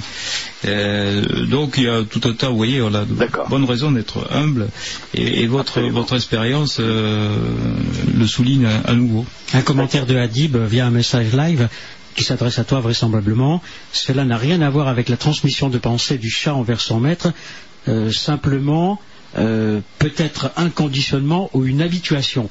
Bah, je- j'ai bien dit d'une façon aléatoire. Ouais. Euh, C'est-à-dire que je, je ne comptais pas les jours où le, euh, les jours de marché, euh, oui, mais euh, on va dire tous les 15, tous les 15 jours euh, ou trois semaines, etc. Euh, donc euh, ça n'avait rien à voir avec le les réflexes de Pavlov. C'est ce que j'avais cru comprendre, c'est pour ça que je vous ai fait Voilà. cette réponse. oui. Voilà. Euh, D'autre part, si je pars en voyage, euh, c'est la valise qui est déchiquetée. Euh, parce que euh, si je pars en voyage, rien ne lui laisse penser que, enfin sur le plan matériel, que je vais faire ma valise le lendemain, mais la veille, elle est dans la valise. Voilà. Mais et puis euh, il y a aussi les, les espèces de prémonitions ou d'intuitions animales. hein. Avant, avant les grandes catastrophes, il y a des animaux qui s'affolent, on ne sait pas pourquoi non plus. Bon. Euh, le cerveau euh, humain est complexe, le cerveau des animaux aussi. hein. Il y aura de quoi investiguer. Mario a du travail. hein. Oui, oui, ça, vous avez une belle plage là. Oui, oui, c'est sûr. Euh, je vous ai entendu parler euh, de euh, scientifiques ayant eu une éducation religieuse et non pas forcément une expérience. Euh, et je trouve que euh, c'est un petit peu réducteur euh, de penser que euh, des scientifiques n'auraient pas euh, le statut, on va dire, de euh, religieux au sens large du terme. Mais c'est-à-dire, il y a expérience mystique, euh, c'est euh, c'est- différent. A- avoir, être adepte d'une religion et avoir reçu, avoir reçu dans sa vie une expérience mystique, euh, Mario l'a détaillé tout à l'heure, les, les différents critères pour, euh, qui pouvaient valider une expérience mystique, c'est complètement différent. une Je pense que par expérience religieuse, vous voulez dire expérience mystique, c'est ça? Euh, oui, euh, enfin, moi, pour moi, la démarche scientifique est une expérience mystique. Alors, vous voyez, bon, euh, faut- faut-il s'entendre aussi sur la façon dont on aborde euh, un sujet? Mais euh, bon, je fais, je fais moi-même de la peinture, c'est une expérience mystique. Euh, c'est comme ça que, que, que, je vis les choses. Euh, maintenant, je ne suis mm, pas pour autant religieux dans l'âme euh, et je n'adhère à aucune religion. Mais il y a euh, un, euh, un- un côté mystique euh, dans, dans, dans ce. Enfin, c'est comme ça que je le ressens. Euh, dans la recherche scientifique, il y a certainement une expérience mystique. Il y a une part de mystique dans la recherche. Mario, qu'en penses-tu? Bah, et ça dépend. Si on, si on, bon, on s'en tient au- à la définition stricte. Strict, euh, oui, parce qu'il me semble mystique. que le mot mystique est, est- pardonne-moi, mais il, il me semble qu'il y a euh, un, un mot fourre-tout, la mystique, Ah oui dans le mot mystique. Si on essayait de- d'aller vers euh, un nivellement par le haut et non pas par le bas. Bah, écoute, euh, moi je pense que le fourre-tout, il est dans la religion. Non, mais ça, c'est une autre question. Ah ben non, Ah si Non, parce que quand, on dit religion, moi j'y mets le religieux et le religieux, on, on- on y baigne tous les jours. Ah, Nous avons beaucoup plus parlé de mystique, de mysticisme, que de Ah non, religion. le mysticisme c'est autre chose. Eh ben, justement, Mystique, pour si moi, on pouvait laisser de côté de temps en temps euh, le mot religion vers un mot que, que, que nous développons, que nous avons développé euh, assez longtemps, euh, le mot spiritualité. Mais, mais pour moi, c'est lié puisque c'est liant. C'est le liant. Pas d'accord, mais bon, Bon, qu'en pense... euh, pas d'accord. Non, non, mais, Mais je, pour je dis pas d'accord, mais qu'en pense euh, Mario Beauregard ou Jean-Jacques Charbonnier? C'est relié, hein. C'est le cas de le dire. Ça peut être relire aussi. Hein. Ça peut être relire aussi. Non. Comment non? Moi, je pense que on peut être spirituel sans, sans être forcément religieux, et puis inversement. ouais. Voilà. Oui. Bon, Il y a des religieux qui sont pas très spirituels. Ah non, mais Il nous que- en a que- parlé le père Brune tout à l'heure, les, les pédophiles là en question. Ils étaient pas très spirituels, ceux-là quand même. Pourtant, ils étaient religieux. eh oui. Ah oui, d'accord. Ben, euh, Vous avez écouté le début de l'émission avec le père Brune, non? Malheureusement pas. Ah, C'était intéressant aussi. hein. Bien, eh bien, écoute, euh, je continue à vous écouter, je, je continue à vous écouter. D'accord, merci beaucoup. Merci. À À plus tard. hein. Au revoir. Au revoir. Moi, je reviens toujours à Dieu. Hein. euh, J'y tiens et personne ne m'empêchera hein. de pouvoir en parler. Mais c'est pas grave, euh, je m'en fiche. j'ai noté ça, c'est une, une- une des rares questions que j'ai notées pour, pour ne pas l'oublier. Est-ce que notre cerveau possède des mécanismes qui nous permettent d'entrer en contact avec Dieu? Et tu as remarqué, Mario, que dans cette phrase, j'avais mis et le mot cerveau et le mot Dieu. Toujours eu égard au livre que tu as écrit. Oui. Est-ce que notre cerveau possède des mécanismes qui nous permettent d'entrer en contact avec Dieu Ben, si euh, on étudie euh, l'expérience des mystiques à travers les, âges et puis les différentes traditions, on aurait tendance à dire que oui, il y a des mécanismes qui, puis c'est un peu ce qu'on a étudié chez les carmélites, puis aussi chez les gens qui ont vécu l'expérience de mort imminente, là, durant un état spirituel. Ben oui, euh, le, le cerveau finalement. Euh, c'est un médiateur de toutes les formes d'expérience humaine, qu'il s'agisse de la perception d'un gâteau sur la table euh, versus d'une expérience spirituelle intense ou peu importe, euh, la dégustation d'un verre de vin, etc. Toutes ces expériences-là sont médiées par le cerveau, supportées par le cerveau, mais supporter ou médier, ça ne veut pas dire être créé par. Donc, c'est un concept de corrélation, d'association, encore une fois. Donc, oui, euh, c'est certain qu'il y a des, euh, comme on l'a montré, des régions spécifiques, des circuits qui sont plus associés à des expériences euh, spirituelles, mystiques, qu'à d'autres formes d'activité humaine. Donc, il y aurait comme une certaine spécificité à ce niveau-là, mais ça ne veut pas dire pour autant que c'est le cerveau lui-même qui génère, Qui génère, ouais. l'expérience en question. Nuance très importante. Je veux baser sur euh, les résultats des recherches des travaux euh, euh, d'Andy Newberg et de, euh, comment il s'appelle, de Dr. Persinger. Oui. Hein? Jean-Jacques? Oui, oui, j'adhère tout à fait à ce qu'a dit mon confrère. Bien, mais alors, Voilà. alors, ces, ces deux hommes, ces deux chercheurs, ces deux médecins ont parlé d'une zone mystique dans le cerveau. Y aurait-il une zone mystique dans le cerveau? Je ne parle plus de Dieu là, Mario. Ça va faire plaisir à, à- à Bernard ou à Gérard, je n'arrive jamais à me souvenir de leur prénom. Mais y a-t-il une zone mystique dans le cerveau? Il y, a des, régions, des circuits qui sont plus euh, associés aux expériences mystiques qu'à d'autres formes euh, de processus cognitifs ou euh, émotionnels, oui, ça c'est certain. Il y a toujours une, il exerce une certaine forme de spécialisation au niveau du tissu cérébral. Par exemple, au niveau de la motricité, au niveau des sens, la vision, l'audition, etc. Mais c'est valable aussi pour des fonctions plus euh, abstraites, euh, comme euh, la capacité à contacter euh, euh, le mystique ou le, le domaine spirituel, par exemple. Le docteur Newberg précise le cerveau est conçu de telle sorte qu'il nous permet de vivre ces expériences. Et peut-être que cela a été voulu par une intervention divine. Donc il ne parle plus de Dieu, il parle d'une intervention divine par le résultat de millions d'années d'évolution. Mais quelle que soit la raison, je crois que la chose importante est de comprendre comment le cerveau fonctionne, parce que cela nous aide à comprendre le pourquoi de ces expériences. Oui. Tout à fait, mais ça ne ça ne nous renseigne pas nécessairement sur l'origine oui. de l'expérience, comme je disais Mm. tout à l'heure. Est-ce qu'il est important de, de savoir, euh, de connaître l'origine? Ben, pour... euh, Admettons, dans tes travaux, pour- dans tes recherches, Ben, pour un scientifique qui s'intéresse à ces questions-là, oui. Oui. Mais pour nos, les carmélites euh, qu'on a examinés, par exemple, au laboratoire, non. Elles s'en foutent royalement. Elles nous ont dit, vous trouverez jamais Dieu dans le cerveau euh, humain, puisque Dieu a créé tout ce qui existe dans l'univers, y compris le cerveau. Donc, vous perdez votre temps d'une certaine façon, comme ça.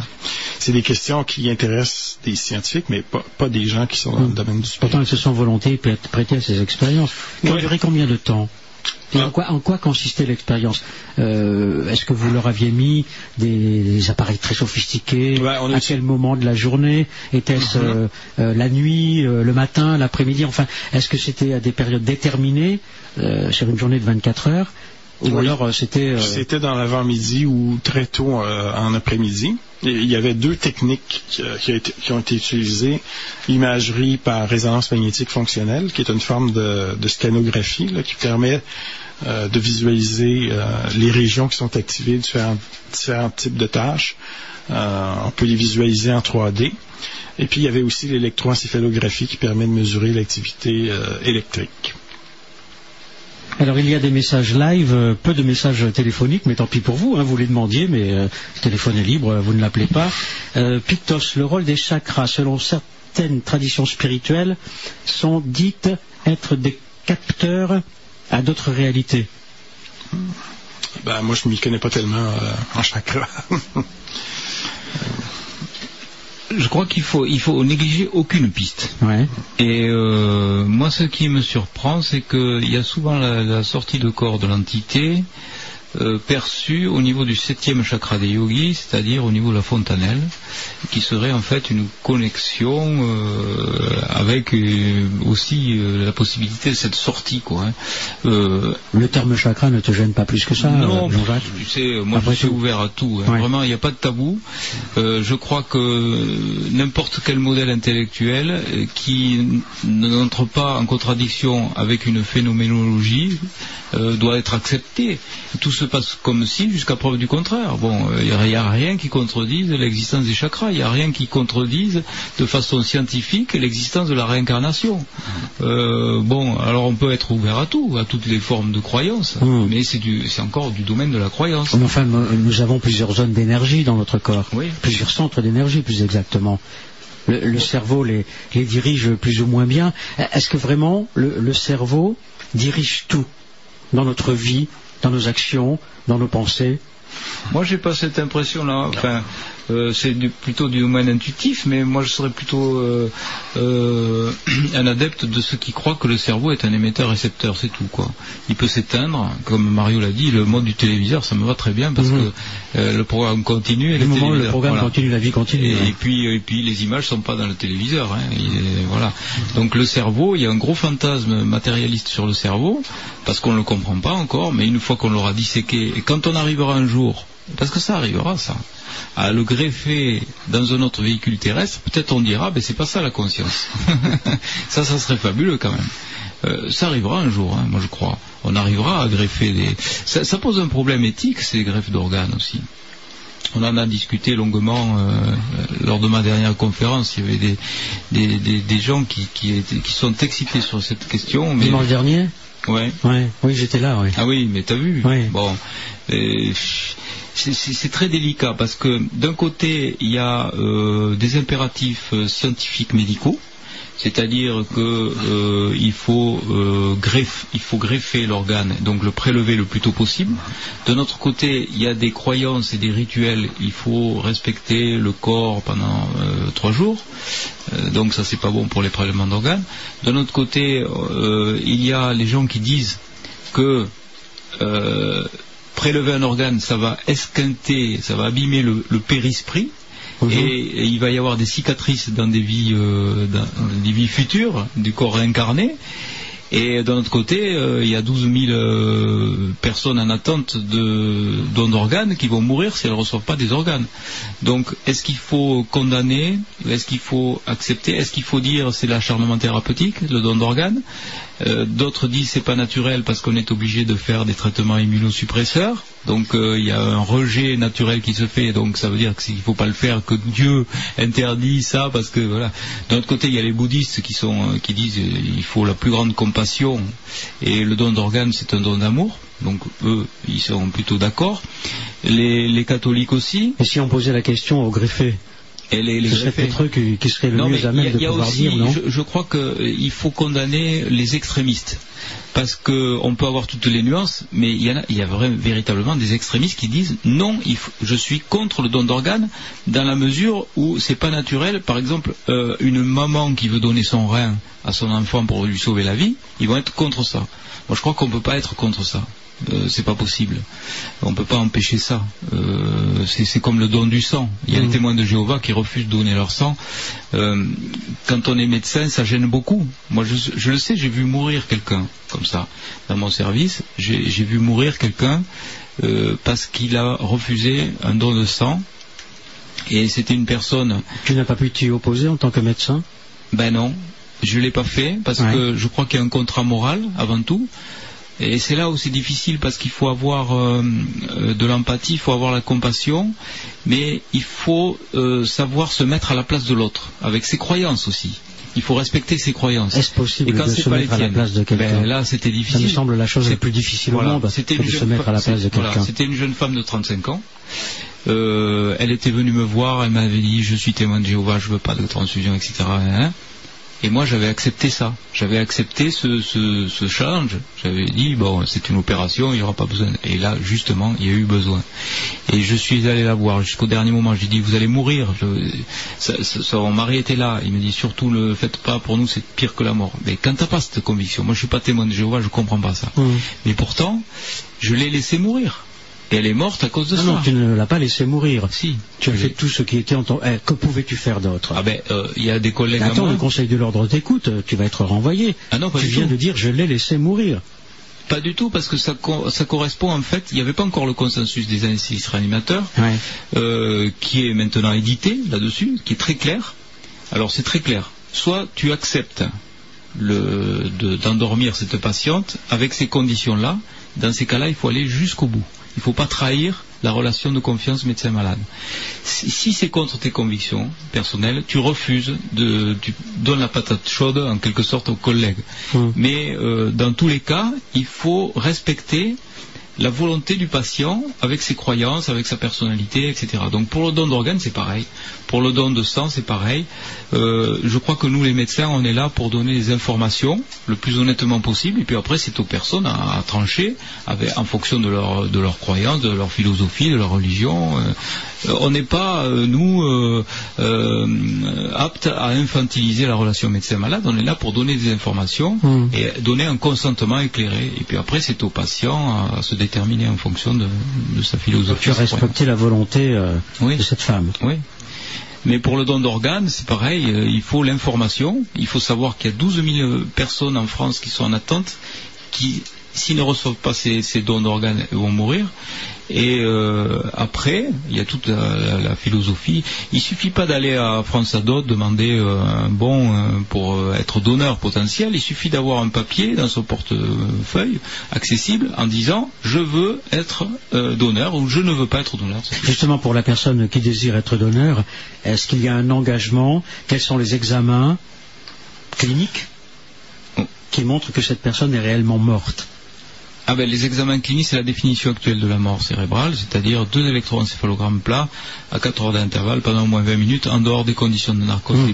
Euh, Je te fais répéter, bien que Oui. tu l'aies déjà dit, mais je pense à celles et ceux qui, qui se sont connectés Voilà. il n'y a pas très longtemps. Et, et là, on peut dire les gaz sans ambiguïté, ou les gaz du sang aussi Ouais. par métabolisme, mais on peut dire sans ambiguïté que ces personnes-là ne reviendront pas à la vie parce qu'on ne sait pas faire. Ça ne veut Mm. pas dire qu'un jour elles reviendront, mais aujourd'hui, on ne sait pas les faire revenir à la vie, donc on considère que euh, dans 100% des cas, ces personnes ne sont pas récupérables. Donc Mm. à partir de là, on peut se servir moi ça me semble logique. On peut se servir de leurs pièces détachées, parce que le corps qui soit mangé par les vers, brûlé, ou euh, qu'on prenne des pièces détachées pour aller euh, réparer un autre corps terrestre, un autre véhicule terrestre, l'entité elle est déjà partie, elle, est déjà dans notre dimension.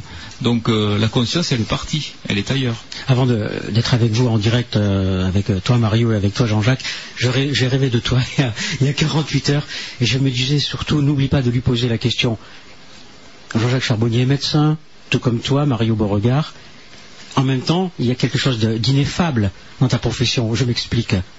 Tu es celui qui endort et celui qui réveille.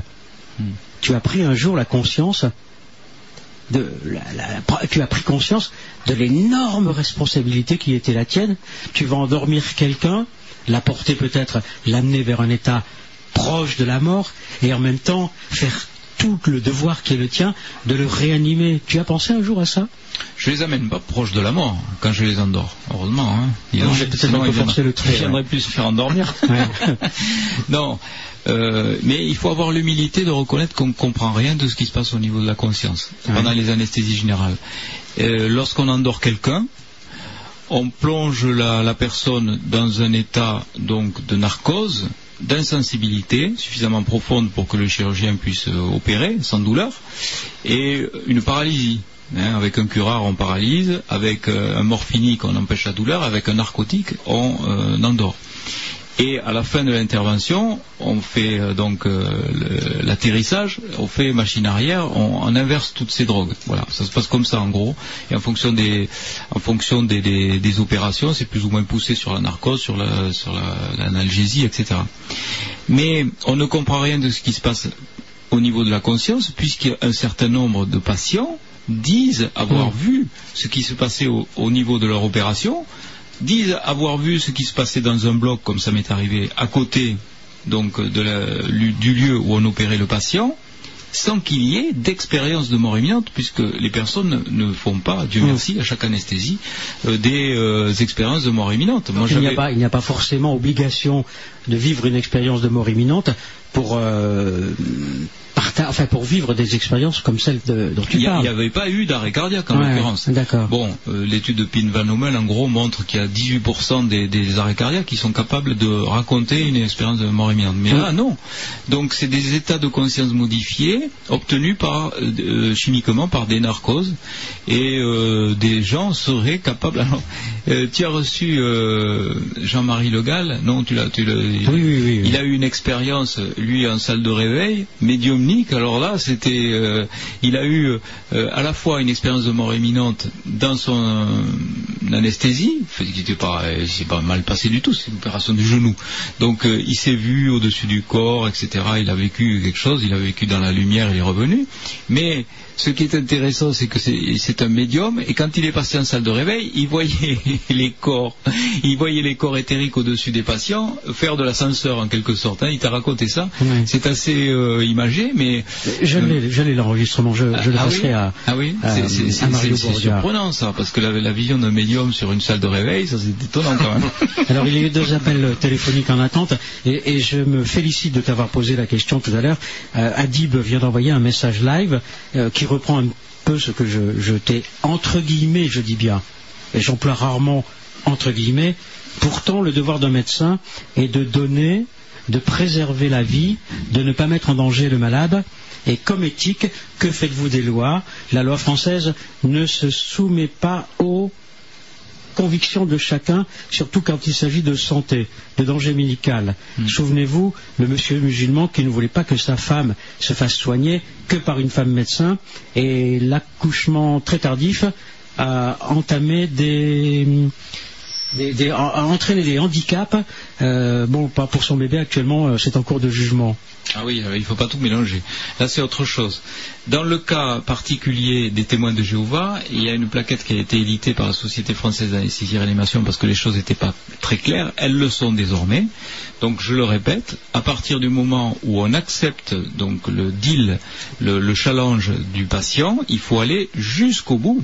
Il faut respecter les convictions. Il y a eu même des condamnations d'anesthésistes qui avaient transfusé les patients en cachette à leur insu. Hum. Hein, et, et ça, c'est très grave. Par contre, en ce qui concerne les enfants, c'est différent. Si on a euh, des témoins de Jéhovah, des parents témoins de Jéhovah qui ont des euh, enfants euh, qui nécessitent une transfusion, on passe outre la décision des parents, on téléphone au procureur de la République et, ils, sont euh, donc destitués des pouvoirs parentaux le temps de la transfusion. Donc les mineurs, les mineurs ne. Les mineurs sont protégés.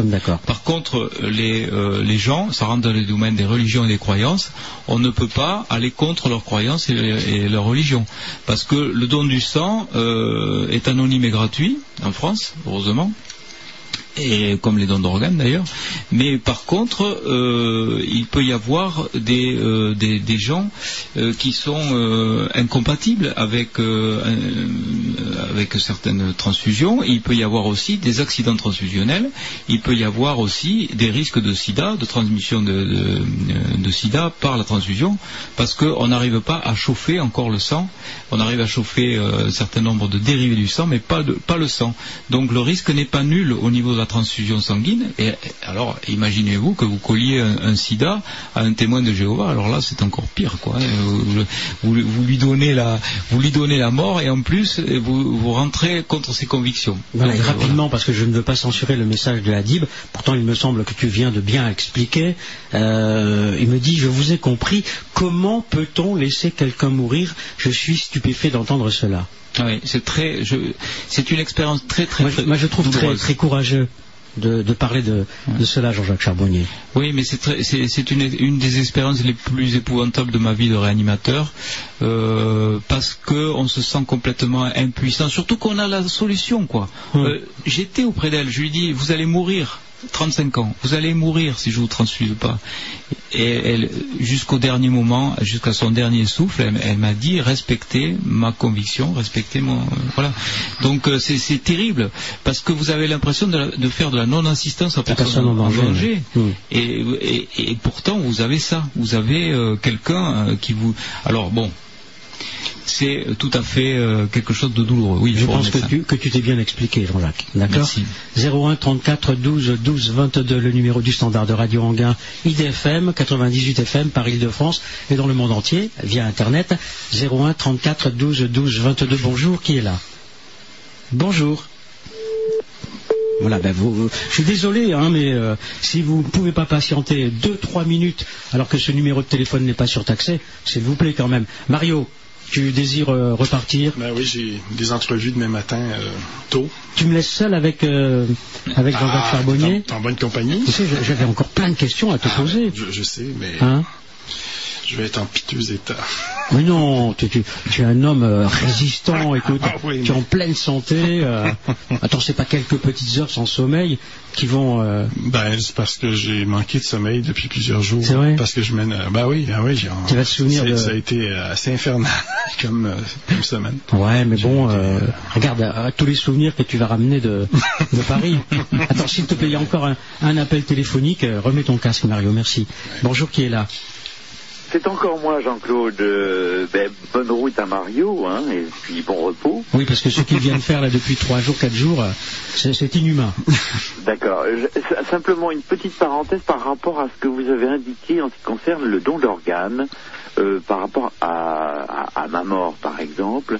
Euh, le, je crois savoir, je n'en suis pas sûr, que le fameux petit papier doit stipuler que l'on s'oppose au don d'organes, mais si on n'a pas de papier en, en cas d'accident, etc., on peut nous prélever euh, des organes à partir du moment où on ne s'y oppose pas.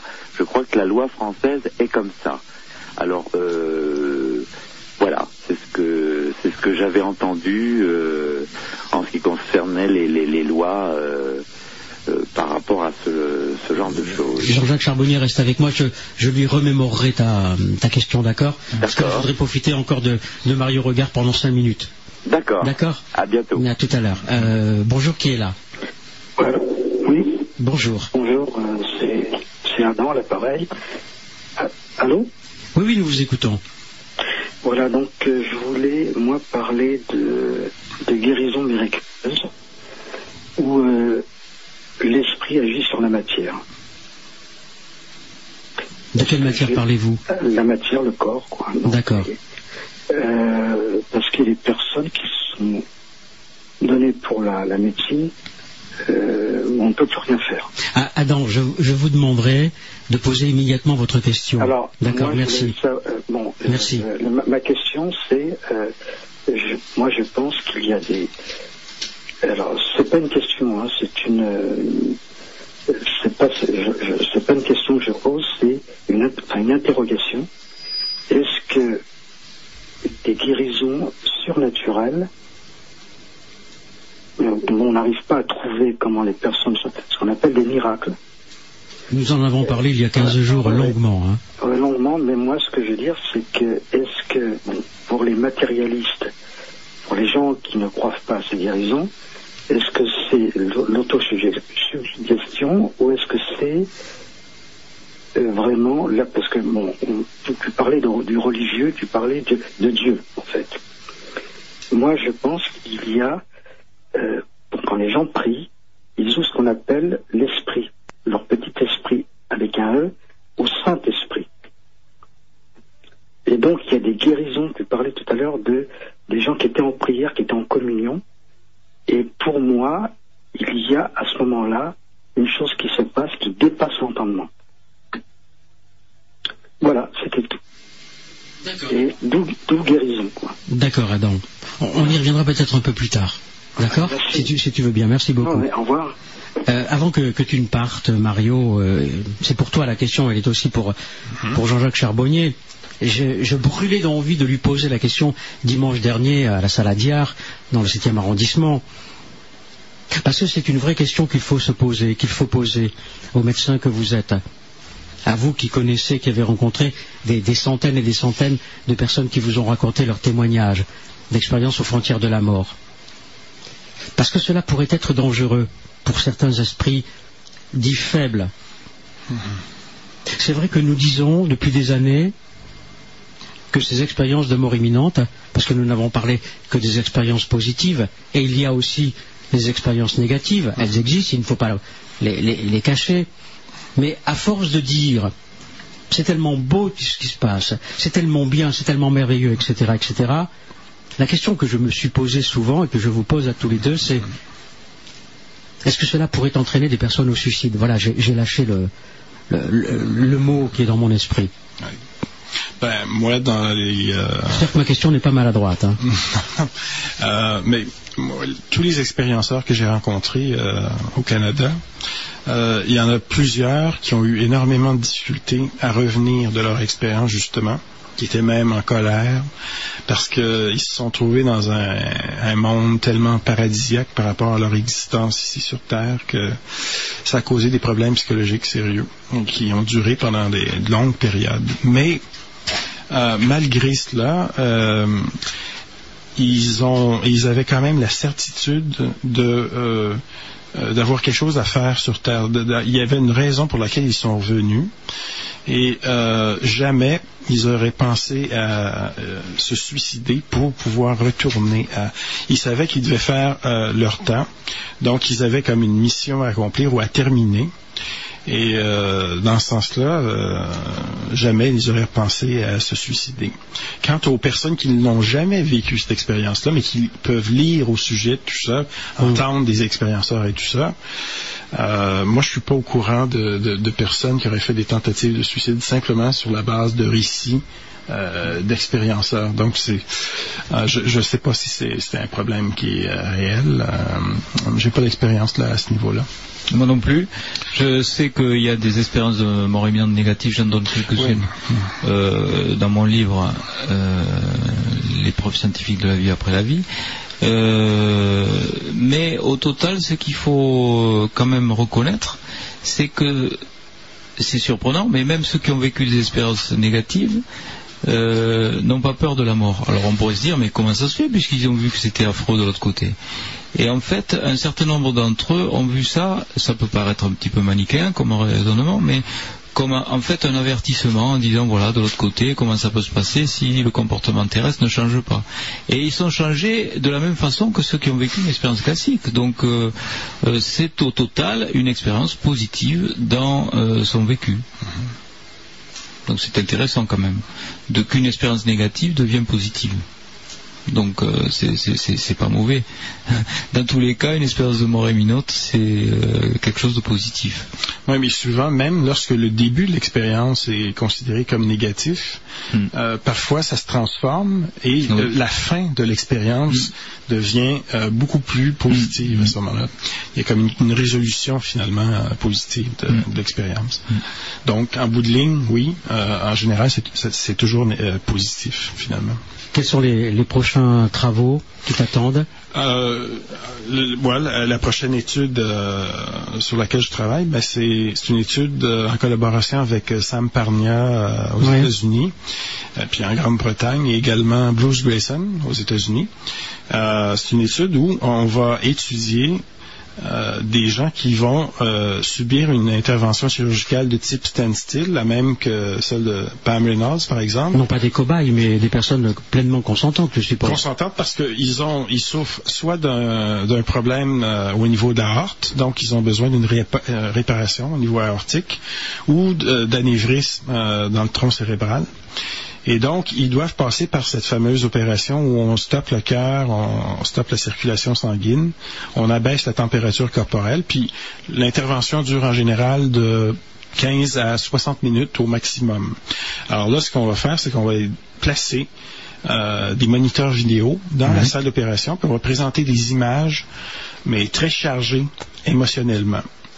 Parce qu'il y a des expérienceurs qui nous ont rapporté que en général, euh, lorsqu'ils ils vont être attirés par, lorsqu'ils ont une, ex- une expérience hors du corps, par exemple au niveau de la salle d'opération, ils sont attirés par le, le corps physique qu'ils voient sur, euh, euh, donc sur la, la civière, euh, leur propre corps, euh, et euh, mais ils vont être associés, ils vont être intéressés aussi à des à des éléments qui sont chargés émotionnellement. Ça, ça prend comme de l'émotion pour attirer leur attention. Donc, on a pensé à utiliser ce type d'image-là et on va, on va placer les moniteurs vidéo à une hauteur de 2 mètres, euh, 0.05. Donc, il n'y a personne dans la salle d'opération qui va voir ces images-là, puis les patients ne seront pas au courant, a priori, euh, qu'on va essayer de tester cette possibilité-là. Et on va, à- à- après euh, les interventions, dans les jours qui suivent, lorsque euh, les patients vont récupérer, on va les interviewer tout simplement pour savoir s'ils ont vécu des processus conscients pendant les interventions.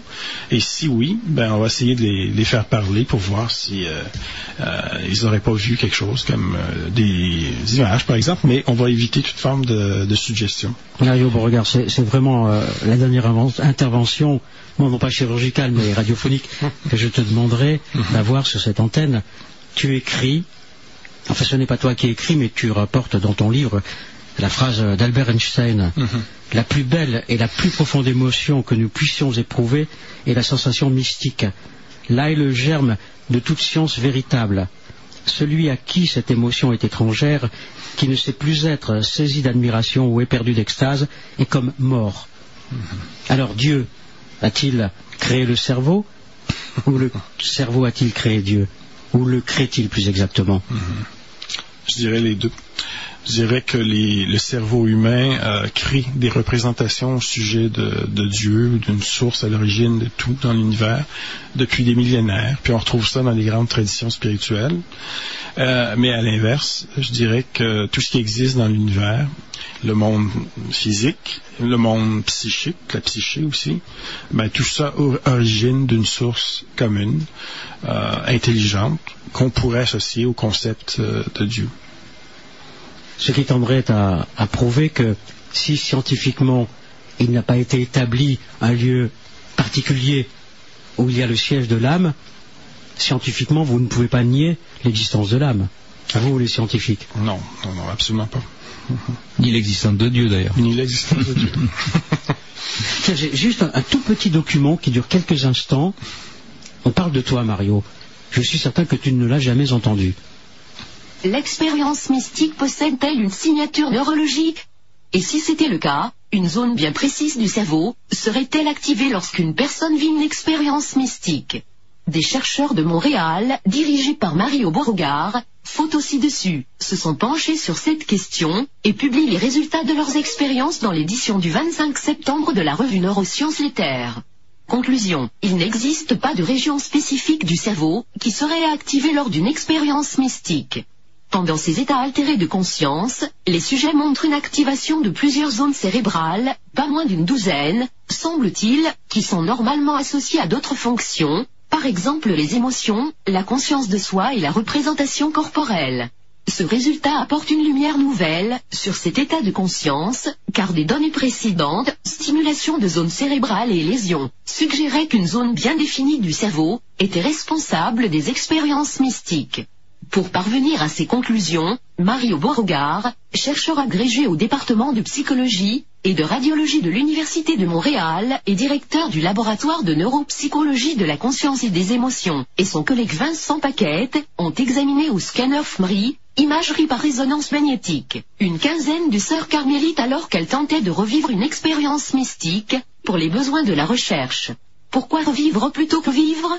Le lien, communiqué émanant de l'Université de Montréal, explique d'une part que les religieuses ne peuvent pas provoquer volontairement ces expériences et que, d'autre part, des recherches auraient démontré que le fait de revivre un événement active les mêmes régions du cerveau que l'expérience originale. Les chercheurs ont apparemment noté un lien entre cet état de conscience et les ondes cérébrales à l'électroencéphalogramme. Le fait de revivre une expérience mystique était accompagné d'ondes lentes, θ et delta respectivement et normalement associées aux périodes de l'endormissement et du sommeil profond, indique Daniel Baril. Dans son article Il n'existe pas de module de Dieu dans le cerveau.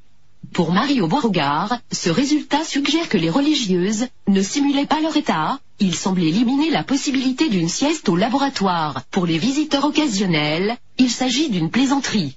Toujours selon Forum, ces nouveaux résultats indiqueraient une différence très nette entre l'expérience mystique des carmélites et l'état méditatif de bouddhistes examiné lors de recherches antérieures, citation de Mario Beauregard dans l'article de Forum. Chez les carmélites, l'expérience d'union avec Dieu n'est pas associée uniquement au lobe temporal, l'expérience est soutenue par plusieurs régions et systèmes cérébraux, et ces centres ne sont pas propres à la spiritualité. Il n'y a pas de module de Dieu dans le cerveau. Fait notable, les méditants bouddhistes disent ressentir une expérience fusionnelle qu'il est difficile de ne pas rapprocher de celle des religieuses. Toujours est-il que Mario Beauregard fait une mise au point sur les implications de ces derniers résultats de recherche. Cela ne diminue pas la signification et la valeur de ce type d'expérience, pas plus que cela ne confirme ou n'infirme l'existence de Dieu. Connaissiez-vous Mario Beauregard Comme vous venez de le constater, c'est un chercheur hors du commun, et vous pourrez en découvrir davantage sur sa personne dans le site de Radio-Canada, dans le reportage lien, Que se passe-t-il dans la tête des mystiques? On en parle avec le neuropsychologue Mario Beauregard. De l'émission Macadam Tribu du 10 mai 2004. Ne manquez pas l'entretien audio d'un peu plus de 17 minutes qu'on peut télécharger en cliquant sur l'icône qui représente des écouteurs dans le haut de la page. Dans cet entretien, Monsieur Beauregard parle de la première phase de la recherche avec les carmélites, expérience mystique électroencéphalogramme, et des raisons qui l'ont poussé à s'intéresser à ces sujets de recherche. Il mentionne également que ce projet a été financé par la Fondation John Templeton à hauteur de 100 000 dollars. Cet article vous a été présenté. C'est étonnant, hein C'est cette voix. C'est très étonnant. ce n'est pas une voix humaine, c'est une voix de synthèse. Ah oui. Et c'est un, un, reportage que j'ai retrouvé euh, en surfant sur Internet. Pour, pour que tu gardes ça quand tu retourneras, quand tu retourneras là-bas, dans ton pays, où il fait froid peut-être en ce moment Non, non. Non j'avais Jacques Bergeron, que tu connais, euh, Jean-Jacques Ah, qui est intervenu. Euh, le message est passé, désolé, euh, désolé pour Jacques. Donc voilà, même, en, à Beto. même, en, Fr- même en France, euh, on parle de toi, c'est sur un site internet qui a pour nom Agoravox. Mario Beauregard. Mario Beauregard qui est l'auteur euh, du livre euh, conjointement avec euh, Denise O'Leary, Du cerveau à Dieu, plaidoyer d'un neuroscientifique pour l'existence de l'âme, c'est aux éditions Guy Trédaniel. Et terminé, provisoirement, toi Mario, tout à l'heure à 19h30, tu seras à l'entrepôt dans le 14e arrondissement Oui, oui, pour une conférence qui commencera donc à 19h30. C'est ouvert au public. oui, au grand public. Il fait pas de conférence à midi? Non, mais il va dormir à midi. Mais c'est pas normal ça. non, non. En tête, t'as un trou. Rentre bien. Tu sais comment rentrer? Tu as un numéro de, de taxi ou de choses comme ça? Tu n'as rien. Non, mais je vais te donner ça. J'ai pas de portable. T'as pas de portable. Bon, Mario, Le pauvre. on va s'occuper de toi. On va, Merci lui, on va mettre une couverture dans le studio. Oui, mais il y avait beaucoup. Et, et tu reviens quand tu veux, d'accord? Merci Mario Beauregard. Merci. Au revoir. Au revoir. Nous, c'était du bleu, un ciel d'été,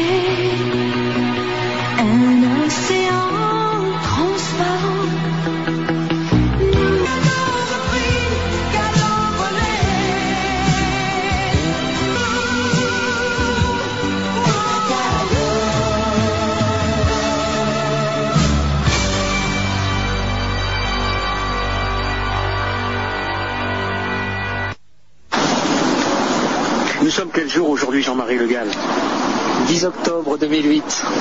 Et où sommes-nous, Jean-Marie Le Gall? École militaire en train de savourer, pour ma part, je dis pas la marque, Ouais, si tu peux, un Perrier, ouais. un savant Perrier Sans glace. sans glace avec mon ami euh, Jean-Claude Carton.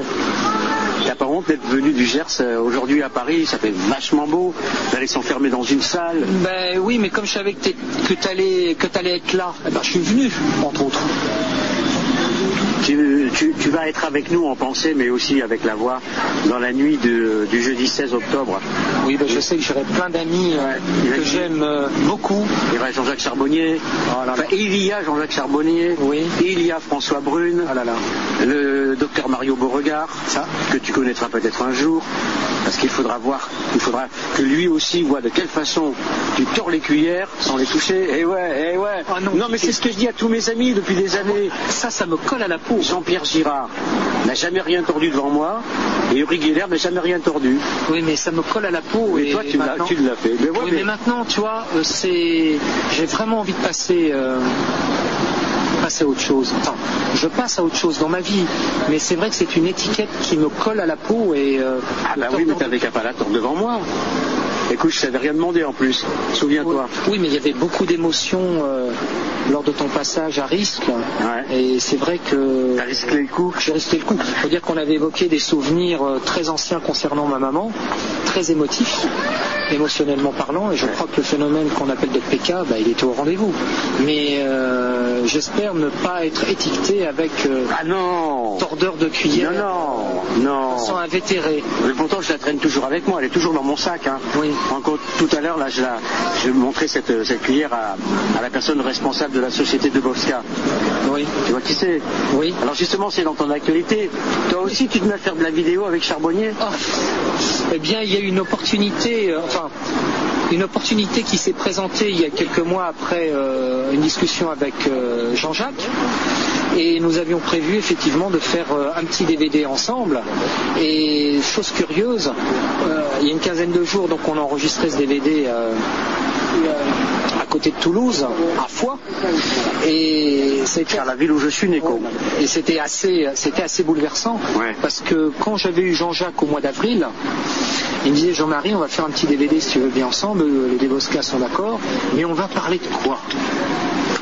Ah, J'ai dit, écoute, euh, parler de quoi Euh, Il y a le livre qui était paru, euh, il y a des nouvelles anecdotes, euh, et comme ce sont des petits DVD qui s'appellent Instant de vie, et c'est très spontané, et j'ai dit, mais il va falloir bien organiser peut-être une trame un peu euh, d'une histoire. Et Jean-Jacques, il t'a dit non. Et Jean-Jacques il me dit, ben, on, on ver- on verra bien ce qui se passera. Eh ben oui. Et les choses se sont cur- très curieusement enchaînées, dans le sens que nous prenons un premier rendez-vous au mois de mai, fixons la date. La date tombe à ce moment-là pile poil où il y a grève nationale des transports en commun. Donc tu en as conclu que ça devait pas se faire ce jour-là Alors euh, je pouvais aller encore, euh, oui, il y a une partie je pouvais aller enfin, le faire en voiture, donc le rendez-vous est annulé. Il me dit ensuite, bah, c'est pas grave, ça va être différé, on va faire soit au mois de juin. Le mois de juin, nous fixons à nouveau une nouvelle date. C'est toi qui avais des problèmes? Non, c'est son collaborateur qui a eu un accident Ah, de moto. de Ouais. moto. Ouais, ouais. Il dit Jean-Marie, 48 heures avant, c'est annulé, mon collaborateur euh, a un accident. Donc jamais 2 sans 3 presque. Il me dit bon ben on va faire ça au mois de juin, juillet. Et là au mois de juin, juillet, je, lui- je lui annonce ce n'est pas possible, je me fais opérer du genou. Bon, tu, tu te préoccupais de savoir comment nous allions euh, commencer ce, ce court interview. Ça y est, tu vois, ça y est, tout s'enchaîne. Là-haut, ils sont toujours présents. hein. Ils sont vachement plus organisés là-haut que nous ici en bas. Ah, ben je vais vous conter des anecdotes à la fois épiques et un peu rigolotes. Enfin, à la fois, il y a toujours ce côté d'humour et de, et de tragédie. Donc, je me retrouve euh, le 9, euh, le 8 juillet, euh, en fin d'après-midi, à la clinique de Herseladour, dans les Landes, à 17 km de risque. Où il y a une arène oui. Les corridors encore Encore, je ne dis pas, avec des picadors et tout. Et, ouais. et puis, euh, chose curieuse, il faut quand même revenir un peu en arrière. Au mois de février, j'avais de plus en plus euh, mal à ce genou droit qui était très sollicité à travers des activités. Eh bien, Jean-Marie Le Gall, Jean-Marie Gall, dis-moi. C'était la question que je voulais te poser, seule et unique question. Oui. Pour permettre aussi à, à Charbonnier, à Jean-Jacques Charbonnier, à Mario Beauregard, à François Brune et à Jean Stone euh, de comprendre un peu ce qui s'est passé. Qu'est-ce que tu as vécu? Tu as vécu quelque chose de très particulier que j'ai cru déceler dans le dernier numéro de la revue de- d'Étienne Drapeau, la revue de l'au-delà. Alors tout a. Alors, Attends, simplement, est-ce que tu as vécu NDE Ou quelque chose de similaire Je dirais quelque chose de similaire parce que quand j'en ai parlé avec Jean-Jacques Charbonnier, on assimile souvent le phénomène de NDE à quelqu'un qui est mort ou d'une approche ou mort cliniquement, ce qui n'était pas mon cas. Hum, Ce qui est le cas de beaucoup de personnes. Voilà. On a frôlé la mort. Enfin, je ne sais mort. pas ce que j'ai frôlé, mais j'ai frôlé quelque chose. Un ange Oui, peut-être. Peut-être, on peut dire ça comme ça. Donc pour revenir un peu en arrière, au mois de février, des douleurs intenses de plus en plus au genou. Alors je tiens à dire que même si mon gabarit paraît léger à l'heure actuelle, j'ai fait beaucoup de, de sport, d'arts martiaux, aïkido, kendo, voie du sabre japonais. Et donc euh, en arrivant à Rist, que tu connais, euh, été obligé d'arrêter tout ce genre d'activités sportives et d'essayer de travailler pour ma nouvelle activité. Et le genou me faisant plus mal, je décide d'aller consulter quand même un, un ami, euh, enfin, un, rhumato- un médecin, un rhumatologue, et qui décide de faire une arthroscopie. Opération, enfin petite intervention banale pour faire une exploration au niveau du genou. Donc au mois de février, je vais pour prendre un rendez-vous avec son médecin. Alors première anecdote épique. Février 2008. Février 2008. La- Bon, je suis euh, désolé d'interrompre euh, Jean-Marie Le Gall. On le passera un petit peu plus tard, mais le téléphone sonne. euh, Jean-Jacques Charbonnier. Une auditrice qui ne voulait pas passer à l'antenne. Je suis trop timide, m'a-t-elle dit. Je lui ai dit qu'elle se débrouillait très bien. Non, c'est pas vrai. Elle l'a fait. Elle a raccroché? Elle a raccroché. Elle a raccroché. Oui, alors elle voulait te demander que pensais-tu du film L'expérience interdite Euh, L'as-tu vu? Oui, bien sûr. Ah ben, je pense que tous ces films, tous ces romans, je pense en particulier à Werber, à euh, Van Covelart, à Musso, euh, à la, euh, Lévy, tout au moins de ses premiers romans, euh, ce sont des des, des romans complètement ou des histoires, des films, des scénarios complètement inspirés. Alors en ce qui concerne Marc Lévy, j'ai lu à plusieurs reprises à l'antenne, pas à l'antenne, non, au téléphone. Il était question que nous fassions une émission ensemble, et tu connais le, le succès en librairie de Marc Lévy. Dans son premier livre, et si c'était vrai Oui. Le Le meilleur film. Le meilleur à mon avis. Le meilleur euh, de loin. Marc est resté pendant six mois dans des services hospitaliers de réanimation. Ah, je savais pas ça, Eh j'ignorais oui. complètement. Eh oui. Ah ben, tu vois, ça Il ne pouvait que, que ce qu'il décrit, euh, cette femme qui est enfermée dans un placard, mais Mm. Tout ce qu'il explique, c'est qu'il l'a vécu, il a interrogé, il a, il a questionné des, des dizaines et dizaines de comateux. Mm, mm, mm. Tu vois Mm. Alors rendre à, à Marc Lévy, après, bon, on dira il a trouvé le bon filon pour des bouquins, etc. etc. Non, mais il a fait autre chose, quoi. Bah, il a fait autre Mais le premier, Guillaume Musso, c'est pareil. Oui, Musso, oui. Encore, il a continué un petit peu dans cette lignée-là. Mais l'expérience interdite, euh, c'était c'était intéressant, mais euh, bon, d'un point de vue éthique, c'est irréalisable, bien sûr. Mais euh, on peut imaginer euh, que ça soit possible, en tout cas. Euh, rien n'empêcherait un fou d'expérimenter euh, des expériences de mort imminente euh, pour voir ce qui se passe de l'autre côté et revenir. Euh, des explorateurs de l'au-delà, un petit peu comme les thanatonautes de Werber, un petit peu la même chose. Euh, ouais, moi ça me passionne tout ça.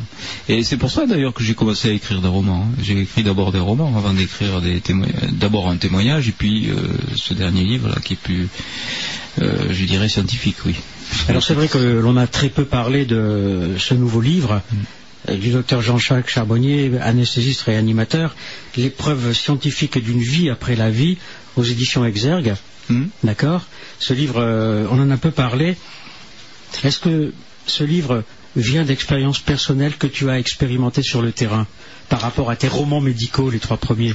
Oui, c'est la la, la continuation du premier euh, l'après-vie existe qui était plutôt anecdotique. D'ailleurs, euh, un certain nombre de lecteurs euh, ont souligné euh, ce fait, que ça reposait essentiellement sur des anecdotes, sans avoir euh, d'explication scientifique. Et euh, dans ce dernier livre, l'épreuve scientifique d'une vie après la vie, il y a une bibliographie assez importante qui est très récente, hein, puisque les dernières publications sur ce sujet, ça date des cinq dernières années, hein, et ce sont des scientifiques qui les ont faites, donc c'est intéressant. Et euh, ce titre provocateur, parce que il faut bien euh, admettre aujourd'hui que nous avons les preuves scientifiques d'une vie après la vie. Euh, les choses nouvelles, c'est de dire que lorsque le cœur s'arrête, le cerveau s'arrête aussi. Donc c'est la définition de la mort clinique. Et que nous savons que dans 18% des arrêts cardiaques, il y a des expériences de mort imminente. Donc ce sont des gens qui sont revenus de la mort. Le terme expérience de mort imminente est complètement dépassé maintenant. Il faut parler d'expérience de mort provisoire. Ce sont des, gens qui sont cliniquement morts et qui sont passés de l'autre côté et qui sont revenus. Donc euh, on peut plus dire euh, imminent, non, c'était même pas imminent, c'était la mort, c'était la mort cérébrale, la mort clinique. Donc ça c'est intéressant parce que les gens qui sont euh, dans ces états euh, cérébraux, euh, avec une activité cérébrale nulle, plus d'activité cérébrale du tout authentifiée par des électroencéphalogrammes, par une activité électrique nulle, eh ben, elles sont capables d'avoir des perceptions exactes de ce qui se passe à distance de leur corps. Donc ça veut bien dire qu'on continue d'exister avec un cerveau qui fonctionne plus. Donc on continue d'exister par-delà la mort. Ça c'est quand même extraordinaire. Euh, Désolé Adib, euh, on ne pourra pas répondre à, la question que vous posez. C'est une question qui s'adressait au docteur Mario Beauregard. Mais bon, il est, il est reparti vers Paris euh, avec l'emploi du temps qui était le sien. Je pense qu'il il- il se souviendra de, de sa semaine parisienne. Jean-Jacques, il y a des appels téléphoniques. Prenons-les si tu veux bien. Oui, bien sûr. D'accord? 01 34 12 12 22. Bonjour. C'est sympa. Alors, n'appelez plus, hein. non, mais ils aiment bien. Ils aiment bien. C'est Au pour, dernier dire, moment. c'est pour dire on écoute, mais en fait on n'écoute pas. Ou on fait semblant d'écouter. Ou alors on écoute, mais on n'appelle pas. Et c'est peut-être aussi bien. Euh, voilà, Adib, je vous ai dit la vérité. euh, c'est pas la peine d'être désolé. Euh, Dans ce livre, euh, l'épreuve scientifique d'une vie après la vie, il y a beaucoup d'humour. Oui, parce que je crois qu'il ne faut pas être triste avec la mort.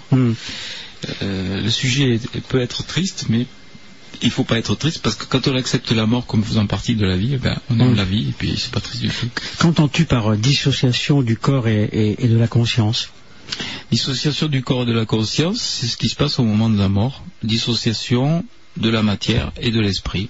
C'est quelque chose qui est totalement inadmissible pour un scientifique parce qu'il n'y a pas de modèle expérimental de ça, mais c'est quelque chose qu'il faut bien admettre parce que au moment de la mort, eh bien, on est dissocié de son corps, on sort de son corps et on a une visualisation, on a une perception de ce qui se passe à distance de son corps. Et même son corps, on ne le reconnaît plus. Les expérienceurs, ils sont en dehors de leur corps, quelquefois, ils ne le reconnaissent pas en tant que véhicule terrestre. Ils disent, tiens, il y a un corps en dessous. Et puis après, ils prennent conscience que c'est le leur. Et euh, il y a une espèce de dégoût de ce véhicule terrestre. Et ils vont dans la lumière, ils reviennent dans leur corps, mais c'est forcé, quoi. Ils n'ont pas du tout envie de réintégrer ce véhicule véhicules-là, ils étaient véhiculés dans la lumière d'une façon tellement merveilleuse que ça devient quelque chose de pénible de rentrer dans son corps de nouveau.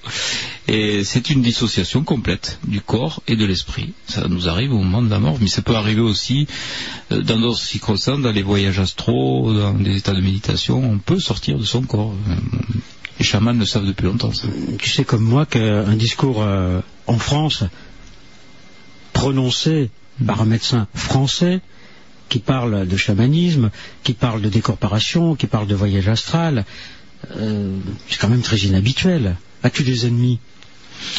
Euh, je pense qu'on a tous des ennemis, oui, mais c'est jamais très violent. Hein. Euh, tu sais, moi, l'endroit où je travaille, j'ai de la chance parce que quand j'ai un chirurgien qui a une expérience avec un patient, il me dit tiens, va à chambre 18, il y en a encore un qui est sorti de son corps, va, voir.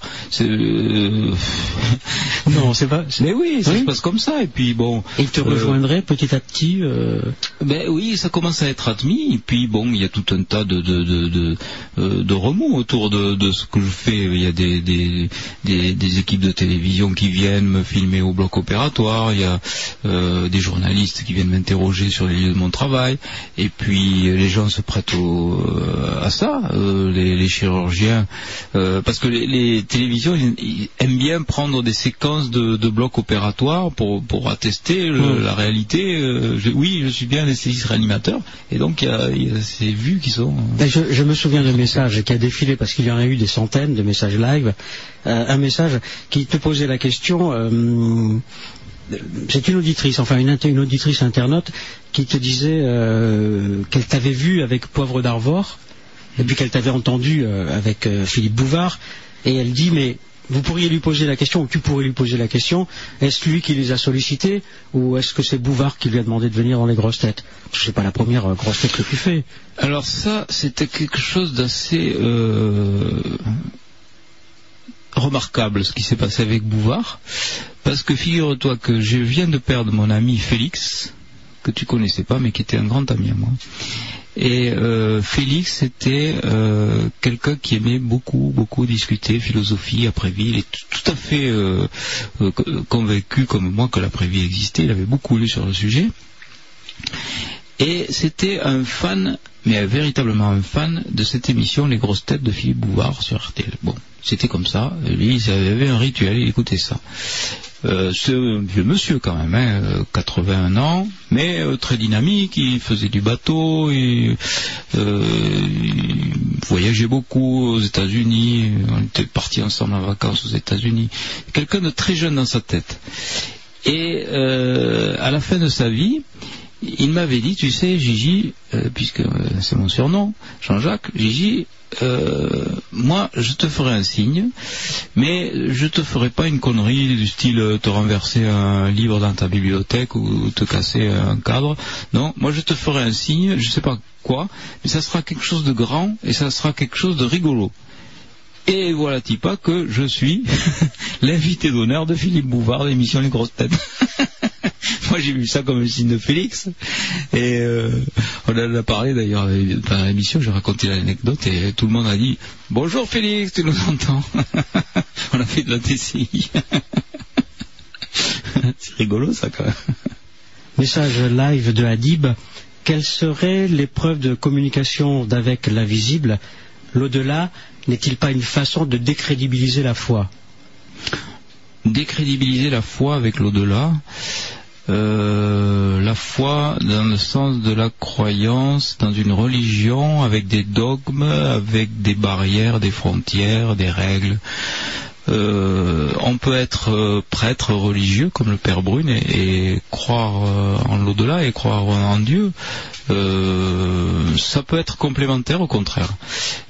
Sauf si on est trop enfermé dans des dogmes. Et c'est pour ça que les expériences de mort imminente et les médiums, tout ce qui est du domaine du paranormal et qui peut être une connexion avec le monde de l'au-delà, eh ben ça peut être vu comme une attaque personnelle personnel a un pouvoir, qu'il soit religieux, philosophique ou même médical. Euh, il y a en place des pouvoirs avec des dogmes. Et lorsqu'on a une expérience qui euh, est en contradiction avec les dogmes, là oui, ça, ça peut devenir, euh, ça peut être ressenti comme une attaque. Enfin, je crois. Mais quand on est ouvert su- et- sur le monde de la spiritualité et qu'on n'est pas dans ce monde de dogmes religieux, je pense que c'est plutôt positif, oui, comme expérience. Y a-t-il des exemples d'hommes ou de femmes qui ont vécu une NDE et qui sont devenus voyants ou médiums, en faisant bien la distinction entre voyant et médium Oui, il y a eu ça. Il y a beaucoup d'expériences. De... Ben, je pense que euh, à partir du moment où on, on s'ouvre sur la spiritualité, où on prend conscience ce que bon, on a une position infime sur cette terre pendant quelque temps et qu'on va passer dans une autre dimension, eh alors à ce moment-là, on devient euh, comme les expérienceurs tourné vers les autres. On est dans l'amour, on est dans le don de soi, donc on va devenir magnétiseur, on va devenir soignant, on va devenir médium, on va être connecté. Donc euh, c'est quelque chose de d'une expérience positive, transcendante. Pour les gens qui l'ont vécu, c'est euh, c'est indéniable, ça c'est sûr. C'est quelque chose qui les dépasse profondément. Ils savent même pas pourquoi quoi. Tu disais tout à l'heure avoir euh, vécu toi-même euh, une expérience. À ma connaissance, tu en as vécu plusieurs. Des expériences. Il y en a une à Lourdes. Tu en parles Oui. dans ton. Alors que- c'est vrai que je me suis fait haïr il y a quelques semaines. J'ai reçu un homme euh, d'une très très bon niveau, une très grande culture, un historien des religions, qui habite d'ailleurs pas très loin de, de, de De l'Ariège. Oui. Voilà, Jean de Leva, euh, qui a mis en pièces euh, Lourdes. Ah Un livre qu'il a écrit, Les mirages de Lourdes. Il a, il a, il a forcément raison. Comment vouloir attribuer à tout prix, comme le fait l'Église catholique, des miracles à la seule présence de Marie Il y a des millions de personnes, des milliers de personnes qui tous les jours guérissent, qui ne vont pas forcément à Lourdes. Et puis il a expliqué en long et en large et en travers qu'on ne remettait pas du tout Bernadette Soubirou. Je le dis non pas pour me justifier, mais pour que ce soit clair. À aucun moment nous n'avons remis Bernadette Soubirou en cause. Nous avons simplement expliqué de quelle façon elle avait été manipulée et par les prêtres et par les politiques de l'époque. Bon, ceci dit, euh, voilà, on va pas en faire non plus euh, un fromage pendant des années. Hein, ce serait quand même trop simple de dire tiens, il y a une guérison, alors pourquoi ne pas l'attribuer à Marie? Je remets pas en cause euh, Marie. Vierge peut-être, mais Marie, euh, la femme non. Euh, ce qu'il faut être, euh, enfin, moi je crois que c'est la guérison spirituelle. Il y a plusieurs mécanismes. Euh, il est certain, et ça, ça a été prouvé scientifiquement. hein, euh, il y a eu les expériences de William T.S. euh, sur euh, le père Brune en parle de, ce- de cette expérience. J'explique très très brièvement de quoi il s'agit. Il met en présence un appareil qui modifie le pH de l'eau et avec quatre médiums qui veulent influencer le pH de l'eau dans le même sens. Cet appareil, donc, euh, en présence de l'eau, va influencer le pH de l'eau dans le sens que euh, prescrivent les médiums. L'expérience est répétée à des milliers de kilomètres de là, sans la machine. On met euh, l'eau simplement dans les, lieux, dans un lieu, une enceinte close, et on s'aperçoit que chaque fois qu'on met l'eau dans ce, lieu, eh ben, l'eau est modifiée, le pH de l'eau est modifié dans le sens préconisé par les médiums. Tout se passe comme s'il y avait dans un, lieu, à force de répéter l'expérience, la répéter, la répéter dans un lieu, eh ben, il y avait l'influence de, alors ça peut être des citrons, on ne sait pas comment ça, marche, mais l'influence de la pensée sur une action. Et on le sait aussi, le- l'expérience de, euh, des générateurs de nombres aléatoires aussi, on le sait. Quand on passe un générateur de nombres aléatoires dans un lieu euh, spirituellement élevé comme euh, donc la, des églises en période de, de requiem ou dans des opéras, etc. Chaque fois qu'il y avait une émotion, eh ben, les générateurs de nombres aléatoires qui délivrent de façon aléatoire autant de 1 que de 0 se mettaient à bégayer. Eh ben, je pense qu'il y a des lieux où la spiritualité euh, élève le niveau vibratoire par le fait de la concentration simplement euh, de gens qui sont là en, en osmose et en communion. Un petit peu comme ce qui nous est arrivé à, à Caen d'ailleurs. Écoute, euh, on était connectés là. Ben oui. Parce que Adib, euh, qui, est- qui est très interrogatif, il a raison, est en même temps très affirmatif. Comment peut-on parler de quelque chose qu'on n'a pas expérimenté? Et justement, Adib parle de la transcommunication. Hmm. Toi, Hmm? cette expérience que nous avons vécue ensemble, Oui. moi c'était la seconde ou la deuxième, toi c'était la première. Hmm? Et je te vois encore dans l'appartement euh, de la sœur du père François Brune, euh, non pas sceptique, mais très rationnel, très pragmatique, Ah oui. euh, à la limite un petit sourire en coin, Hmm. comme tu en as l'habitude, tu vois, voilà, tu vois. Et puis nous avons vu et nous avons entendu ce qui s'est passé. Oui. Alors là, peut-on rester dans le rationalisme Peut-on rester dans la, la pragmatique quand nous entendons de nos oreilles distinctement Hmm. cette voix? Alors on dira oui, mais Christophe Barbet ou Yves Linès sont ventriloques. Non, ça tient pas la route. On regarde quand même là. Je pense que même ceux qui disent ça, ils font du deuxième degré. Ouais. Parce que c'est pas possible, quoi.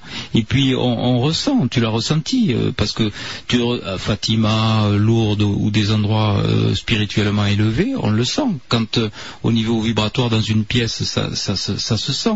Même il y a des lieux où je fais des conférences où il y a plutôt des énergies négatives et Mhm. d'autres lieux des énergies positives. Et tu as remarqué que nous réagissions, euh, le Et- petit groupe qui t'entoure, nous réagissions de la même façon euh, Pareil, Hein et souvent moi je fais les, les premières parties, deuxième partie un médium, et le médium ressent exactement la même chose que moi. Hum. Donc ça veut dire que euh, il y a euh, quelque chose qui se passe au niveau, alors je ne sais pas si c'est la télépathie, ou, en tout cas notre cerveau se, se met en émetteur, en émetteur et aussi en récepteur, puisqu'on projette du négatif ou du positif. Donc on est capable d'être dans des situations où on est euh, à la merci euh, de quelque chose de spirituellement élevé ou de spirituellement euh, négatif quoi. Et je crois que la guérison spirituelle qui se passe dans ces lieux comme Lourdes ou Fatima ou dans d'autres lieux spirituellement élevés, il doit y avoir de ce mécanisme là. C'est bien ce que j'ai dit à plusieurs reprises, le plus grand miracle qui a lieu à Lourdes. Hmm. C'est la transformation des consciences Hmm. de celles et ceux qui y vont. Elle- elle il est là le miracle. Ouais.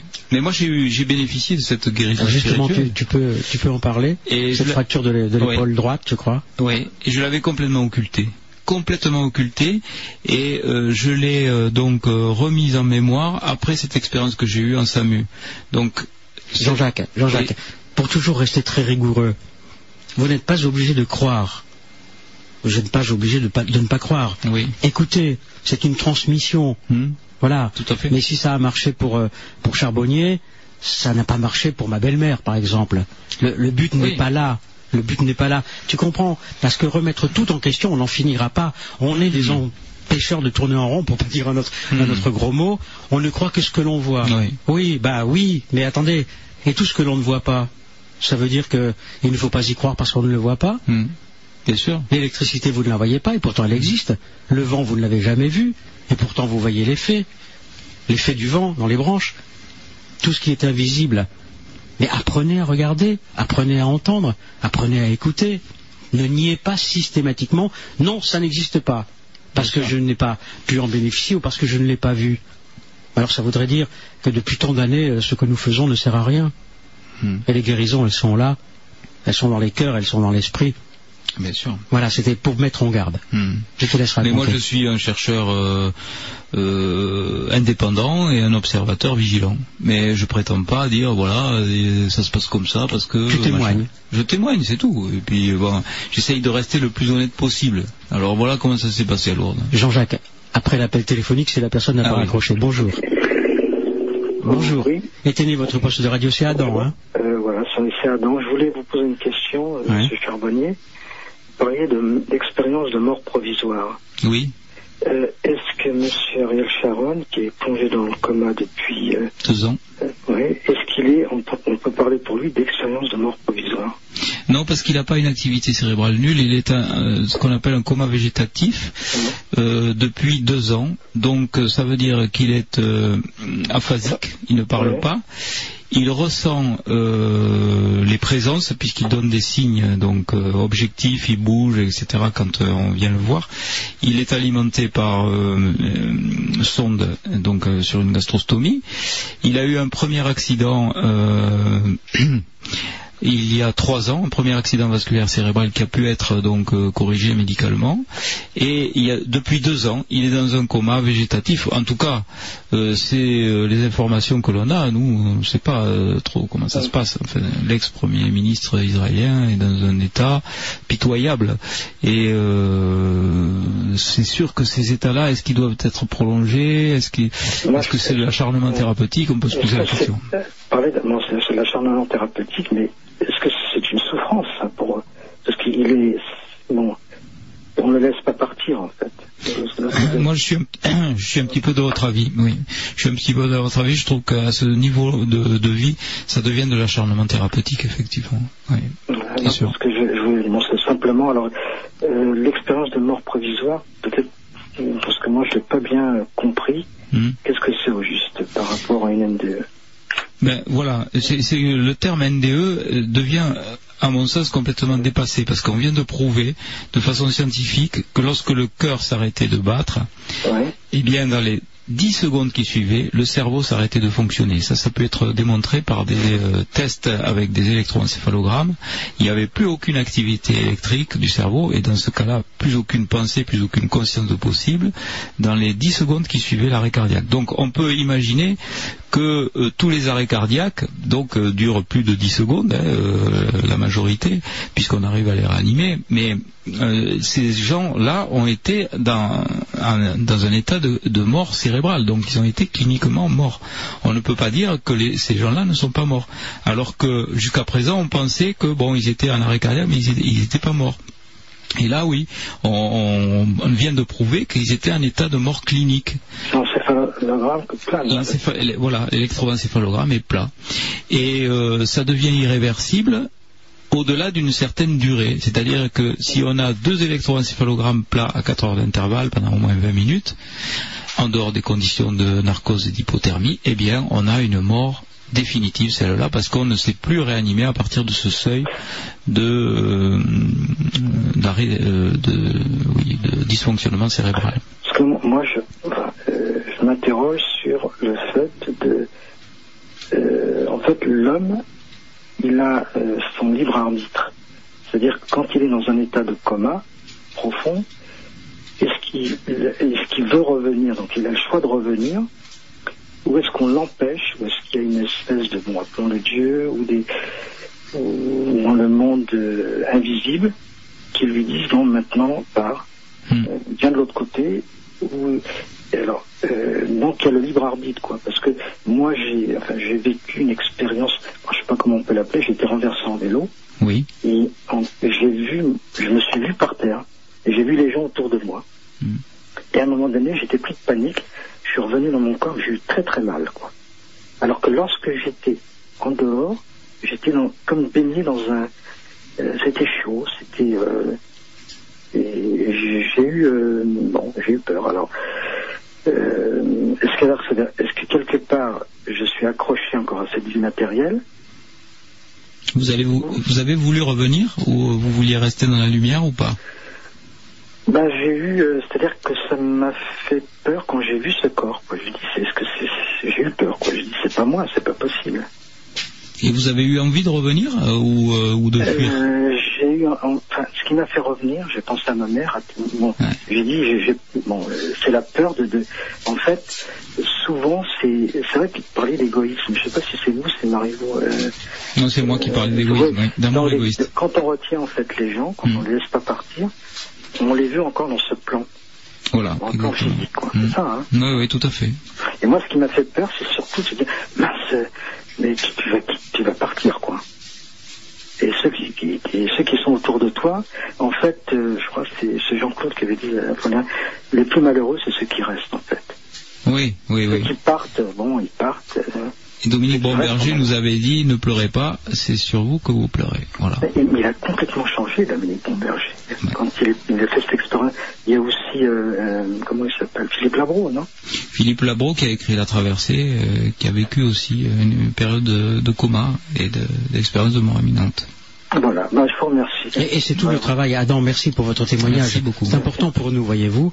Euh, D'ailleurs, je regrette que vous n'en ayez pas plus dit, parce que vous avez des oreilles qui vous écoutent. c'est- trop intime. Mais il me semble, il me semble que, que c'est le travail que fait depuis plusieurs années, maintenant trois ans, le travail que fait Sonia Barcala, de- de- d'avoir de, plus en plus de témoignages. Et je puis vous dire que les langues commencent à, commencent à se délier. Alors, on dit, on dit, pardonnez-moi, je finis. Je parle pas beaucoup, hein, mais là, c'est tellement un sujet qui, qui, m- qui me passionne depuis des années. C'est vrai qu'il est plus important, peut-être pour le commun des mortels, d'entendre une Mireille d'Arc parler de, son, de sa NDE euh, ou de médiumnité, d'entendre euh, Nicoletta parler. Euh, il va y en avoir d'autres, elle est en train de recueillir plein de témoignages. Mais je me dis, avons-nous besoin de témoignages de personnalité pour montrer que nous n'avons pas rêvé? Parce que c'est des gens qui sont médiatisés, donc on leur accorde peut-être plus facilement la parole. Mais bon, euh, je voulais euh, euh, dire aussi que depuis que j'ai eu ces 168 que c'est arrivé, hein, donc j'étais euh, tout jeune, et depuis que j'ai eu ça, euh, en fait j'ai j'ai eu aussi d'autres expériences où j'étais- j'ai failli me noyer. L'année 1968, quel, quel mois? Au mois de mai. Ça devait être en, en mai, ou en été, ça c'était en été ou fin du printemps, je sais plus. Bon. Et j'ai eu une, une première expérience aussi où j'ai failli mourir. Trois fois. Euh, la première expérience, c'est, euh, bon, ma- euh, là je me sentais partir, quoi. Je voyais les j'étais- c'était un courant qui me prenait, qui m'attirait vers le fond. Et puis, euh, euh, bon, j'ai été sauvé une extrémiste, donc je suis re- bon, ma- mais c'était terrible, quoi. hein, je, je me voyais partir. Et donc après j'ai eu cet accident de vélo.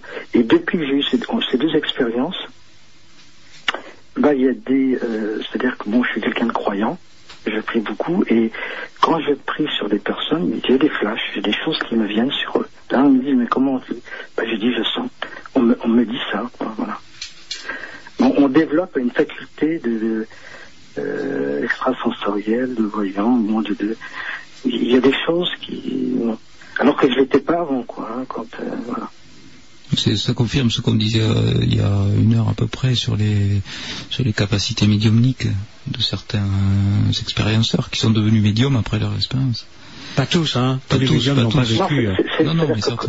C'est-à-dire quand je prie, euh, c'est-à-dire qu'on a de la compassion, c'est-à-dire que euh, on se sent plus proche des gens qui, qui sont dans le.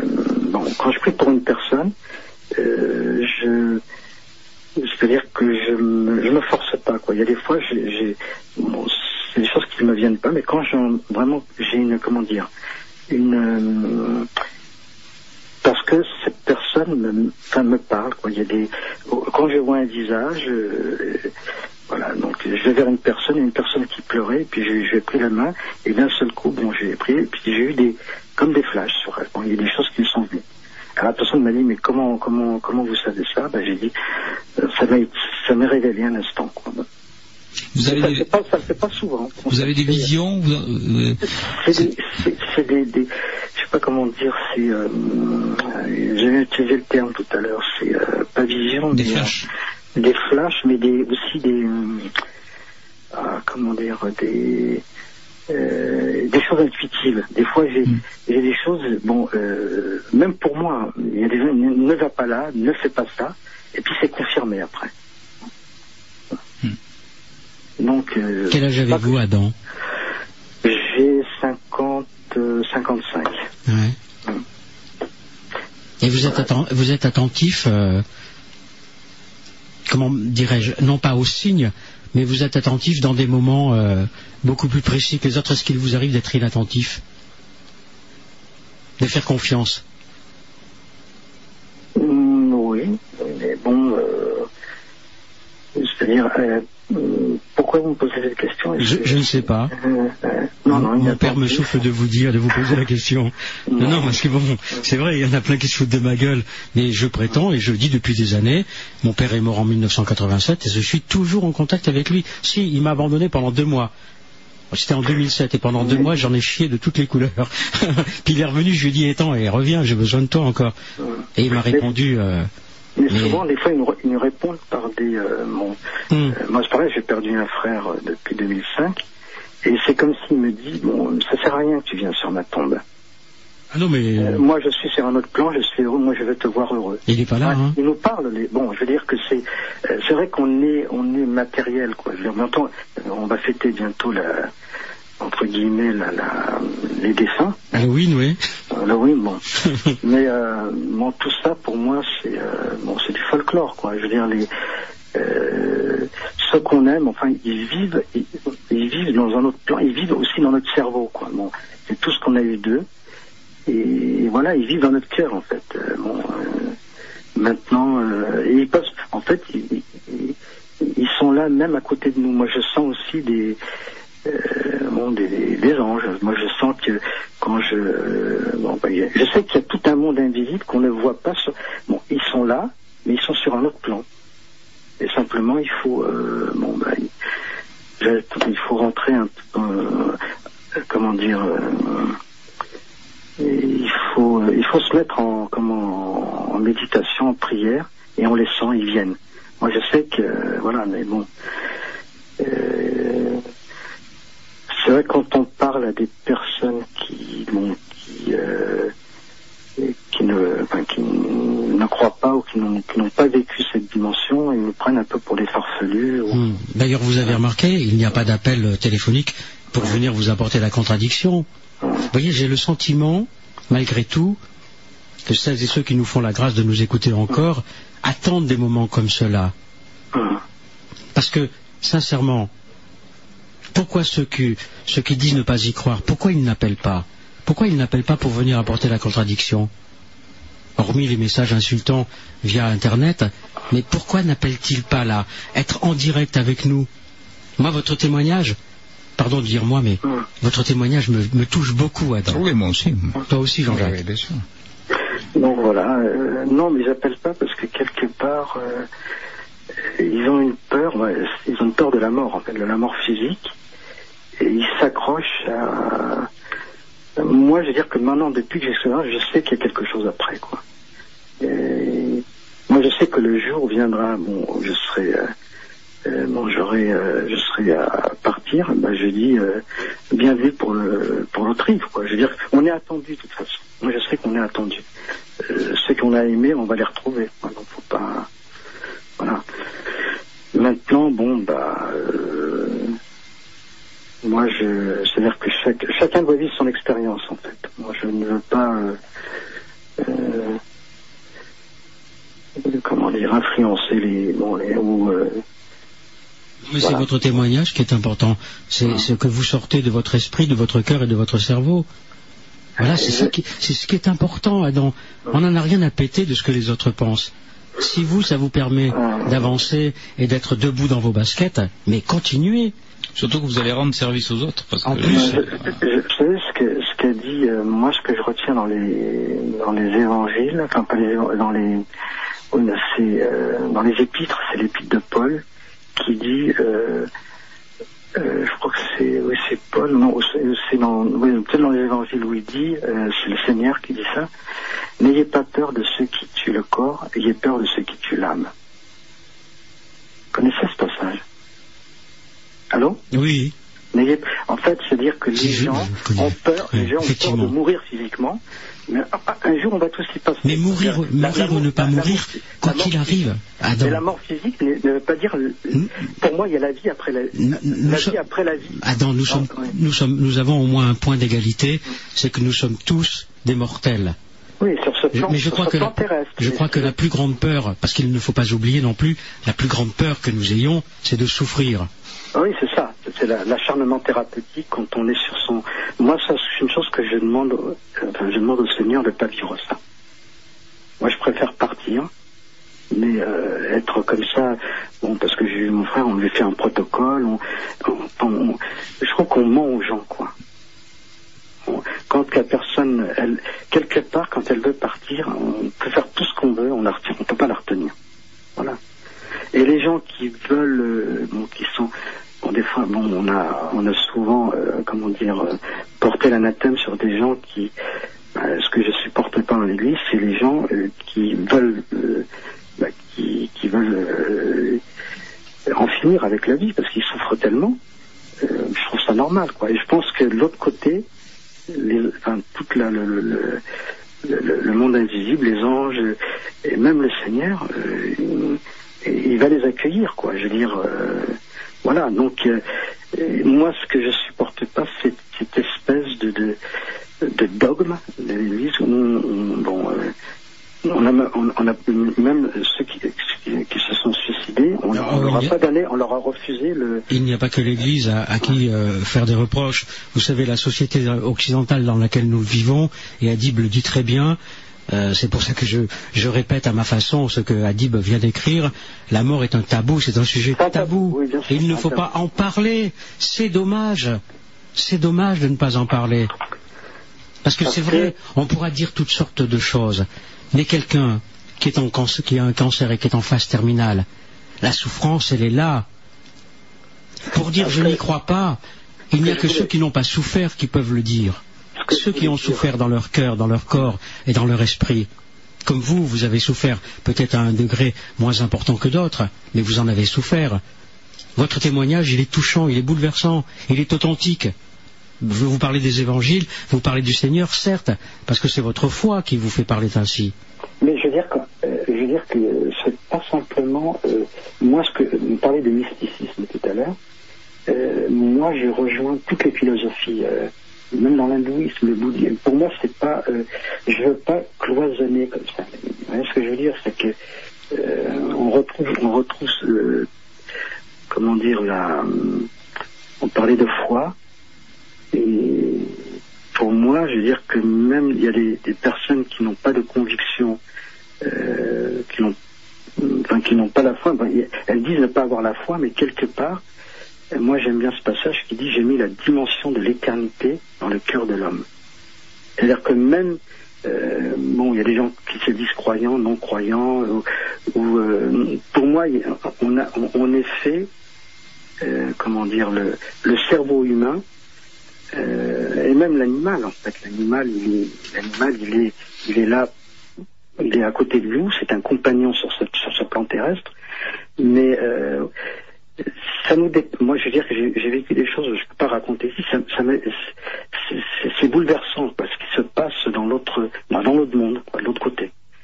Donc on peut pas. euh, c'est pour ça quand je parlais tout à l'heure de, ben, de miracles entre guillemets, euh, de euh, de, de gens qui ont crié, qui étaient dans, qui, qui étaient euh, où la où la science ne pouvait rien pour eux.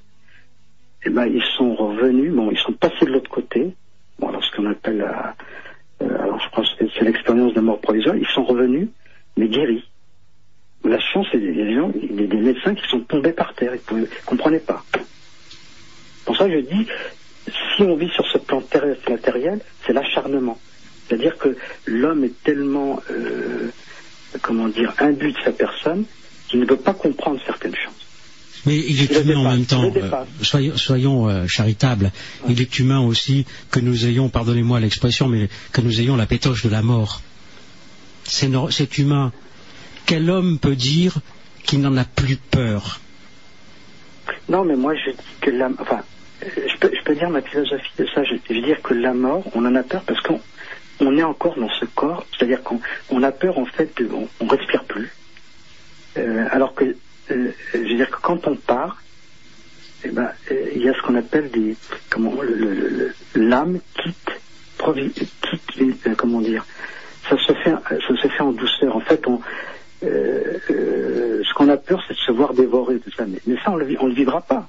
Parce que ce corps va retourner à la terre. Adam, vous avez un message d'encouragement de Poussière d'étoiles qui vous écrit, mais si, allez-y Adam, racontez-nous, nous sommes là pour vous écouter et non pas pour vous Non, faut juger. pas, je veux dire, faut pas avoir peur de la, la mort physique, on va tous y passer, mais ce qu'il faut se dire, c'est que ce corps cette mort physique, on la vivra pas, parce que il y a, y a l'esprit et l'âme qui va quitter. Donc, on sera dans une autre dimension. Alors, il y a des philosophies qui disent qu'on va, on va alors, comme le, le bouddhisme, l'hindouisme, qui disent qu'on va reprendre un autre corps. Et il y a des, chez les chrétiens, ils disent non, on, on va vivre Donc on sera dans un corps incorruptible. Alors, c'est des interrogations tout ça, parce que bon, tant qu'on n'est pas passé de l'autre côté réellement, parce que moi j'ai, euh, je me sentais attiré par cette lumière et j'ai eu peur parce que j'ai, on me retenait sur le plan terrestre. J'ai pensé à ma famille, à mes amis, donc j'ai pas pu vivre. ce- Voilà. Mais quand on, je sais que je sais que il y a des gens qui qui ont vu cette, et, et si on la continue jusqu'au bout, eh ben, on, en fait, on est on est immortel quoi. Et nous sommes immortels. Nous sommes immortels. Jean-Jacques, tu peux prendre la parole. Ah tu oui. veux, hein. Ah, moi, je, moi, je suis euh, comme toi, je suis immortel comme toi, nous sommes tous immortels. Grâce à Dieu. Grâce à Dieu. Il est beau votre témoignage, Adam. Ouais. Merci beaucoup, Adam. Ouais. Vous vouliez, très beau. vous vouliez dire Euh, autre chose si- euh, on est coupé non ou pas Bien sûr. Ah. Non, je Allô On est coupé, il a dit, il a pas dit on est écouté. Hein. On n'est pas coupé, non, non. Il y a quelqu'un qui est parti. Oui, oui, il y avait quelqu'un d'autre qui a téléphoné, qui a raccroché. Peut-être veut-il discuter avec vous. Ne raccrochez pas, Adam. Bonjour, qui est là? Allez, arrêtez vos conneries. C'est toujours le même. Ouais, Voilà. rien de outre Bon, non, mais voilà, non, ce que je, je- non, ce que je dis, c'est, euh, c'est par rapport à la peur de la mort, quoi. Bon, il faut... Allô Non, mais c'est toujours le même qui s'amuse. Bon, il s'amuse, bon. Oh, il arrêtera à un moment ou l'autre. Non, parce que je pensais être, euh, quand j'entendais plus rien. Oh non, non, non, pas du tout. Voilà, donc euh, j'ai dit mon expérience. Euh, bon, on peut en rire, on peut. Bon, moi, je, d'ailleurs, peu importe quoi. hein, c'est, ce que j'ai dit, c'est ce que je, je sens. Et voilà, donc. Euh, Merci, Adam. et voilà, voilà, donc, bah, je, je vous laisse et je vous écoute. Et rappelez-nous plus tard si vous le désirez, d'accord? D'accord. Merci, à tout à l'heure peut-être, au revoir. Voilà un témoignage qui est important. Oui. Hein? Et il faudrait Voilà. qu'ils témoignent tous comme ça. Et comme le dit euh, Poussière d'étoiles, nous sommes là pour vous écouter, nous ne sommes pas là pour vous juger. Bien sûr. Bonjour, qui est là? C'est moi, Et vous, qui Denise. Bonjour, Denise. Voilà. Moi, je suis catholique et royaliste. Oui, alors Et alors, et alors comment dirais-je? Je n'ai pas, je, j'aime pas, je voudrais pas mourir parce que j'aimerais connaître la suite de tout. Vous Oui, êtes bien une femme, hein? Curieuse, hein? Curieuse. Ça vous intéresse tant que ça? De savoir ce qui va se passer? Tout m'intéresse. moi. Hmm. Et votre vie, qu'en faites-vous à vous J'entends- Je vous entends très mal. J'ai dit votre vie à vous, qu'en faites-vous, Denise Écoutez, moi je vais vous dire un truc. Euh, je suis née en 1929. En 1932, euh, le, le- comment dirais comment euh, le, le- le- le vaccin antidystérique était obligatoire. Non, mais attendez, vous allez m'entraîner sur un sujet qui ne nous intéresse pas. Ah bon? Ah oui, oui, je, je le devine, je le ressens, je le pressens. Non, vous dites, c'est- c'est- c'est- ce qui est beaucoup, beaucoup plus important, Denise, c'est ce que vous avez dit en tout début, en préambule. C'est moi. Je suis royaliste Parce que j'ai- et parce que j'ai- j'ai et catholique, frôlé- oui. J'ai frôlé la mort là. nous parlons de la mort, oui, nous Bah oui, parlons. bah justement. Moi, je, euh, après mon vaccin antidystérique, Ouais, Euh, je, pendant 15 jours, je tombais, tout, bon, bref. voilà. Et parce que je ne supportais pas le vaccin, vous voyez. Et été paralysée.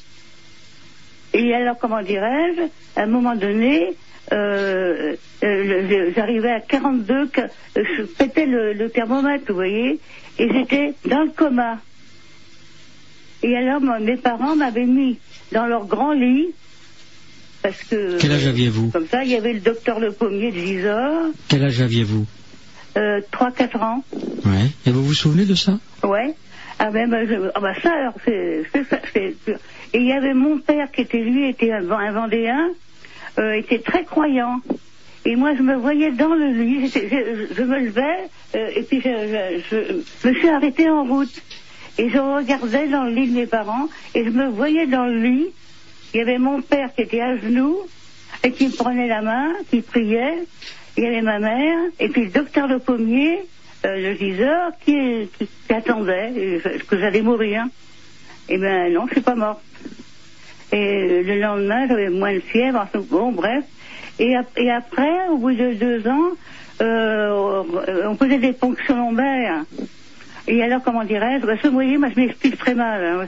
C'est comme ça, c'est comme ça. hein. Et euh, comment dirais-je On faisait des ponctions lombaires et la, et la paralysie regagnait. Et euh, le docteur Le Pommier euh, dit à ma mère, De il faut la transporter à l'hôpital Saint-Louis, Ouais. À parce Paris, qu'il y a le poumon d'acier, là. Oui. Et alors j'arrive à Paris, bon bref, et puis j'ai été suivie par le docteur Babonex euh, à l'époque, euh, parce que je suis... La, la paralysie s'est arrêtée net, vous voyez Grâce au poumon d'acier ou? À l'hôpital Saint-Louis, il y avait là qu'il y en avait un. Oui, mais euh, qu'est-ce qui a arrêté cette paralysie? Ah bon, on sait pas. Et vous Qu'en pensez-vous? Ouais, c'est- c'est- ça s'est arrêté net. Je suis pas rentrée dans le poumon. Et vous pensez que vous avez vécu une expérience de mort imminente ou pas? Comment? Vous pensez avoir vécu une expérience de mort imminente? De quoi? Pensez-vous que avoir vécu une expérience de mort imminente Bah Imminente. oui. Ouais, on m'avait, on croyait morte, hein, que je pétais le Non mais vous, vous, vous, Denise, Oui. ne parlons pas des autres, de vous, vous, qu'avez-vous vécu, qu'avez-vous ressenti? Moi, rien. Oui. Je, je, je suivais les événements, comme ça. Ouais. oui. Je pense pas que ce soit une NDE parce que j'ai jamais rencontré d'expérienceur royaliste. Oui, bah, que- je précise les choses. Les expérienceurs sont dans le partage, l'amour et tout ça. Enfin, ça n'a rien à voir avec la royauté. Mais c'est ça à voir. Non mais vous l'aviez précisé en tout début, Denise. Oui, vous avez dit je suis royaliste. Et catholique. Non, bah, la Catholique couleur, encore passe, mais royaliste. Alors pensez-vous que le, le- le roi va revenir euh, Est-ce que ça vous intrigue?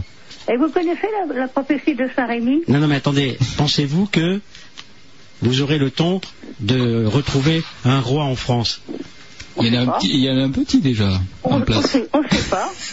Jean-Jacques. Pardon. Vous connaissez la prophétie de Saint-Rémy Lequel? Celui qui baptême avait coupé son manteau, là? Oui. Non?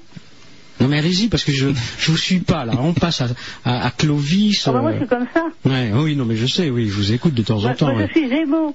Ouais. Ah, vous avez, voilà, vous avez un message de Pierre euh, de Poussière d'étoile qui vous fait dire vous n'attendrez pas très longtemps, ce sera Ségolène la Royale qui sera présidente de la République. Vous savez, que ce soit l'un ou l'autre. C'est pareil. que ce soit Sarko ou Quel, pareil, âge avez-vous, euh, Denise? Comment? Elle est née en 29, euh, donc elle a. Vous pouvez régler votre 70. sonotone, Denise? Bon, quel âge avez-vous? Mais Je suis né en 29. Oui, mais attendez. 79 ans. Ah ouais, d'accord, ouais. mais vous, vous pétez la santé. Comment Vous pétez la santé, Denise Oui, mais mon appareil marche pas. Mais c'est ce que je viens de dire, oui. Réglez votre sonotone, c'est ce que j'étais en train de dire. Vous voyez, je ne croyais pas si bien Et, dire. non, et, et vous voyez, moi, j'ai fait ma vie, oh là là, enfin j'ai bien sorti, tout, tout, tout le temps, j'ai fait danser et tout et tout. C'est votre mari qui était marin. C'est ça, hein? Écoutez, moi, j'ai eu trois maris. Ah, Belle santé. un point là, hein. Ah non, non, non, mais bon. Non. Pas pour vous boucher, bon, mais bon. Mais ce que Et je veux dire. en passe d'en avoir un quatrième. Non. Ouais. Vous l'avez rencontré où en allant guincher non, comme ça. Mais c'est ce que je dis, poussière d'étoile, c'est elle dit, mais Denise, elle pète la santé. Alors maintenant, le thermomètre, pas étonnant. vous, je vais vous dire un truc. Ouais. Moi, bon, euh, euh, j'ai connu le grand amour avec mon troisième mari. Et il était plus âgé que moi. Et comment dirais-je Et il est décédé. Et alors là, je suis devenue aveugle. Ah ben, vous voyez, hein, et je sais pas, euh, je, je, maintenant je revois le, le- le lever du soleil. Hmm. Enfin, mais je m'en fiche, moi. Je suis contente de voir le lever du soleil. Elle est craquante, Denise. craquante, hein. C'est pour ça qu'elle est devenue aveugle, mais elle veut voir ce qui va se passer. Mais non, non par amour. Par amour. Parce que oui, parce que mon mari, celui, euh, celui que j'aimais le plus au monde, l'homme que j'aimais le plus au monde est décédé. Et j'ai assisté à son agonie. Hein, et, et moi, j'ai tellement eu de peine que je, je voyais plus rien. Ouais, oui, c'est comme ça. Vous avez eu un choc émotionnel, probablement, oui. Ça arrive avec des phénomènes spastiques au niveau de la rétine. Comment? Non, je dis, quelquefois les émotions fortes, ça fait perdre la Ah, vue. ben moi, je peux dire. Là, jamais j'en... Vous voyez, moi, Ah oui. je, je l'aime toujours. Mais vous allez vous marier pour la quatrième fois, peut-être. Ben oui. Bah alors, ça, ceci n'empêche pas cela, Denise. Ben oui. Mais ben, qu'est-ce que vous voulez, c'est comme ça. Mais oui. Merci pour votre appel, hein. Bonsoir Denise. Bonsoir. Au revoir, Denise. Au revoir. tu vois, les tranches de vie euh, sur IDFM. euh, Souviens-toi, c'était comme, comme sur Ici et Maintenant. Il y avait des appels comme Ouais. ça au départ, mais en même temps, je trouve que ça met de la gaieté dans le cœur. Oui, un bien appel sûr, comme celui de sûr. Denise. Hein? Bien sûr, avec tous ces paradoxes. Être euh, expérienceur et royaliste. Et royaliste et catholique. Et catholique. Bonjour, qui est là? Oui, bonjour. Bonjour, Scrapitou. euh, de direct. Bon, oh, j'ai un témoignage aussi. hein. Pardon J'ai un petit témoignage aussi Ouais, sur le sujet. ouais. Bah, euh, on m'avait dit, on m'a dit quoi. Un jour, il y a eu un type, il, il est tombé dans la rue, il a eu un traumatisme crânien. On, il était, je, je pense, cliniquement mort. On, on l'a emmené à, à l'Institut médico-légal. Et euh, là-bas, il s'est réveillé. Voilà. Ah oui, il y a des cas comme ça où les gens sont déclarés morts et puis se réveillent. C'est, c'est, pas très exceptionnel. Enfin, c'est quand même relativement exceptionnel, mais il y a des cas comme ça qui ont été décrits, oui. Euh, bon. Et ces gens ont quelquefois des expériences à nous raconter. C'est ça qui est très troublant. Non, Comme Alexis Ambre. sérieusement, je, Qui allait en parler? Je venais pour une opposition, quoi. Télépathie. Euh, Saviez-vous, Scrapitou, vous avez, vous avez été comédien, je crois, hein? Je suis comédien. Vous êtes comédien? Je suis pas mort encore. non, mais c'est pas ce que je voulais dire. Savez-vous qu'un jour, enfin plus une nuit plus exactement, j'ai réussi à tirer de Richard Boringer qu'il avait vécu lui aussi. Et j'ai l'enregistrement. Et il a été déclaré mort cliniquement pendant 20 minutes. Mais Boranger, c'est pas euh, moi qui est comédien comme lui, euh, c'est pas c'est pas euh, faut pas prendre tout ce qu'il dit euh, pour parole d'évangile. C'est comme pour moi aussi. Moi, je ce que sur l'anecdote que je viens de dire là, c'était une plaisanterie. Pas du tout. Non mais pour euh, Pas du tout. quoi qui, Pas du tout. mais Pourquoi vous êtes dans le jugement je suis pas dans le jugement, Mais si. Pourquoi vous dites c'est une plaisanterie mais de ma plaisanterie à moi. Ah oui, non, mais moi je parlais de Richard Boringer. Oui, voilà, Pourquoi ce serait de, pourquoi ce serait de la plaisanterie Non mais je parlais pas de lui, moi je parlais de ma de mon arrivée avec mon histoire. Ouais. C'était qu'une petite euh, une petite histoire drôle, mais j'ai vu que ça n'a pas fait rire. Hmm. Non, bah, bah, non, parce que ça arrive. Votre histoire est pas drôle parce qu'elle elle est réelle et elle est arrivée à, à un certain nombre de, de personnes qui ont été déclarées cliniquement mortes et qui sont revenues. Rappelle-toi, Scrapitou est comédien, donc... euh, Oui, je peux, je peux te garantir, elle est extrêmement drôle, mais j'ai pas voulu mettre le, j'ai pas voulu foutre le souk à la radio, quoi, surtout ça. Ah J'ai pas bon voulu- ouais, j'ai pas voulu qu'on dise, ah bah tiens, Scrapitou, il va foutre le, le, le boxon. Et voilà, mais elle est extrêmement drôle, et extrêmement drôle si je vais jusqu'au bout de l'histoire. Ouais. Ouais, et je, je, et là, j'irai pas jusqu'au bout de l'histoire. D'accord. Voilà. On rigolera demain matin. On rigolera demain matin. Voilà, vous, vous rigolerez dans la semaine ou dans, dans l'année. Oui. voilà, vous trouverez un, un petit moment pour, pour. D'accord, merci. Voilà, non mais euh, ouais, je, suis- je suis pas obligé. je on n'est pas obligé de se faire virer comme ça. Vous n'avez pas d'autres questions à me poser? Non. Mais vous n'êtes pas viré. Non, si, mais. Mais non, pas du tout. Non, mais euh, d'abord, tu- euh, Jean-Claude, t'as voulu une opposition. Mais il n'y a pas d'opposition avec toi, Rapitou. Pourquoi? Mais non, il n'y a pas d'opposition. Mais moi, je suis pas d'accord avec ce que vous Il y a un mec qui déconne, mais il n'y a pas d'opposition. Non, mais là, je déconne. Alors, pas. mais vas-y, ne déconne plus. Et puis, apporte-nous des contradictions. Là, ça nous intéresse. Redeviens sérieux quelques instants. Mais celui-là, je suis sérieux, là. Non, pas du tout. Ah bah, c'est- Non, tu l'as dit. Ouais, mais si tu crois alors que. Mais je crois rien, Scrapitou. Oui, Je, je t'écoute et je te respecte en te mettant à l'antenne. Mais bien sûr, bah, il y a intérêt quand même. Mais comment il y a intérêt Si j'ai envie de dire que t'es con, euh, t'es con. Si j'ai envie de dire que, que tu nous intéresses, tu nous intéresses. Mais pourquoi fais-tu ton intéressant euh, régulièrement sur cette antenne? Mais pourquoi tu me dirais que je suis, je suis con, tu me connais pas? Mais, Non, mais je t'entends. Oui, non, mais tu me connais pas. Comment tu peux juger d'un un type qui, qui- qui est con Mais je juge pas. Je te dis, si je te dis que t'es con, est-ce que tu l'acceptes? Euh, Je peux l'accepter comme je peux pas l'accepter. Ah bon? Et pourquoi? Parce. Donc je devrais accepter que tu, je devrais accepter moi que tu viennes raconter des conneries à la radio et que tu viennes mettre le boxon. Tu pourrais accepter que je te dise que t'es un- t'es qu'un imbécile et un, incapable Mais tu as raison. Ouais, bah, bah, bah, on est, on on on on d'accord alors. Ah, Mais nous sommes toujours d'accord, Scrapitou. Ah ouais. D'accord? Ouais, ouais, ouais. Bah, mais ouais, pas de problème, il n'y a, pas de- y a pas de souci. Hein. Non, c'est ça. y- On reprend maintenant le fil de- du sujet quand même. On va pas euh, venir, t'es con, t'es un imbécile, t'es stupide. Non, c'est une hypothèse que j'ai émise. Hein. J'ai pas, dit que ça tu peut es. être une hypothèse vraie aussi, hein, on va savoir. On est toujours le compte de quelqu'un quand même. Hein. Ah oui, mais ça c'est un peu trop facile comme Ah, réponse. ben, on est toujours le compte de quelqu'un. Moi qui est comédien, je peux te dire qu'on est toujours le compte de quelqu'un. Mmh. Eh oui. Surtout des impresarios. Voilà, pas des, pro- des producteurs, quand tu viens demander un, un rôle dans un film, le gars, il, il- il rigole, euh, il rigole jaune, il se tourne, et ah, il veut un rôle, ah, mais on va voir ce qu'il sait faire. Et ouais, on est toujours le compte de quelqu'un. Je te le garantis, moi qui est dans le cinéma, euh, quand il va voir des, des réalisateurs, euh. Oui, mais le sujet n'est pas le cinéma. Voilà. Hein Et j'ai pas envie d'être ton con à toi. Euh, Mais tu seras pas mon con, sûr. tu es assez, assez intelligent pour pas, pour pas paraître con. Je te le garantis. Non, mais t'es pas- tu- personne n'est mon con, hein, moi, y a pas de, je- moi, j'ai jamais, j'ai jamais apprécié euh, les gens euh, qui se prennent supérieurs aux autres. Penses à celles et ceux qui nous écoutent et qui doivent, qui doivent trouver très drôle ce qui est en train de se passer Très drôle, c'est bien quoi. Hein? Très drôle, mais j'ai- pas compris la phrase. Oui. mais explique-toi, euh, autres. Non, non, mais je vais pas m'expliquer. Hein. Je vais pas devant un avocat Non, ou un juge. m'expliquer. euh, Non, j'ai pas, non, non, j'ai pas envie. Allez, je te laisse parler. Vas-y, occupe l'antenne. Vas-y. Quand, quelqu'un connaît, il comprend pas quelque chose, on lui explique. C'est pas moi. donc- T'expliquer quoi? Ce que tu j'ai Tu nous appelles en nous disant que tu nous as raconté une, une plaisanterie. Oui. Tu n'as pas apporté la contradiction à aucun moment. Bon, bon, la contradiction, c'est que personne n'a la preuve de qu'il y a une vie après la vie. Hmm. En fait, surtout toi. Surtout toi.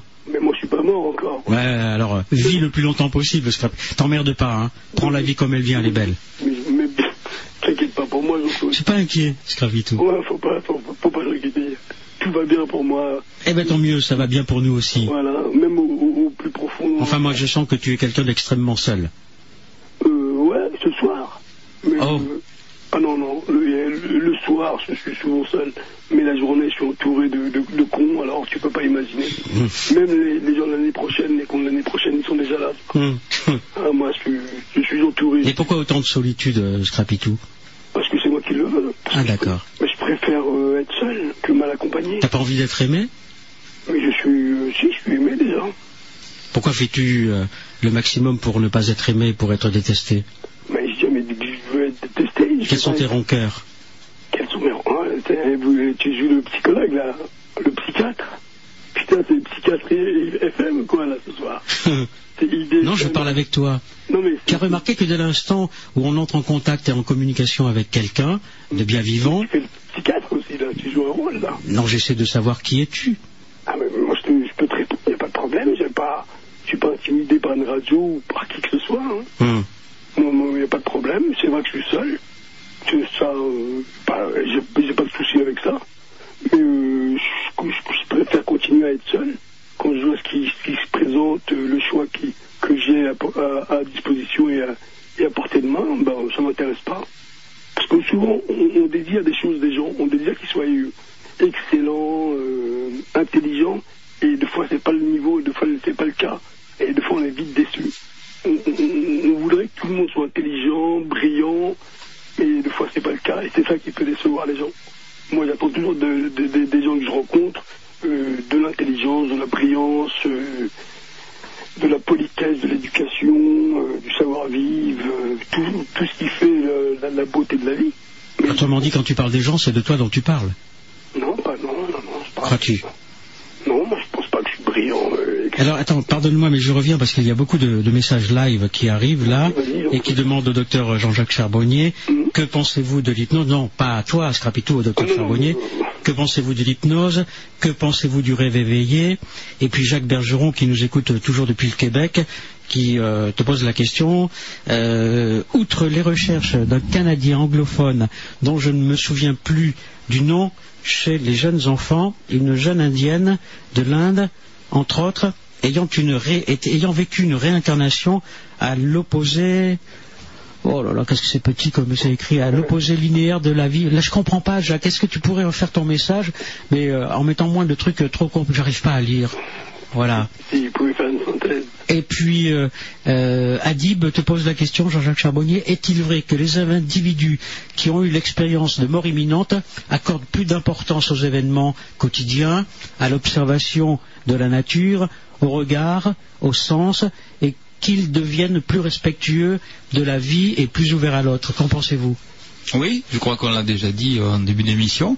Ce sont des gens qui euh, sont transcendés par leur expérience et qui, par conséquent, euh, goûtent plus euh, intensément tous les plaisirs simples de la vie et euh, des choses qu'ils avaient complètement euh, occultées avant leur expérience de mort imminente. Ils sont euh, euh, dans le bonheur, mais avec des bonheurs simples, des bonheurs qui n'ont rien à voir avec ce qui est le côté matériel des choses. Puis un autre, un autre internaute, un autre internaute, pardon, po- posait, posait la question.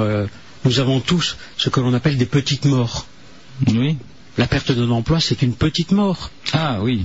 La perte d'un être Euh, cher parce que- qui vous quitte, un homme ou une femme qui quitte, pas parler de, de mort, de mort physique, mais quelqu'un qui vous largue, c'est aussi notre petite mort. Nous sommes entourés de petites morts. Attends, je pose la question à Jean-Jacques Charbonnier et tu interviendras, d'accord? Veux juste te dire que faire l'amour aussi, c'est une petite mort. Voilà, oui, il a raison. Mais oui, pour une Euh, fois. on appelle yes, ça, yes, on appelle bon, ça bon, comme ça, oui, oui, la petite mort, oui, l'orgasme, l'orgasme étant une petite mort, oui. Et d'ailleurs, c'est le sujet de mon premier roman, Comment dépasser, où la personne donc euh, va dans l'autre dimension pendant l'orgasme. Eh oui. Et je vais vous dire, monsieur le, monsieur, c'est comment déjà?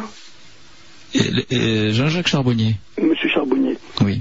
Ah, c'est que c'est mon, euh, j'avais un prof de technologie euh, qui s'appelait Monsieur Charbonnier. On n'est pas, hein. on n'est pas parents. Oh, mais là, euh, il a mal fini.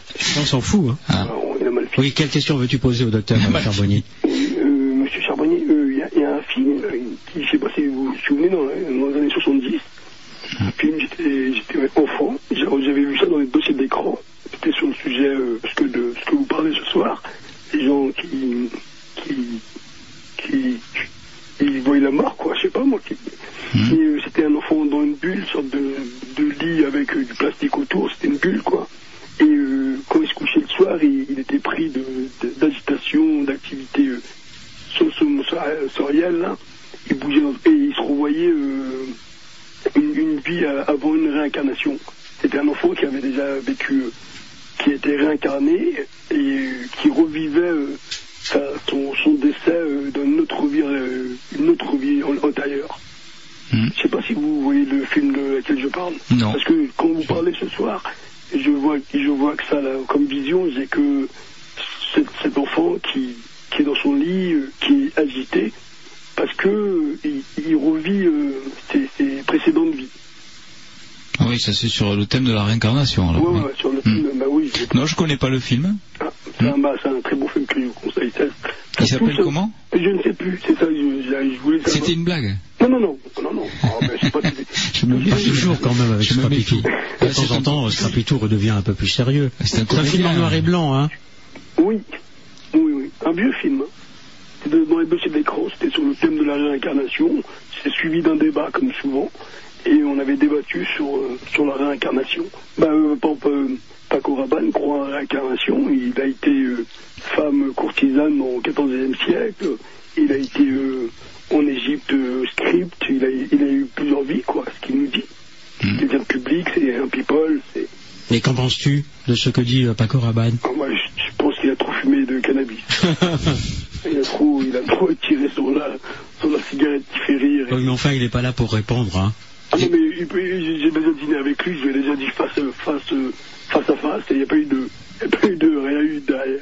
Aucune réponse Il y a derrière. un proverbe sur lui, c'est Pierre Desproges qui disait ça. Noël au balcon, Paco Rabanne. Hum. Tu connais ça? Mais euh, Pierre Desproges disait euh, Ah, des grosses conneries. hein. Paco Scanner, Noël au cimetière. Oui. Ah, bah, bah, il n'était pas sérieux lui aussi. Hein. Il faisait les partie C'était un, com- un bon comédien. ah, il faisait, il faisait partie des petits ambulances. Alors Jacques Bergeron, toujours depuis le, le Québec, te pose la question. Dans une vision linéariste de l'existence terrestre, à l'opposé d'une vie après la vie, qu'en est-il des recherches de la vie avant la vie? Ah oui, mais la, la- la boucle est bouclée là. Et, et avant le- d'être un spermatozoïde, qui on était? Qui sommes-nous? Où on- où allons-nous Et où, où on... Oui, mais il faut quand même savoir, et tu le sais, Scrapitou, qu'il y a des milliers, pour ne pas dire des centaines de milliers de spermatozoïdes, et il n'y en a qu'un qui réussit à arriver. C'est vrai. Hein Et des fois, il ferait mieux de ne pas y arriver. Est-ce que c'est le meilleur Bah, Voilà, c'est ce que je suis en train Eh de oui, dire. est-ce que Hein c'est le meilleur Regarde, le résultat. Ouais, voilà. Mais C'est le meilleur parce qu'on est là. On est l'unique spermatozoïde qui a réussi à, à rejoindre l'ovule. On est les meilleurs. On est, vous savez, on est de la sélection naturelle, mais d'une puissance de, milliards de milliards de, spermatozoïdes qui ont concouru dans l'ovaire de la femme jusqu'à atteindre l'ovaire, l'œuf. Et là, de là, on a fusionné. Et, c'est nous, c'est toi, c'est vous, Monsieur Charbonnier, c'est Jean-Claude et moi-même, Scrapidou, qui sommes arrivés les premiers devant des millions d'autres spermatozoïdes. Et tu crois que les autres étaient pires que nous? Ah bah peut-être. Ah bah, peut et, quand, et quand je pense que mon père voulait m'appeler Aric. Ah Arik Auvert, Très drôle. Oh, c'est oh, C'est l'hypoglycémie. Ah, c'est très drôle. Ah non, franchement, là. Ça vaut un 21 ou un 22 sur 20. Ça va au-delà des, des notes. hein.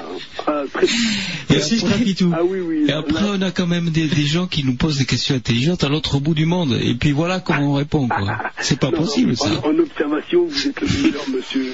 Et comme dit Poussière d'étoile, on frise l'overdose. ah voilà, bah, poussière d'étoile, allez.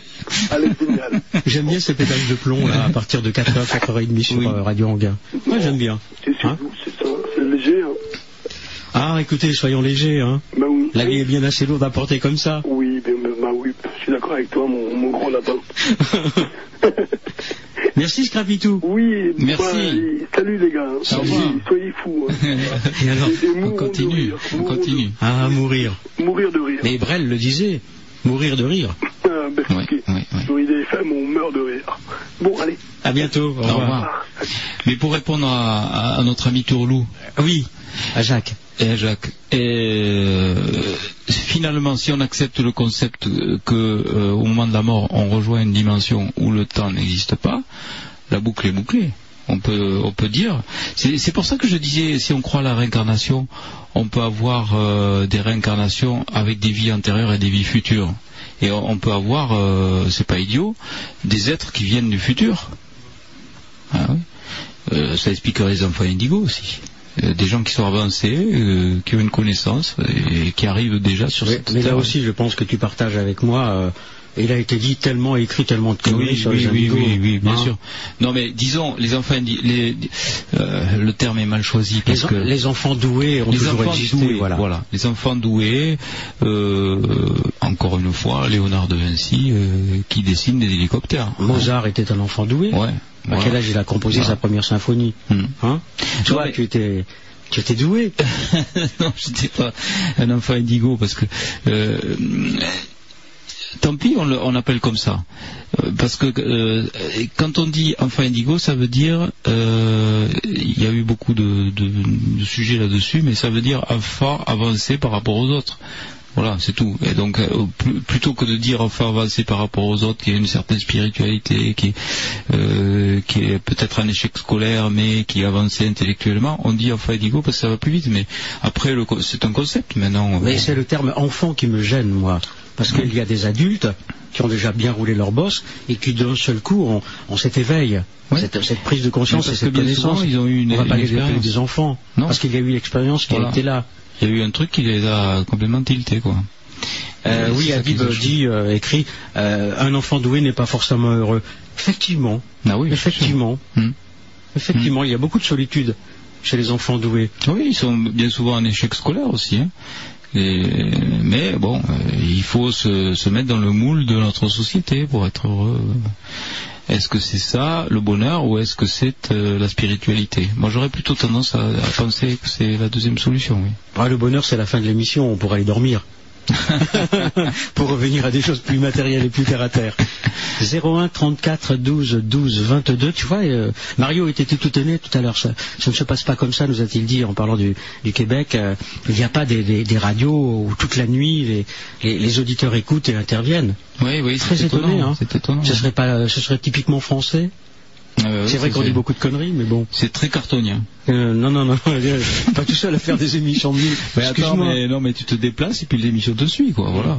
Ah oui, rien de changé. Ben voilà. Simplement l'auditoire qui n'est pas du tout le même. c'est cartonien. Voilà, si ça va vous voulez intervenir, 01 34 12 12 22, 01 34 12 12 22, et il ne reste plus que 90 minutes, autrement dit 1h30, ou alors pour certains, il reste encore 1h30, ou il reste encore 90 minutes. Intervenez pour témoigner, 01 34 12 12 22 01 34 12 12 22 et Poussière d'étoiles écrit mais si le bonheur et la spiritualité pourquoi certaines personnes s'y ouvrent et euh, n'ont aucun signe alors que d'autres refusent l'évidence?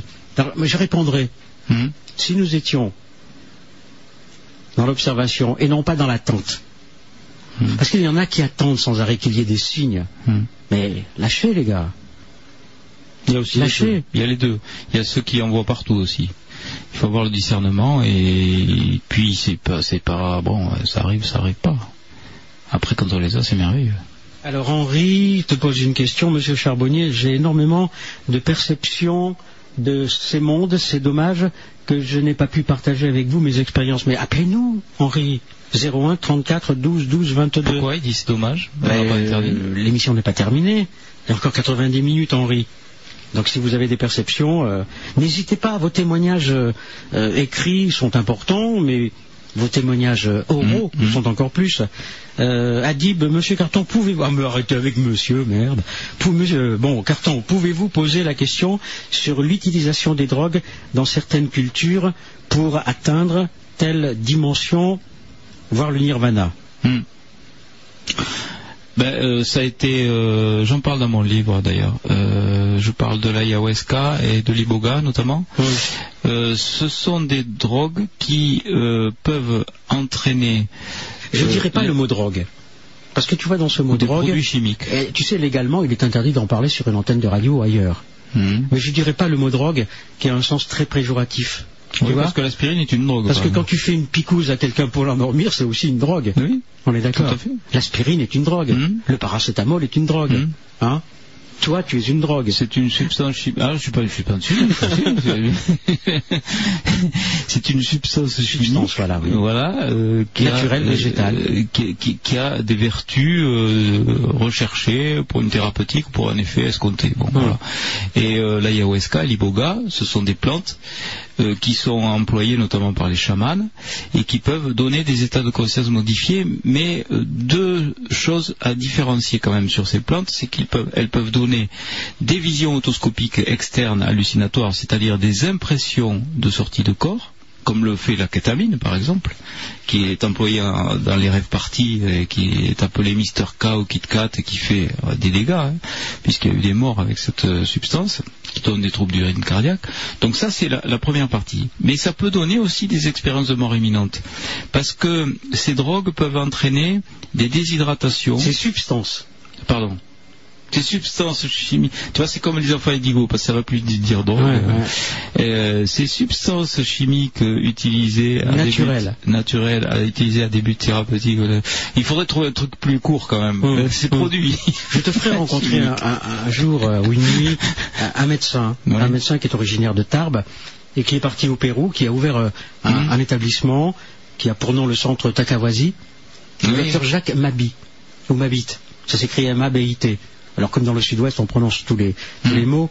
Et euh, je sais qu'il sera là en 2009 euh, en France. Ouais. Et ça fait des années, euh, enfin ça fait au moins trois ans que je lui cours après pour venir un jour parler de l'ayahuasca. Là aussi, attention, hein, soyons, soyons prudents. Ah oui. L'iboga, soyons prudents. Bien sûr. Soyons accompagnés. C'est comme le ou le San Pedro, d'autres. C'est pour ça que je, voulais faire le- le- le- cette précision que ça peut entraîner des morts, tout simplement, et des expériences de mort imminente, en particulier euh, employés euh, seuls, sans accompagnement chamanique, avec des gens initiés, euh, ça peut en- entraîner donc euh, des déshydratations qui sont renforcées par les jeûnes prolongés que l'on fait avant, par les vomissements, par euh, les climats, puisqu'on fait ça généralement sous des climats assez chauds, par des danses rituelles, etc. Donc tout ça, ça peut renforcer un état de déshydratation qui peut entraîner des arrêts cardiaques, et des hypoxies cérébrales et des morts. Donc là, on peut vivre une NDE, mais on peut vivre aussi une DE, quoi. Tout à fait.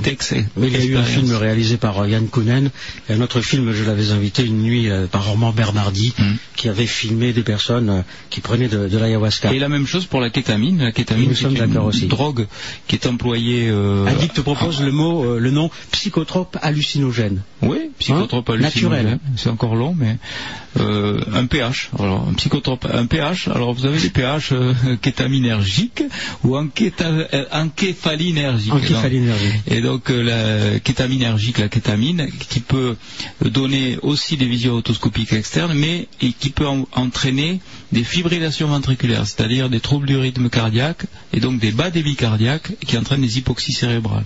Et les morphiniques, ou les endorphines, euh, peuvent donner aussi des dépressions des centres bulbaires respiratoires, donc des hypoxies cérébrales et des morts aussi.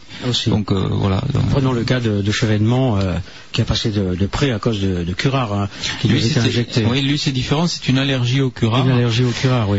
Mais il a Et, été euh, aussi en état de. Il a rien vécu lui. Il a rien oui, il l'a toujours dit, oui. Quoique, on lui a peut-être pas posé euh, les bonnes questions. Hein. Je sais pas. En tout cas, il n'a pas, euh, pas été transformé au point de vue personnalité non plus. hein. Pas vraiment, non. C'était toujours le même. Un message live, et puis je vais accueillir un auditeur ou une auditrice au téléphone. Message live de Fantôme. Un fantôme vous écoute. Fantôme P-H-A-N-T-O-M. Si c'est pas une preuve qu'il y a autre chose après la vie, mais bon, fantôme ou pas, faut aller bosser, amitié. Monsieur Carton et Monsieur Charbonnier. Merci beaucoup. Voilà, c'était Monsieur un ami. Fantôme. C'est un ami, Fantôme. Merci. Je, je remercierai jamais assez Fantôme pour euh, tout ce qu'il a fait pour moi. Bonjour, qui est là?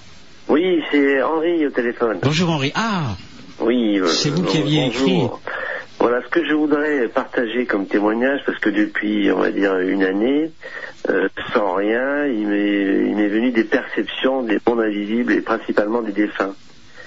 Et la, la première fois que ça m'est venu, euh, à ma surprise, euh, là, le défunt que je voyais flotter dans un espace-temps euh, donc différent, et euh, ce défunt-là ne savait pas qu'il était mort. Et, donc il m'a fallu, euh, avec l'aide d'un certain nombre de personnes qui avaient déjà eu euh, des expériences de ce type, euh, le, lui faire comprendre qu'il était mort et que, que sa vie sur Terre, sa vie sur le plan matériel n'existait plus. Et est-ce que euh, le docteur Charbonnier euh, sait qu'éventuellement, ou a déjà entendu parler, qu'il y aurait plusieurs niveaux, plusieurs plans dans l'invisible, euh, et, des, et ce type de plan qui concerne, il me semble, euh, plutôt des personnes qui sont mortes de, de morts violentes, brutales. C'est très intéressant comme, euh, comme question, Henri. Très intéressant. Parce qu'effectivement, euh, vous pourrez le lire euh, dans, des, dans, dans des livres spécialisés, par exemple dans le livre du père François Brune, Les morts nous parlent, qu'il y a des êtres humains qui sont morts et qui ne savent pas qu'ils sont morts. Euh, juste avant que Jean-Jacques Farvonnier vous réponde, euh, dernier message de Hadib, je vous appellerai dorénavant Jean-Claude si ça vous chante. Vous êtes un passionné, vous, animateur, parfois excité. Ah, ça pourrait être excité, il faut l'être, hein, à- depuis 23 heures. Euh, J'écoute un peu et puis je vous souhaite une bonne nuit à tous les deux, merci. Voilà, qu'as-tu Ah à ben voilà. Henri Euh, oui, moi euh, j'avais déjà euh, lu un livre qui s'intitulait Le passeur d'âme. En fait, c'est ce monsieur, c'est ce qu'il fait. Et, euh, euh, donc, euh, il y aurait euh, dans un monde intermédiaire, euh, dans le bas astral, des gens qui seraient pas conscients d'être euh, décédés et qui auraient du mal à être ascensionnés dans la lumière. En, en gros, c'est ça. et euh, on pourrait les, on pourrait les aider par la prière, le recueillement et euh, pour les aider à monter. Je vais vous raconter une petite anecdote qui est très curieuse. Euh, je faisais une conférence à à côté de, Saint-Gaudin avec mon ami Jean Morzel qui est un expérienceur et euh, j'avais perdu euh, mon père euh, depuis quelques semaines et Jean Morzel, qui, fréquente beaucoup les médiums, me dit, tu sais, il y a trois médiums qui m'ont dit que ton père n'était pas monté, il faudrait faire une prière pour l'aider. Bon, il m'a remis cette prière, bien sûr, je me suis exécuté tout de suite. Et euh, une semaine plus tard, je fais une conférence ici à Paris, donc euh, vous voyez, à 700 km de, de là. Euh, et euh, à la fin de ma conférence, il y a un médium, donc il fait une intervention et euh, qui a un message. Il me dit ah, j'ai un message pour vous. C'est votre père. Il vous fait dire qu'il est bien arrivé. C'est merveilleux ça. Et alors ce médium, ce médium bien sûr, euh, bon, il connaissait pas du tout l'histoire, il savait pas que j'avais perdu mon père, enfin, euh, et il savait pas du tout euh, qu'il y avait ce- cette difficulté. Enfin, et, et j'ai- reçu ce message de, par l'intermédiaire de ce médium. Il me disait votre père est bien arrivé. Donc confirmation que quelquefois on peut être euh, coincé, il faut croire, dans, dans un niveau intermédiaire. Et il y a ce qu'on appelle les passeurs d'âme, ou, ou alors il y a des, des gens qui peuvent faire des prières, ou même il faut prier soi-même pour euh, pour aider nos, nos chers euh, disparus à monter dans la lumière. Et, et c'est-à-dire que moi, si vous voulez, euh, donc comment, ça m'est arrivé comme ça d'une façon, on va dire euh, comme ça, hein, j'ai rien demandé, hein, c'est arrivé. Donc, euh, euh, je me suis un petit peu spécialisé dans, ce, genre de, travail de passeur d'âme, et ce que je m'aperçois, c'est, ça m'a été un peu confirmé par un film qui s'appelle Au-delà de nos rêves, je sais pas si vous l'avez déjà vu, et où il y a plusieurs plans, et moi quand je perçois donc ces mondes, ce monde invisible, je ne- ne suis, je ne contacte, je n'ai pas d'informations, je n'entends pas, perçois, je vois, je vois, je décris la personne, et j'ai des informations qui me reviennent en retour sous forme symbolique.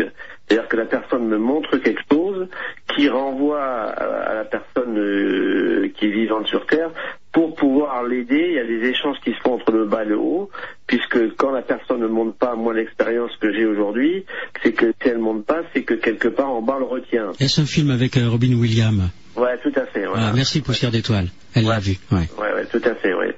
Et, d'ailleurs, dans, dans ce film, c'est aussi très intéressant, c'est par rapport euh, malheureusement aux personnes euh, qui se suicident, qui vont vraiment dans des plans euh, très très bas, très très durs, où moi je, perçois également ces plans, où là vraiment il est très très difficile de- d'aider ces âmes à sortir de là. Il faut vraiment du temps, des prières pour pouvoir aider ces âmes à sortir de ces bas de ces, de ces bas astrales quoi très très puissants et qui sont comme englués dans du goudron et pendant pendant un temps euh, on ne sait pas combien et il faut, énormément d'énergie et de prière pour pouvoir les aider à sortir de là quoi. Alors Poussière d'étoile, euh, précise qu'il est un homme.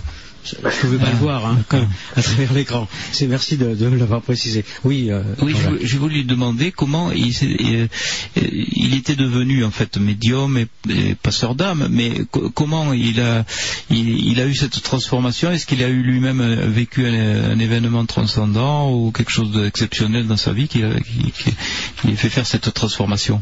Bah, C'est-à-dire que j'ai toujours été en démarche de compréhension des, euh, on va dire, euh, démarche de compréhension de l'être, hein.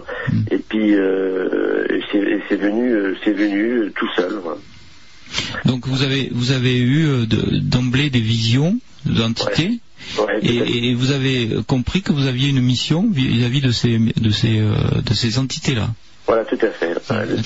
De, passeurs d'âme, c'est-à-dire les, les aider à passer euh, euh, d'un plan à un autre, et dans la mesure, alors c'est le, le plus difficile, c'est ceux qui ne savent pas qu'ils sont morts. Alors moi, je ne dis pas le bas astral parce que pour moi, c'est un espace flottant, c'est un espace intermédiaire, hein, parce que euh, je les vois dans un brouillard. hein. Et, et donc euh, avec la personne euh, euh, proche, en règle générale, c'est le parent le plus proche, le, euh, soit le papa, soit la maman, soit un frère.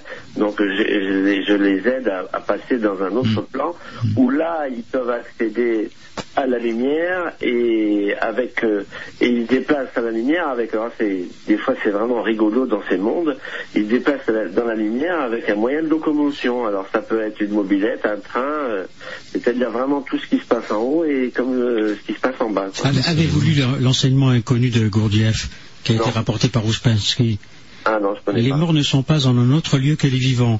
Ils Ouais. existent, mais avec une fréquence différente.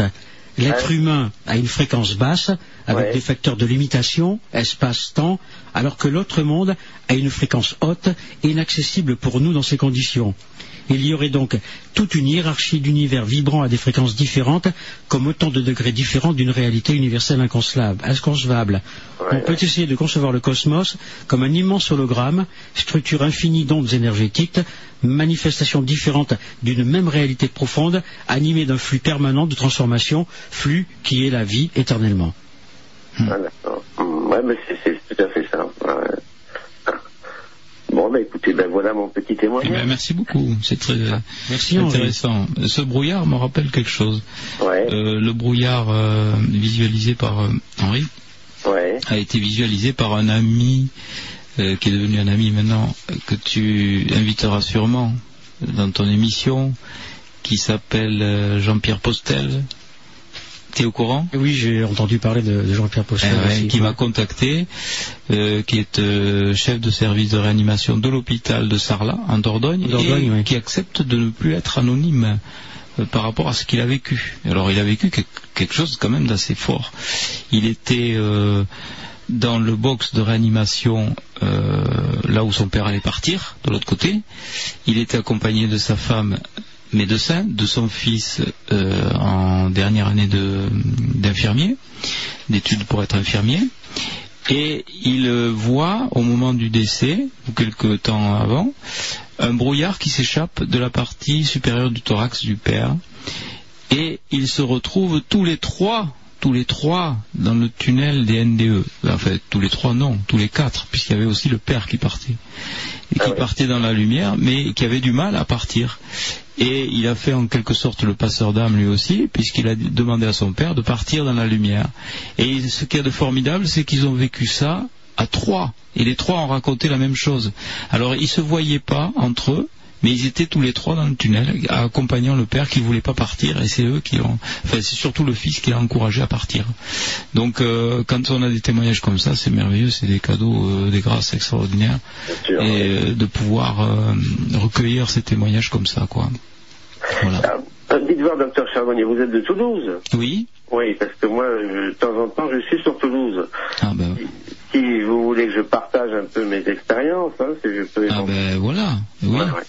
Ben, si vous voulez, j'ai un site internet euh, où euh, vous pouvez m'écrire. Euh, tu donnes tout simplement ton adresse mail, euh, Jean-Jacques. Oui, ben elle est sur mon site. C'est Coco qui va encore gueuler en disant Ouais, parce que c'est vrai que ta récente émission euh, avec Philippe Bouvard euh, sur RTL a complètement bourré ta boîte mail de personnes qui Oui, ont envie oui. de témoigner. Oui, oui, mais c'est formidable. C'est pour ça qu'il est important que tu participes à des émissions. Oui, oui, oui, bien sûr. Comme ça, les gens peuvent témoigner. Donc, euh, mon, mon adresse mail, c'est très simple. C'est Jean petit tiré sous le 6 Jacques point charbonnier@wanadoo.fr ou alors euh, par l'intermédiaire de mon site www.charbonnier minuscule avec point .fr et là on clique sur contact et on peut m'écrire. Voilà. D'accord, ok. Merci. Et puis on se, on se retrouvera, oui, c'est sûr, c'est sûr. D'accord. On se retrouvera, ouais. Merci beaucoup. Merci, au revoir. Merci Henri. Mm. Tu vois, petit à petit. L'oiseau fait son nid. Oui. Euh, euh, Lies euh, nous demande Connaissez-vous, as-tu lu le livre de Anne Givaudan qui parle justement des suicidés, qui s'intitule Rupture de contrat C'est tellement un message d'espoir, effectivement. J'ai j'ai reçu Anne pendant un peu plus de 5 heures, justement pour ce livre Rupture de contrat. Maintenant, Très euh, intéressant. Maintenant, tu sais que tu n'as toujours pas raconté ton, ton histoire à Lourdes.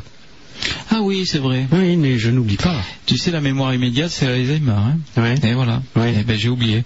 Non, mais Lourdes, c'est euh, très surprenant parce que c'était euh, à l'âge de 9 ans, j'avais une fracture de l'épaule multi-fragmentaire, comme on dit, et qui devait me laisser l'épaule paralysée à 10 degrés dans tous les sens. Et j'ai voulu, je sais pas pourquoi ni comment, j'ai voulu aller à Lourdes, alors que bon, je suis pas un catholique fervent. hein, j'ai reçu une, éducation catholique normale, si je peux dire, communion, euh, voilà, mariage à l'église, une messe de temps en temps, c'est tout. Euh, ma grand-mère, par contre, très très très euh, pieuse, très, elle loupait pas les, les vêpres, les messes, etc. Et euh, j'ai tellement insisté que avec mes parents on est parti à Lourdes et avec ma grand-mère qui était à côté de moi, ma mère devant, mon père qui conduisait.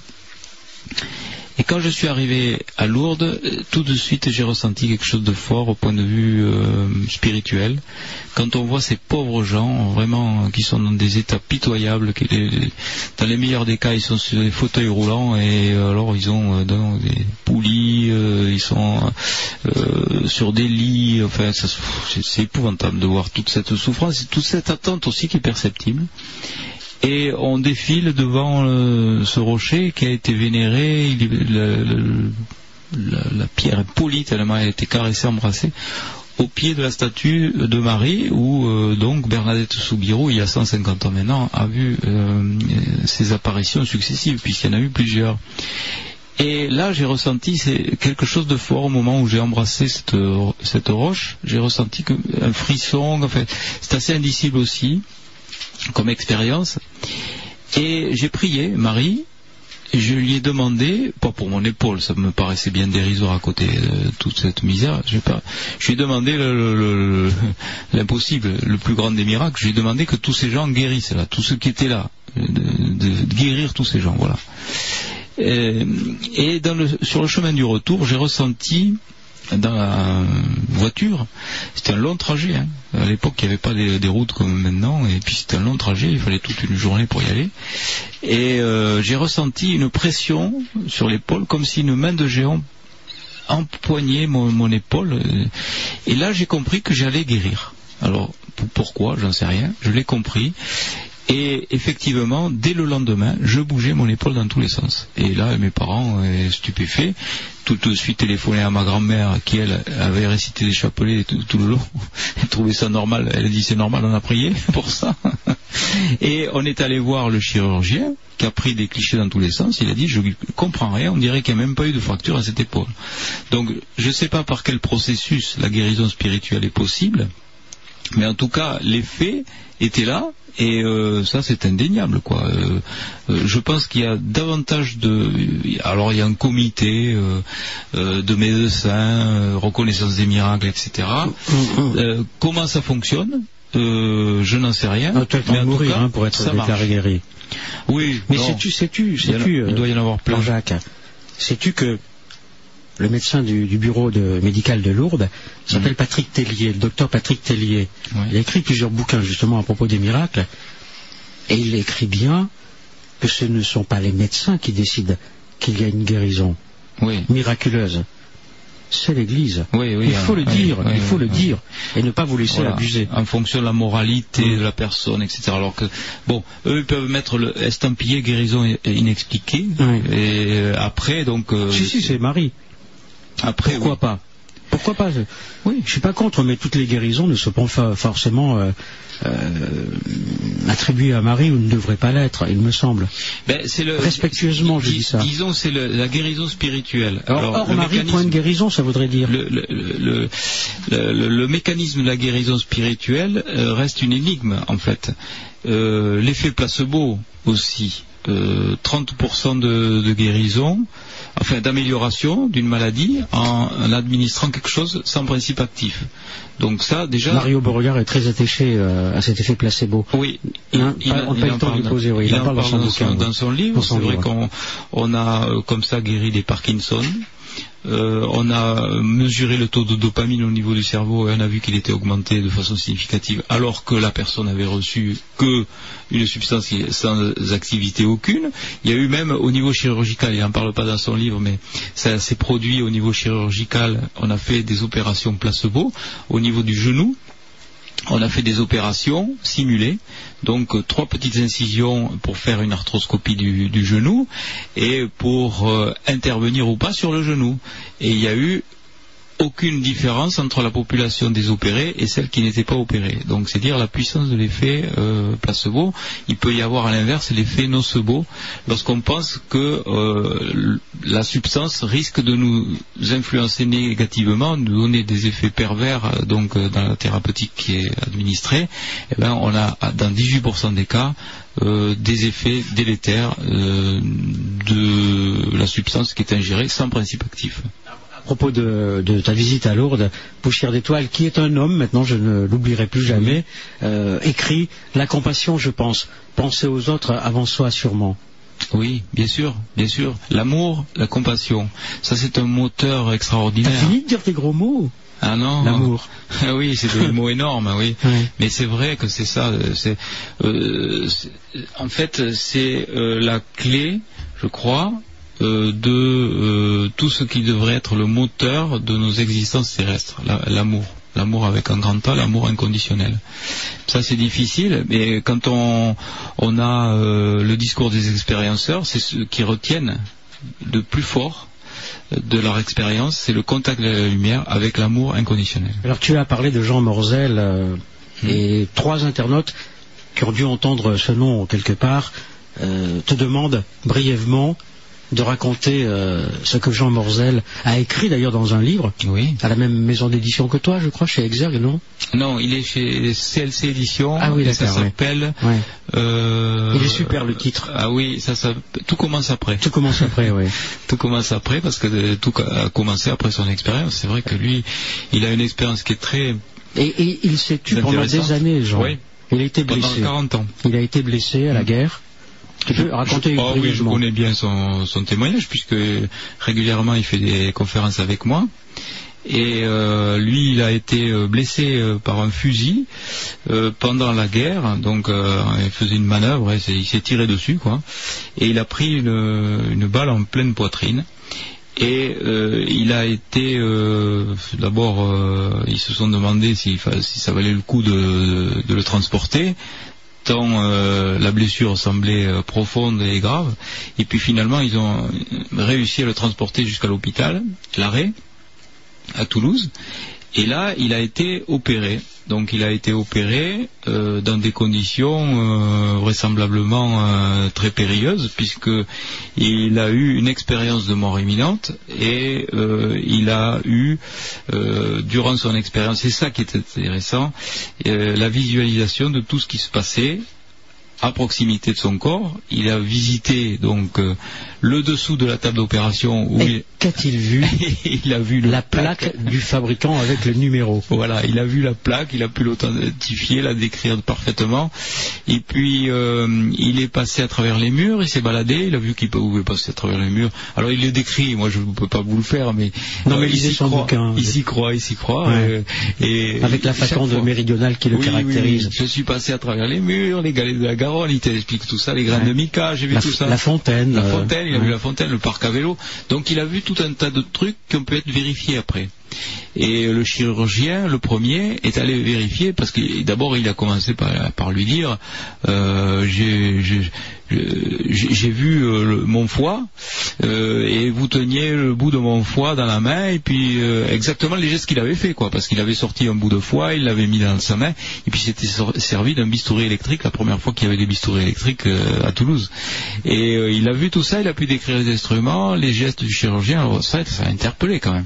Alors chirurgien il est allé voir s'il y avait cette plaque sous la table et puis il est revenu et il l'a dit elle y est la plaque il Oui. était blanc comme un linge et il a dit elle y est la Mais plaque comment Voilà. pouvait-il savoir, Jean Morzel, à moins d'une... euh, Voilà, que c'était fabriqué par la manufacture de Saint-Étienne Ah non, parce qu'il l'a vu. Il est sorti de son corps, il l'a vu, il s'est Mm. baladé. Mm. Il est allé sous la table, il a vu la plaque, il est allé, euh, il a traversé le Alors mur. qu'il était dans, la- en anesthésie totale. hein. Ah ben oui, il était euh, probablement très mal hein, d'ailleurs, Mm. parce qu'il a dû saigner beaucoup et il devait être probablement en état de mort imminente. Enfin, il aurait fallu avoir l'anesthésiste de, de cette opération, mais je pense que l'anesthésiste devait être stressé quand même Mm. l'intervention. C'est comme quand je te racontais, euh, lors de ma première expérience, en 1968, Mm. alors que j'étais euh, shooté à mort euh, par euh, des produits dont tu as parlé tout à l'heure, encore on était en 68, c'était peut-être pas les mêmes que maintenant, comment je pouvais savoir, alors que j'étais, voilà, c'est un témoignage, mais bref, alors que j'étais totalement, totalement anesthésié, comment je pouvais savoir que le médecin, le docteur, le chirurgien, le docteur Thomas, c'était à Rion, R-I-O-M, dans le Puy-de-Dôme, malheureusement, euh, Guy Thomas est décédé, comment pouvais-je savoir qu'il était en train de dire à ses assistants, putain, le pauvre gamin, il va falloir l'amputer des deux pattes Ouais. Non, exactement, il a dit, il va, lui- il va, lui f- il va, il va nous falloir lui, cou- lui couper les deux pattes. Mm. Je me suis réveillé, j'ai dit, n'en est pas question. N'en est pas question. Mm. Et je me, je me vois encore le, le visage de Guy Thomas et, et des, des assistants, des infirmières, de l'anesthésiste. Mais comment vous le savez? Mm. Bah, C'est ce que vous étiez en train de dire, mais vous étiez endormi. Mm. Bon, après, euh, la suite viendra peut-être un- une autre fois. Euh, un message live. Oui, le témoignage d'Alexis Ambre, il faut que, à tout prix que tu la rencontres, euh, Alexis Ambre. J'ai lu son livre. très intéressant aussi. Que de bons souvenirs de son passage chez toi, Jean-Claude Louis. Trois Ouais. fois, trois fois elle est venue, Alexis. Ah Quatre tu vas fois, quatre fois, quatre revenir. fois. Ben, tu vas Quatre pouvoir fois. revenir une cinquième Oui, avec si, moi. oui. Hein ah oui, oui, mais tu verras, plaisir, euh, ouais. tu verras cette, émouvant, cette femme, elle est totalement connectée quand elle, quand elle parle. Trois heures et quart, euh, morte, cliniquement morte. Mhm. C'est même pas euh, l'électroencéphalogramme, tout. Voilà, trois heures et quart, le pompier la mène dans le réfrigérateur, comme elle dit. Elle se réveille toute pimpante. T'imagines la gueule du pompier? Ah oui, là, Le livre d'Alexis Ambre euh, a pour titre Qui dit que la mort est une fin Oui. voilà, aux éditions Cœur de Lumière. Et c'est vrai que j'ai été très privilégié euh, à quatre reprises de la, de la recevoir pendant plusieurs heures. Mm. Et elle est vraiment un cas. On fait plus fort qu'au Canada, hein. Plus fort que. Pamela Reynolds. L'avantage de Pamela Reynolds, c'est qu'il y a eu euh, une documentation très très scientifique et très bordée, quoi, parce qu'avec un cahier de bloc, euh, minute par minute, on savait ce qui, s'est passé, et puis là, bon, ça, on peut pas contester ça, quoi. Euh, Pamela Reynolds, peut-être il faut le, brièvement le rappeler pour les auditeurs, quelqu'un qui est opéré du cerveau, qui euh, pendant une heure et demie n'a plus de circulation cérébrale, n'a plus d'activité électrique, et qui décrit toute son intervention à son réveil, elle décrit les instruments utilisés, la conversation qui a eu lieu entre le chirurgien et le cardiologue qui était là. Donc, des choses très précises qui ne peuvent pas mettre le moindre doute sur l'existence d'une vie après la mort cérébrale. Voilà. Elle est restée en état de mort cérébrale pendant une heure et demie et elle a tout perçu, tout euh, connu et euh, eu la conscience de tout ce qui se passait. Elle a entendu avec autre chose que ses oreilles, elle a vu avec autre chose que ses yeux et euh, ça c'est bouleversant quoi hein, pour tout pour tout le monde. Et le cas de, de JC, pas, le, pas carton, hein, mais Jésus-Christ alors. NDE ou pas NDE C'est une super NDE, lui. Euh, il est oui. monté directement dans la lumière. hein. Il y est encore. Tu fais allusion dans la prière, euh, à la prière dans ton livre, euh, le nouveau livre, Dr Jean-Jacques Charbonnier, Les preuves scientifiques d'une vie après la vie aux éditions Exergue. Tu fais allusion à la prière et au cerveau. Et là, c'était une phrase que j'avais notée pour ne pas l'oublier et surtout pas modifier la tournure de la phrase. Voilà ce que j'avais écrit il y a 48 heures. Que se passe-t-il concrètement dans notre cerveau, dans le moment privilégié de la prière, et particulièrement quand des croyants ont l'impression d'entrer en contact avec le divin Je peux la répéter. Je ne parle pas de Dieu, hein. Bien sûr. Je parle du divin. Que se passe-t-il concrètement dans notre cerveau, dans le moment privilégié de la prière, et particulièrement quand des croyants ont l'impression d'entrer en contact avec le divin? C'est euh, le début du chapitre, ça, que tu cites. Non, c'est une phrase que j'ai écrite. Ah, mais c'est pas dans mon livre C'est pas dans ton livre, mais tu Ah, parles je- du cerveau et de la prière. Oui, oui, j'aurais pu. j'aurais Tu te pu. souviens plus de ton Oui, bouquin? Non, mais ça peut, ça peut être le. le- Ça pourrait être, oui. Comme j'ai fait des petits chapitres exprès euh, pour que, par facilité de lecture, pour que les gens puissent euh, lire ce livre en l'ouvrant à n'importe quelle page. Euh, mais qui est un cheminement euh, logique, hein, puisque la, la première partie est consacrée euh, aux problèmes éthiques. Qu'est-ce qu'un coma? Qu'est-ce que la mort? Qu'est-ce que euh, les dons d'organes, etc. Donc, Tu écris à la page 154. En ce qui concerne la prière, il est très difficile d'analyser scientifiquement ce mécanisme car c'est une action beaucoup trop complexe et intime pour pouvoir être abordée comme une fonction cérébrale ordinaire. Mon ami canadien Mario Beauregard a étudié avec des moyens très sophistiqués le cerveau des carmélites en prière.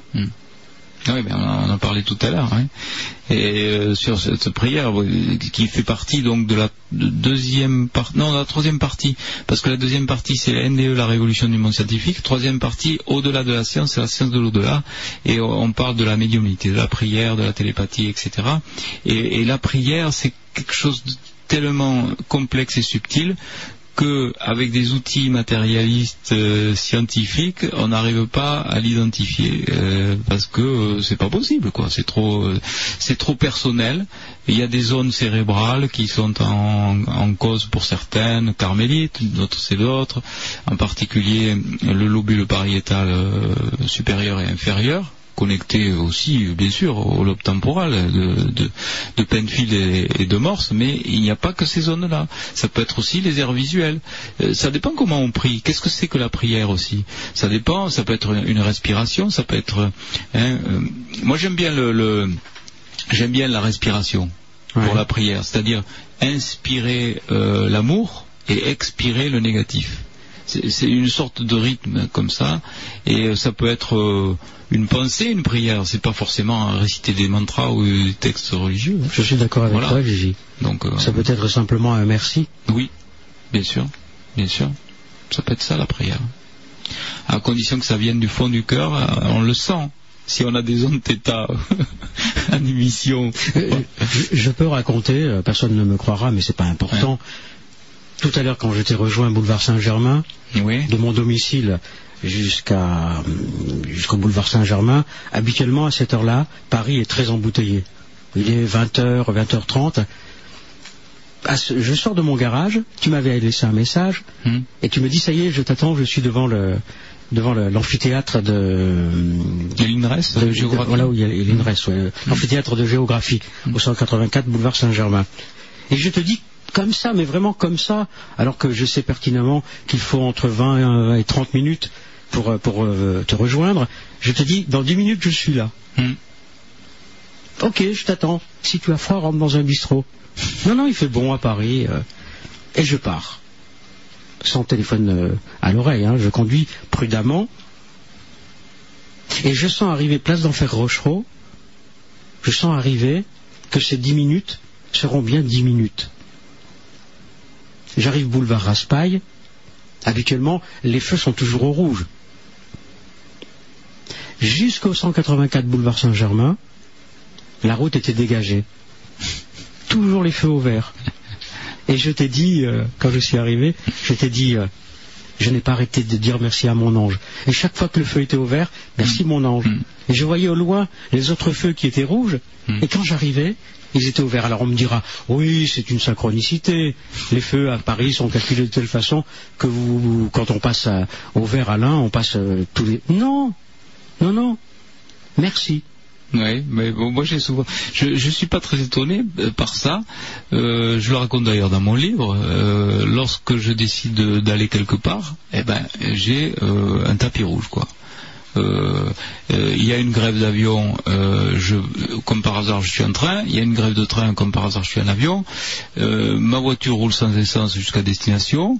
Non mais c'est des trucs incroyables qui m'arrivent. Encore la semaine dernière, je faisais une conférence à Paris, et au salon Zen, il y a une journaliste qui vient me voir avec son téléphone portable à la main. Elle me dit c'est extraordinaire ce qui se passe.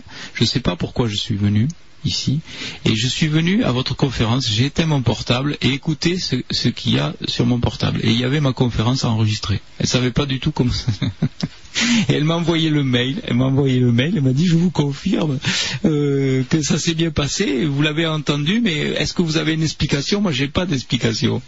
Euh, donc euh, bon, je crois que c'est de. Oui, tu as vu que mes yeux s'étaient légèrement embués parce que je lis le message de Poussière d'étoile. Mhm. Et voilà ce que Poussière d'étoile a écrit. Le bonheur n'attend pas Jean-Claude. Et Jean-Jacques, ce soir, c'est du bonheur. Ah, Il a tout résumé là. C'est merveilleux. Ah ouais Merci. Oh putain, quel bonheur, c'est le cas de le dire, ouais. Ouais, Merci ouais. poussière d'étoile. C'est vrai que le bonheur n'attend pas. Non. Non, et puis il est spontané, il est euh, dans la, voilà, il est dans le don. Alors, grande gueule, carton, oui, mais euh, attendez, euh, sensible. Ah, ben oui. Sensible, bien sûr, mais oui, il faut que vous le sachiez. Comme Vous- souvent. Hein Ne jugez pas. Euh, oui, Poussière d'étoile rajoute, j'aime votre simplicité, mais attendez, on va pas vous bassiner avec des phrases empoulées, des mots, des trucs, Mm. des machins, pour vous dire que le bonheur, il est là, sans arrêt, présent. Mm. Si vous n'en voulez pas, si vous n'en voulez pas, pardon, tant pis pour vous. Mm. Prenez-le. Le bonheur, c'est pas une pensée. Mm. Si nous le demandons avec justesse, bien sûr que nous l'avons, le bonheur. Le bonheur, il est en nous. Bien sûr. Vous me direz oui. C'est difficile de le saisir, comme dit Poussière d'étoile. Mais ne cherchez pas à le saisir. Il est là, il est présent. C'est ce message que font passer les expérienceurs. C'est ce message que depuis plusieurs années, trois ans et demi, quatre ans, moi quand je me souviens, je me souviens, il y a trois ans et demi, je ne t'avais jamais, jamais entendu parler de toi. C'est Sonia qui un jour m'a parlé de toi. Je t'ai appelé, je t'ai dit tu viens? Ouais. T'as pris l'avion? Et tu as été, euh, tu as été, euh, voilà, tu as été tel que tu es. Et puis, je dois vous dire, vous qui écoutez euh, Jean-Jacques Charbonnier, quand il est dans la région, en Paris, allez le voir en conférence. C'est pas le mec qui va vous barber avec des mots pompeux. D'abord, il a un ordinateur. Il projette une image qui marche ou qui ne marche pas sur un grand écran et il explique. Il explique avec des mots de toubib, mais avec des mots simples, avec des mots accessibles. Je, ne supporte pas euh, ce genre de mecs euh, ou de nanas qui font des conférences et, et qui veulent à tout prix que, qui commencent souvent moi je, moi je, moi je, moi je. Non, non, Charbonnier, non, c'est pas ça. Et ta, ta conférence, elle est super au point. Même s'il y a des bruits paranormaux dans la salle. J'ai tout enregistré, je-. J'ai tout enregistré. Euh, oui, Poussière d'étoile dit je suis libraire en fait et de pouvoir discuter et écouter Jean-Jacques ou Mario quand je vois leurs livres sur mes étals, eh bien je trouve ça magique. Elle est sympa cette émission. Chacun la reçoit comme, comme il a envie de la recevoir. On n'est pas là pour vous raconter des cracks. pense que nous avons été euh, clairs.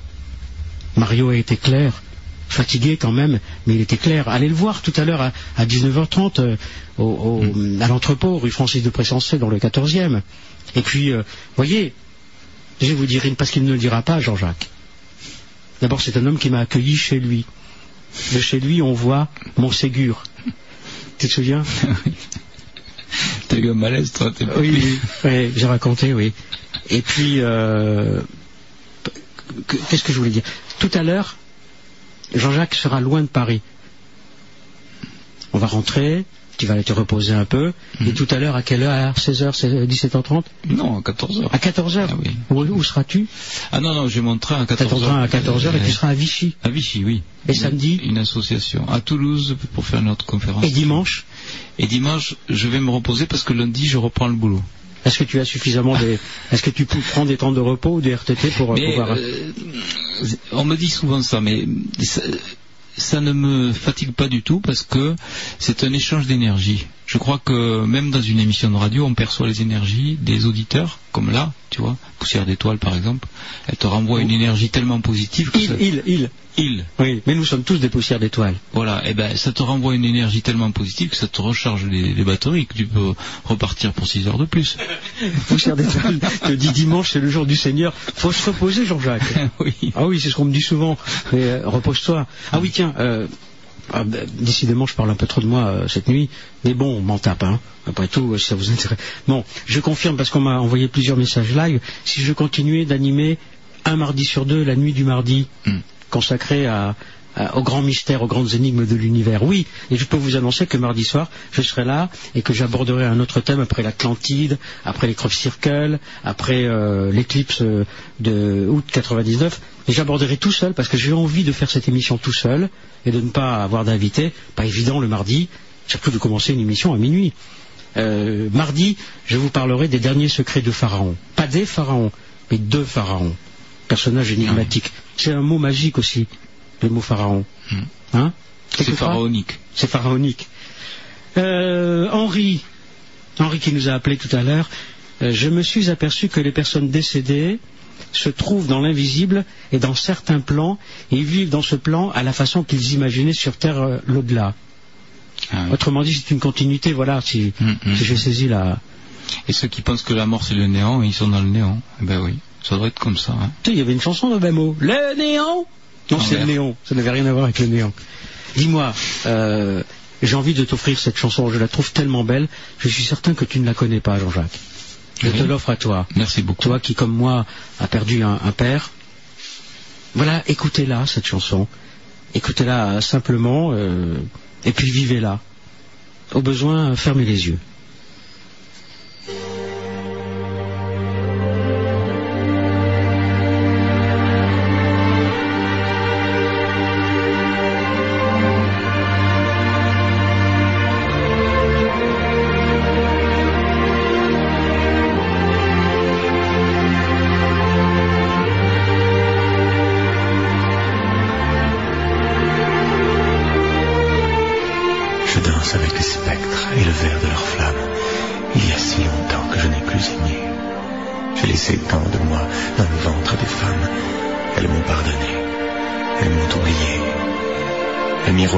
Que ce monde était monde je ne l'ai pas cru.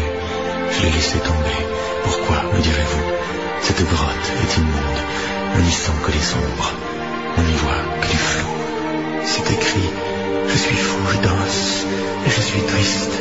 Et j'oublie le silence. Et j'oublie la clameur. Pourquoi, me direz-vous? Pardonnez si j'insiste en me posant pour vous la question du bonheur. Il était une fois, moi, sans doute, ou les autres, ceux qui m'ont traversé comme des sentiments, voyagé dans mes yeux comme au fond de la soute, de qui j'ai peur, à qui je mens. Je me grise avant tout de ce qui m'est contraire et me montre du doigt tel que je ne suis pas.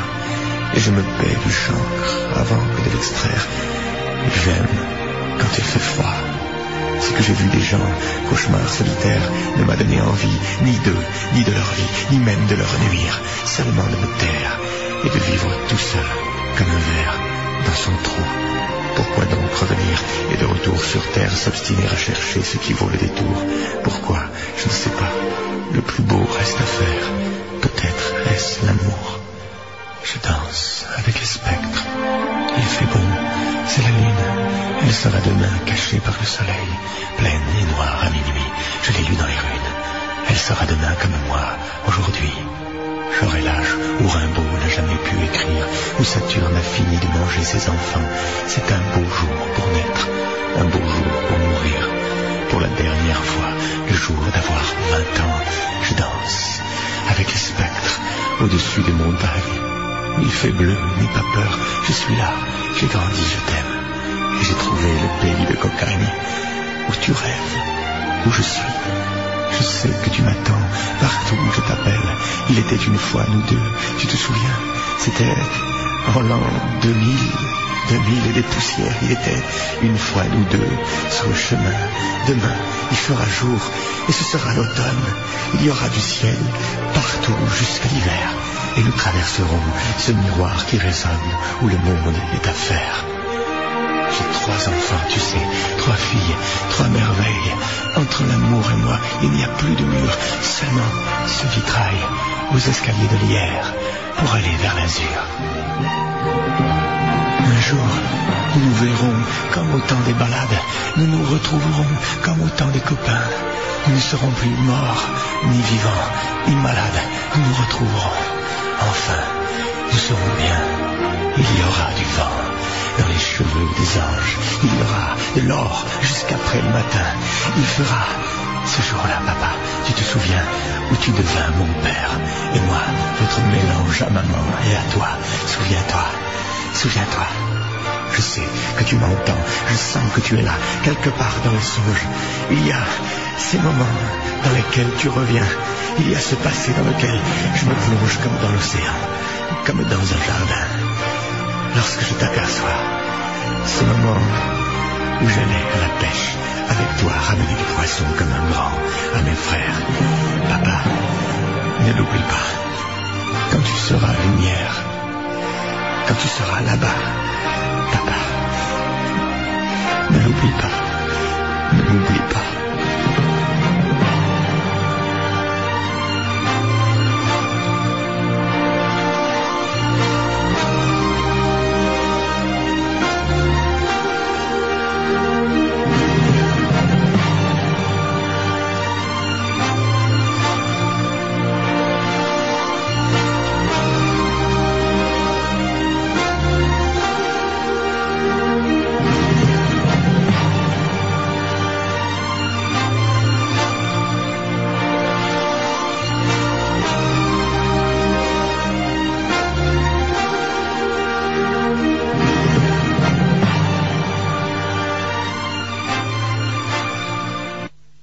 Là, c'est une chanson pas très connue de Francis Lalanne à mon père. Très belle chanson. C'est je beau, connaissais hein pas. ouais. Tu connaissais pas? Non. Ah, ouais, beau. je, je suis toujours à l'affût Hmm. de ce que les médias ne passent pas en, en chanson. Hmm. Et justement, ça m'amène à une autre question. Je rappelle que vous écoutez IDFM, Radio Anguin, toutes les étoiles en parlent, qui se termineront à, à 6 heures du matin, et que vous pouvez toujours appeler le 01 34 12 12 22, 01 34 12 12 22.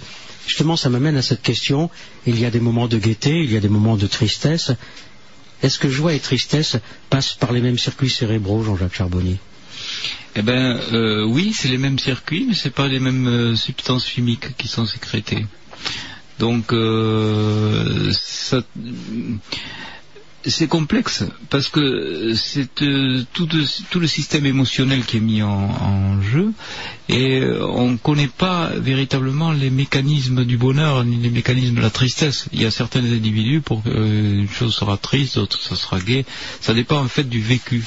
Et euh, euh, par exemple, la mort euh, est vécue très tristement en Occident, alors qu'il y a des civilisations où c'est un événement joyeux, c'est au contraire la naissance qui est un événement triste. Donc euh, ça dépend euh, de tout un tas de choses qui rentrent en ligne de compte. C'est au niveau culturel que ça joue essentiellement aussi. Et puis on relativise les choses quand on a une certaine spiritualité. Euh, on trouve tout merveilleux, pas merveilleux, mais on, est beaucoup plus à même d'être dans le bonheur, quoi. quand on est dans la spiritualité. Je ne sais pas si j'ai répondu. Ah, tu as répondu, euh, oui, tu as répondu à ta façon à toi, mais qui me, C'est pas très scientifique. Mm, Non, mais c'est aussi euh, l'homme, euh, l'homme qu'on a envie de découvrir, pas seulement le Toubib euh, avec avec ses bouquins. Et il y a l'homme aussi qui est là, qui est Parce que présent. comme dit Mario, le cerveau, bon,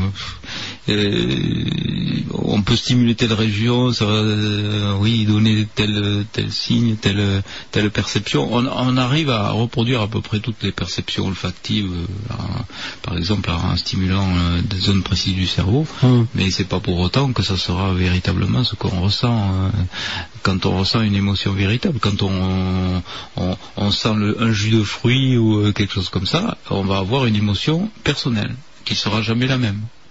Alors sans être misogyne, loin de moi cette idée, mais toujours pour rester dans, dans le cerveau et toujours euh, pour rester dans les stimuli émotionnels, est-ce que le cerveau des hommes réagit de la même façon ou différemment que celui du cerveau des femmes? Ah oui, vaste question. Est-ce que Ça m'emmerde pas d'y répondre. Ben, il y a eu des études qui ont été faites là-dessus, euh, euh, en particulier sur les aptitudes. Alors, il paraît que les femmes sont plus douées pour euh, tout ce qui est événementiel, mémoire événementielle, à tel point qu'elles peuvent classer au niveau de leur cognition les événements beaucoup plus facilement que nous, ce qui fait dire à certains qu'elles ont des intuitions. C'est-à-dire, je m'explique, par exemple, une femme va rencontrer un, personne, d'emblée, elle saura si euh, c'est quelqu'un de bon ou de mauvais, de gentil, de méchant, parce qu'elle l'aura déjà classé au niveau de sa cognition, elle aura l'intuition féminine, et ça je l'ai remarqué avec mon épouse, qui me dit souvent, méfie-toi de ce type, c'est un sale type, méfie-toi de... Et elle se trompe rarement.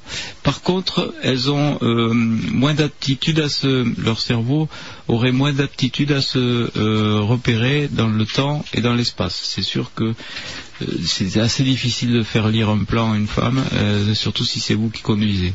Euh, Il y a des petites différences comme ça, ben, structurelles, ce qui fait qu'on est complémentaires au niveau de nos existences et on est fait pour vivre ensemble, je crois. Donc, euh, bah, par contre, je ne veux pas dire qu'il ne faut pas qu'il y ait de, de couple homosexuel, loin de là. Mais il y a certaines sensibilités, certaines aptitudes qui euh, sont euh, qui sont comme ça. Euh, c'est comme ça. On est, on- on est, euh, Homo sapiens et puis on est fait pour. Sapiens, sapiens, hein, deux fois. hein. sapiens, sapiens, Paraît-il, oui.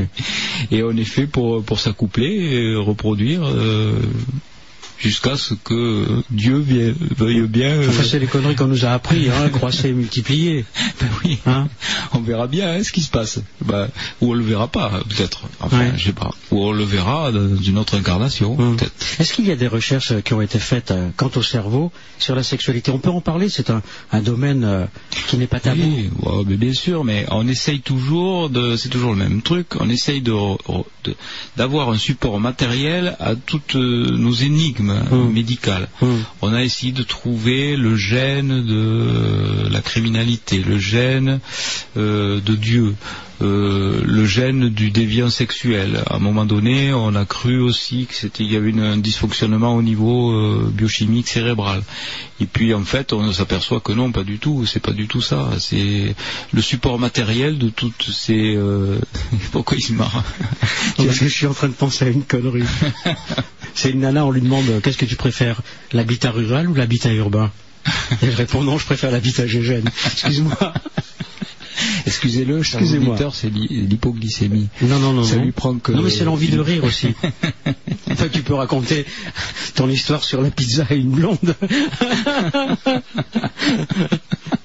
Oui, parce que, attendez, nous, nous avons quoi un langage sérieux. Je me souviens plus. Mais de temps à autre, euh, on peut dévier.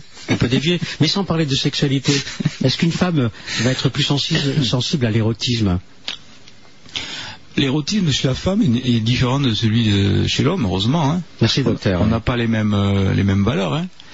Euh, ça, nous, ça nous éloigne un petit peu du sujet des NDE. Non, mais on parle du cerveau peut-être. Mais, euh, comme l'a dit, euh, je sais plus quel auditeur, c'est la petite mort. Euh, L'orgasme, ça peut être une Scrapitou. une façon, scrapitou, voilà, une façon de- d'accéder à une dimension qui nous échappe complètement.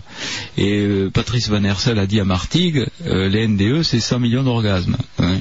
parce que ça, c'est beaucoup plus fort encore. C'est beaucoup plus fort encore. C'est pour ça qu'on l'appelle la petite mort, mais la grande mort, la vraie, celle-là, c'est quelque chose de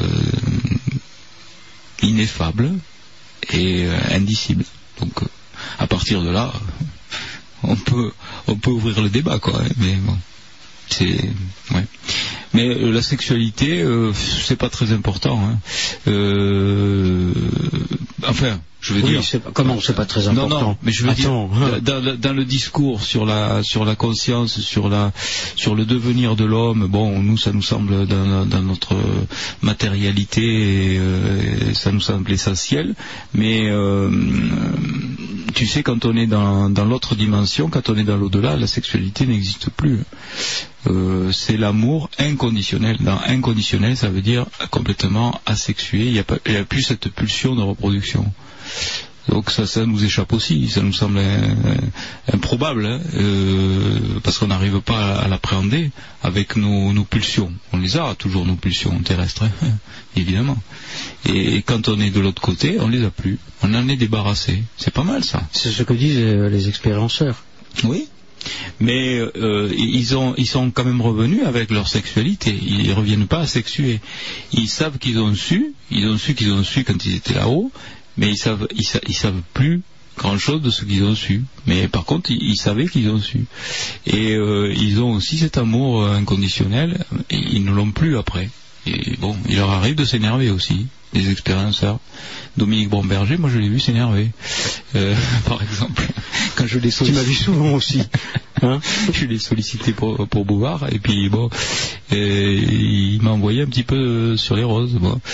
Et il m'a dit, n'y allez pas là-bas, vous allez vous faire démolir. Et, euh, moi j'y vais pas, etc. Bon. Et puis non, pas du tout. Je ne suis pas fait démolir du tout.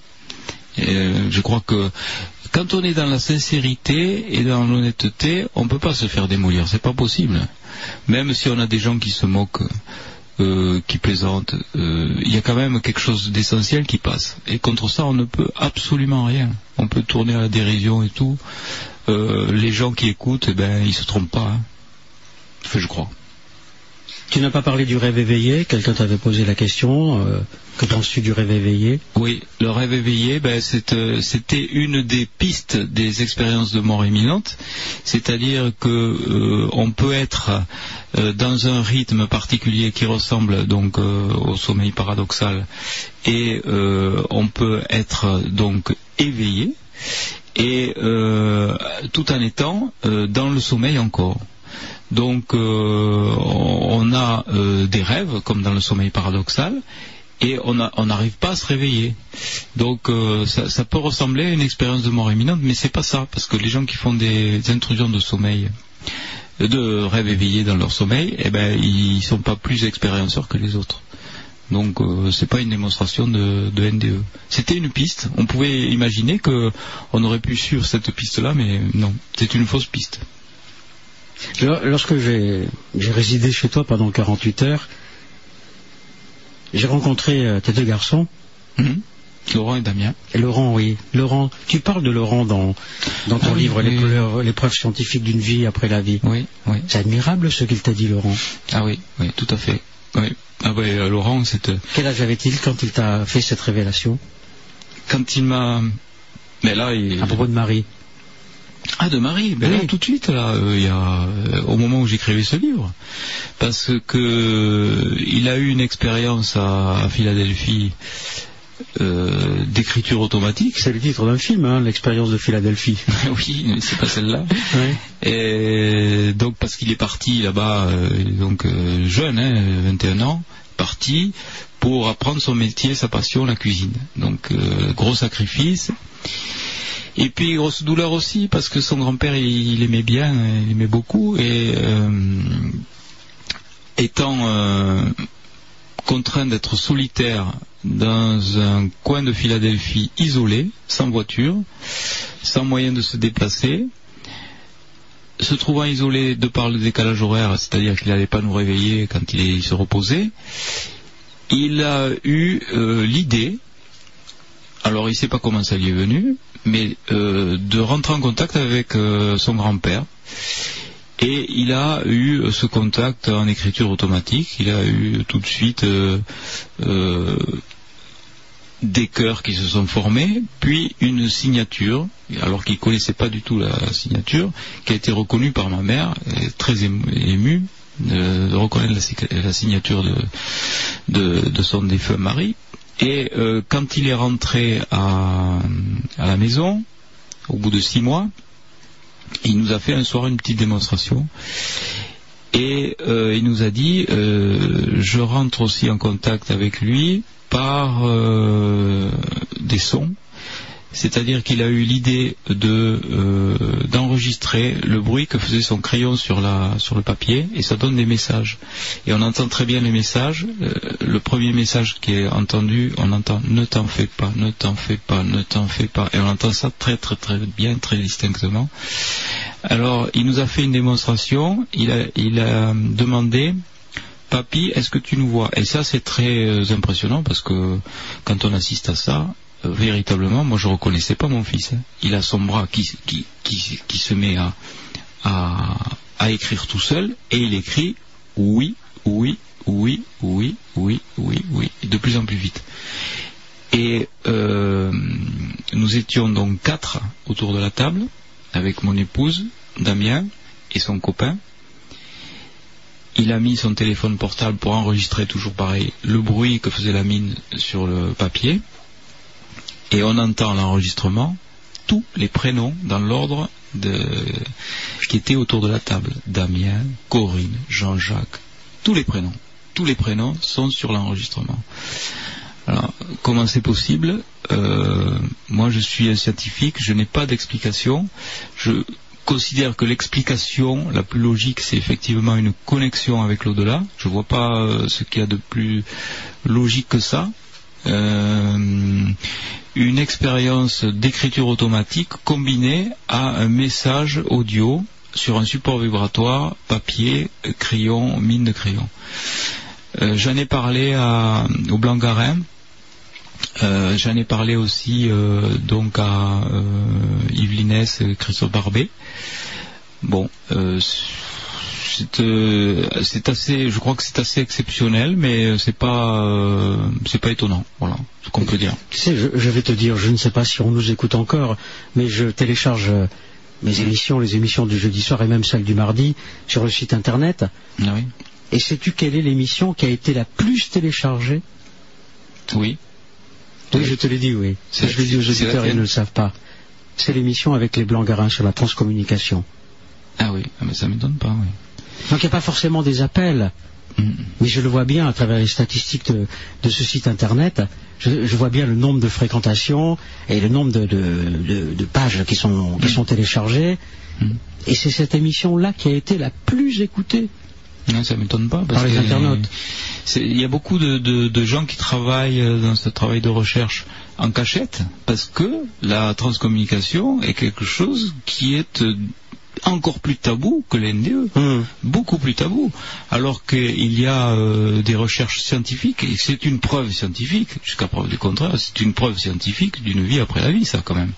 Alors là, on peut pas le nier, quoi, quand on a des, quand on a des, des, des, des preuves aussi matérielles que ça. Et je crois que c'est pour ça qu'il y a eu un rejet aussi violent sur la TCI, parce que c'est tellement euh, évident au point de vue euh, euh, preuve que ça devient dérangeant, quoi. Sachez quand même que ça ne marche pas à tous les coups. Non, non, non, il faut le faire, il faut pas se lancer tout seul à faire ça sans protection. ça- il faut le faire avec des gens entraînés, moi je crois. Euh, il faut pas le faire avec n'importe qui non plus, parce qu'on peut tomber sur des charlatans ou des gens qui profitent donc de, de la détresse du deuil pour récupérer de l'argent. Il y a aussi ça. le dire, Eh oui, il y a aussi ça. Il n'y a pas que hein, les, les bons qui font de la TCI et puis les autres. Il y a aussi euh, des, des bons et des mauvais, des méchants et des gentils euh, partout. hein. Chez les médecins, ça existe, des charlatans. Ça existe aussi Chez les plombiers, Mais oui, chez les boulangers, il y en a partout des charlatans. hommes. Ceux qui hein. font la TCI, ce sont des hommes. Donc, euh, en tout cas, moi, ce que je peux garantir, c'est l'honnêteté intellectuelle des Blancs-Garins.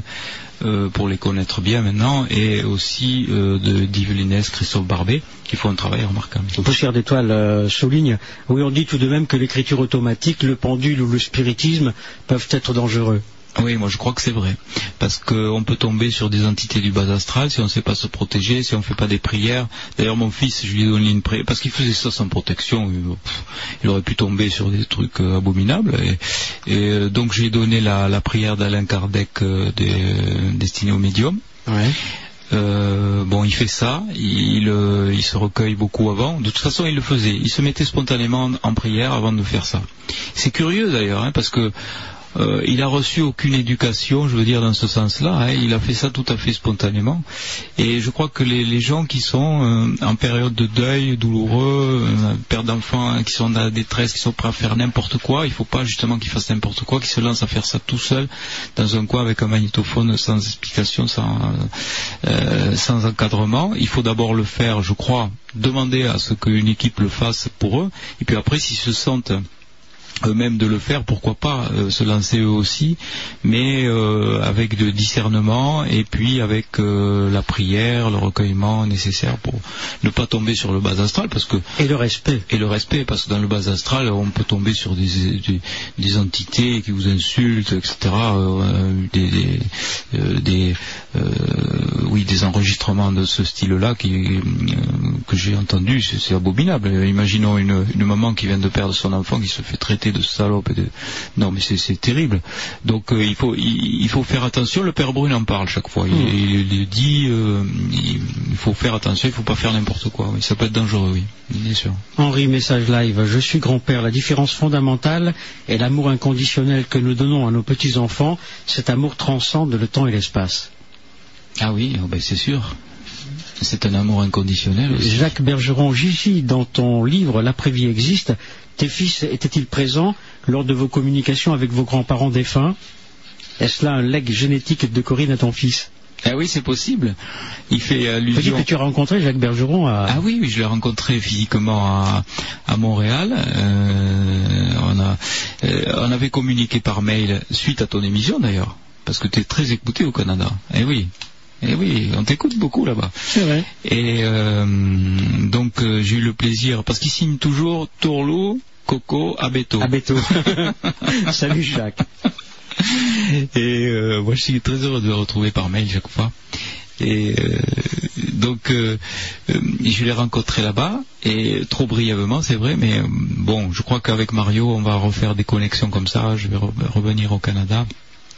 Et puis, euh, on, essaiera de se voir, oui, on fera quelque chose, oui, bien sûr. Alors, nous nous retrouverons, en ce qui nous concerne, nous, euh, Jean-Jacques, toi et moi, euh, à Liège. Oui.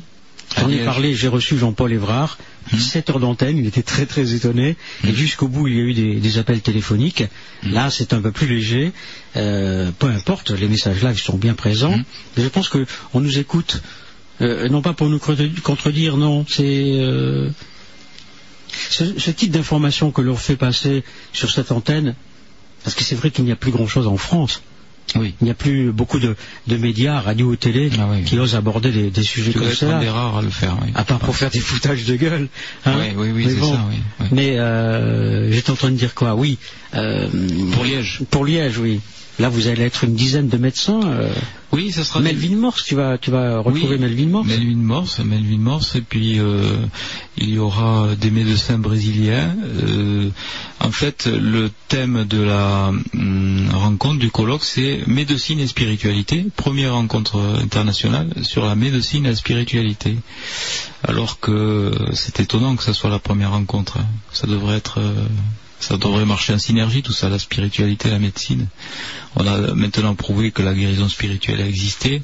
Il y a des chaires de euh, médecine alternative aux États-Unis, et en particulier sur la spiritualité. Il y a que dalle en France. Euh, en France, la médecine alternative n'existe pas. Quoi. On a un retard considérable là-dessus par rapport aux autres pays, même européens, par rapport à l'Italie, par exemple. On est vraiment à la traîne. Sur la TCI, n'en parlons pas. Alors là, la TCI. Moi, si je dis euh, à mes collègues, que- déjà, euh, la- les NDE, ils ont du mal. Mais alors là, si je leur dis la TCI, alors là, Ça va pas, non bon. Mais vous ne respectez pas les morts que de vouloir rentrer en contact Voilà. avec eux. Heureusement C'est la phrase que l'on entend souvent. Oh, voilà, voilà, oui, Hein oui, oui, c'est malsain, etc. Alors que c'est pas malsain du tout, c'est l'inverse. Ça a une, une vertu thérapeutique dans le deuil. Moi, j'ai vu euh, un ami euh, chirurgien me dit tu devrais aller voir euh, ce, ce patient-là, euh, il va t'intéresser. En fait, c'est un pilote de ligne d'Air France qui communique avec son fils par TCI. Et mon confrère chirurgien ne comprenait pas, c'était un, un type, il était au fond du gouffre, quoi. Il était au fond de la vague, il prenait des psychotropes, il voulait se suicider.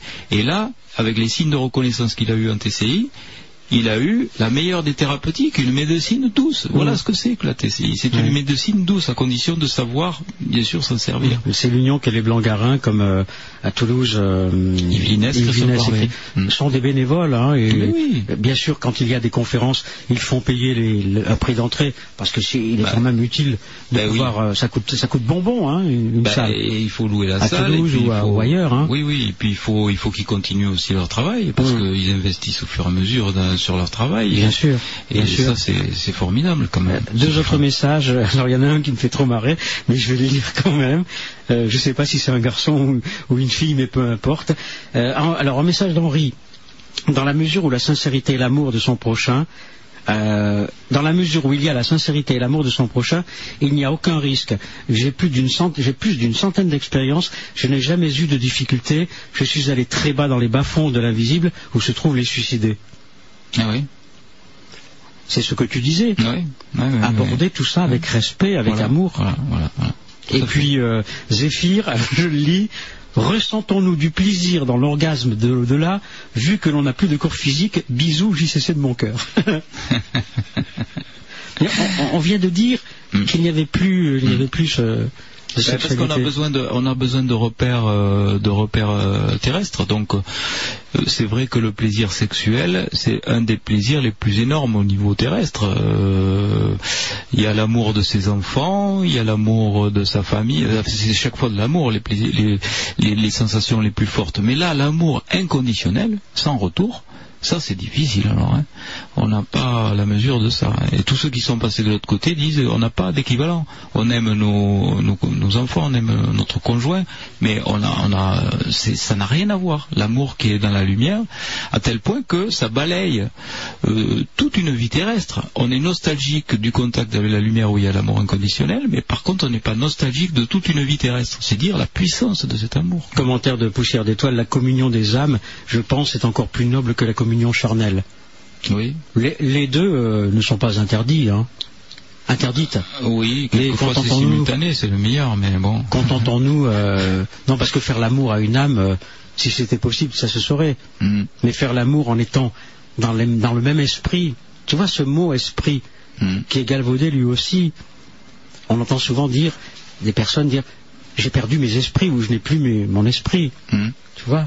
Il y a des phrases banales comme ça, mais qui sont terriblement enrichissantes, à condition de, de les écouter. Oui, je, je voulais parler aussi, bon, Marc Laurent Turpin a dû rester coincé quelque part euh, dans la région de Tours, il devait nous rejoindre. Ah oui, oui. Peut-être dire quelques mots de, de Marc Laurent Turpin, et puis j'aimerais que l'on parle aussi euh, du couple euh, extraordinaire que, que sont les Desbosca. Ah oui, mais c'est pareil. Tu veux bien? Je crois que Marc Laurent Turpin, euh, Lydie Bosca, c'est- ce sont des gens qui font, comme moi, un travail de fourmi. C'est-à-dire, ça peut paraître dérisoire et ridicule parce que on passe beaucoup de temps, on dépense beaucoup d'énergie.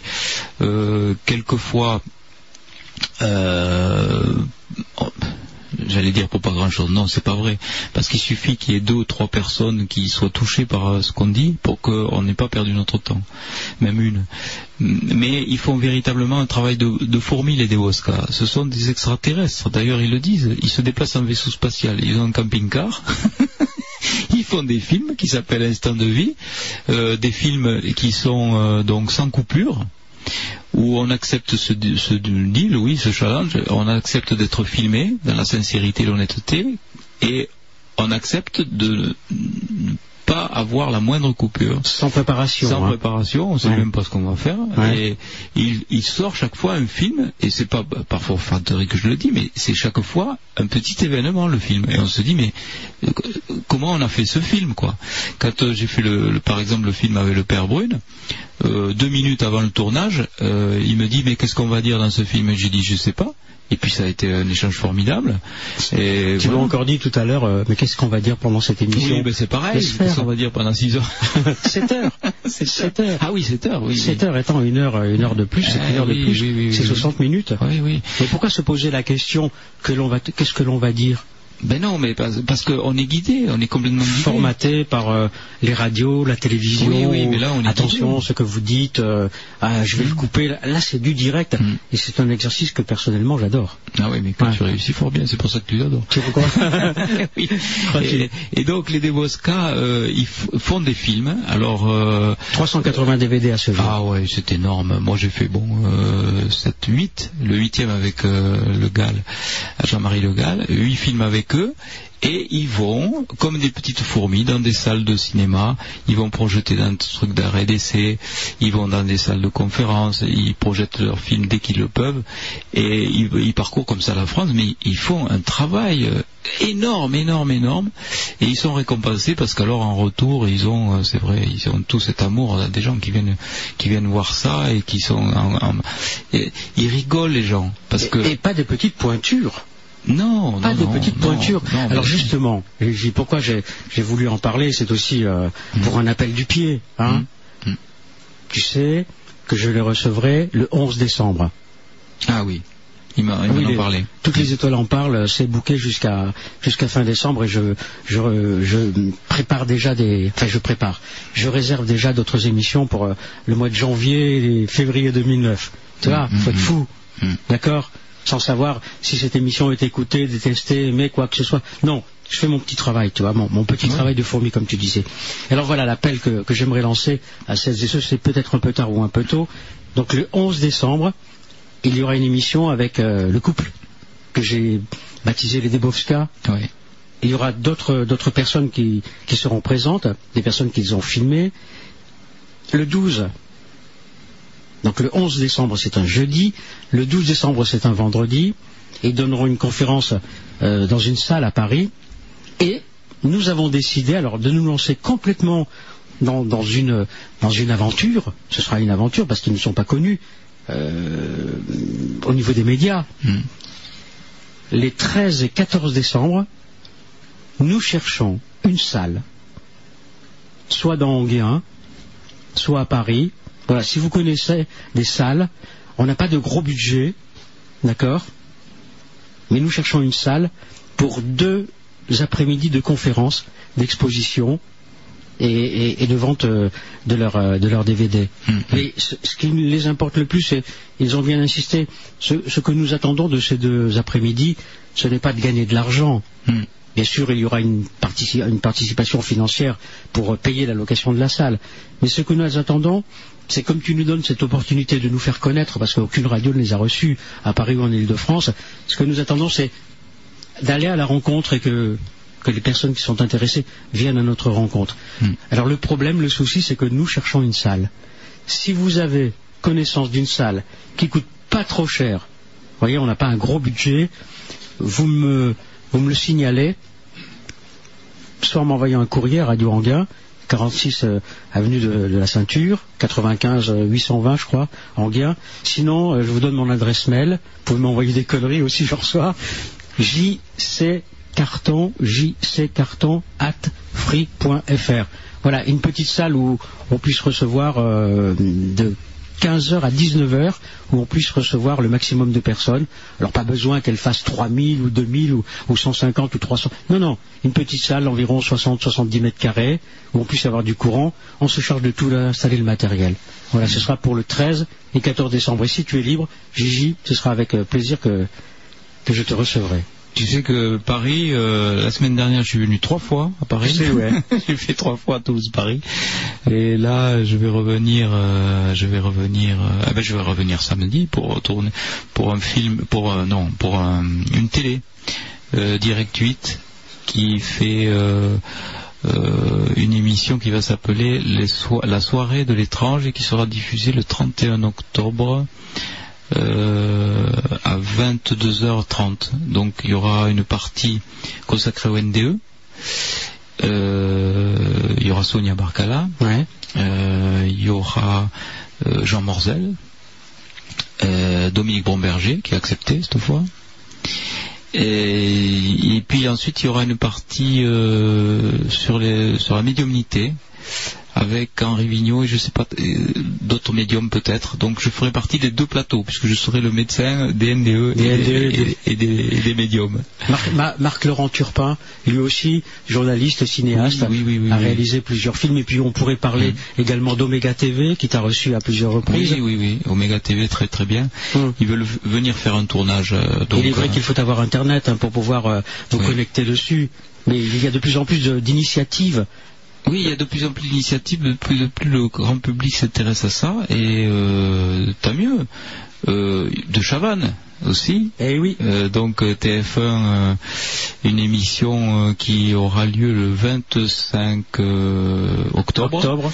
à 20h50. Et, Prime time, oui. Ouais, j'interviendrai sur les NDE et les comateux.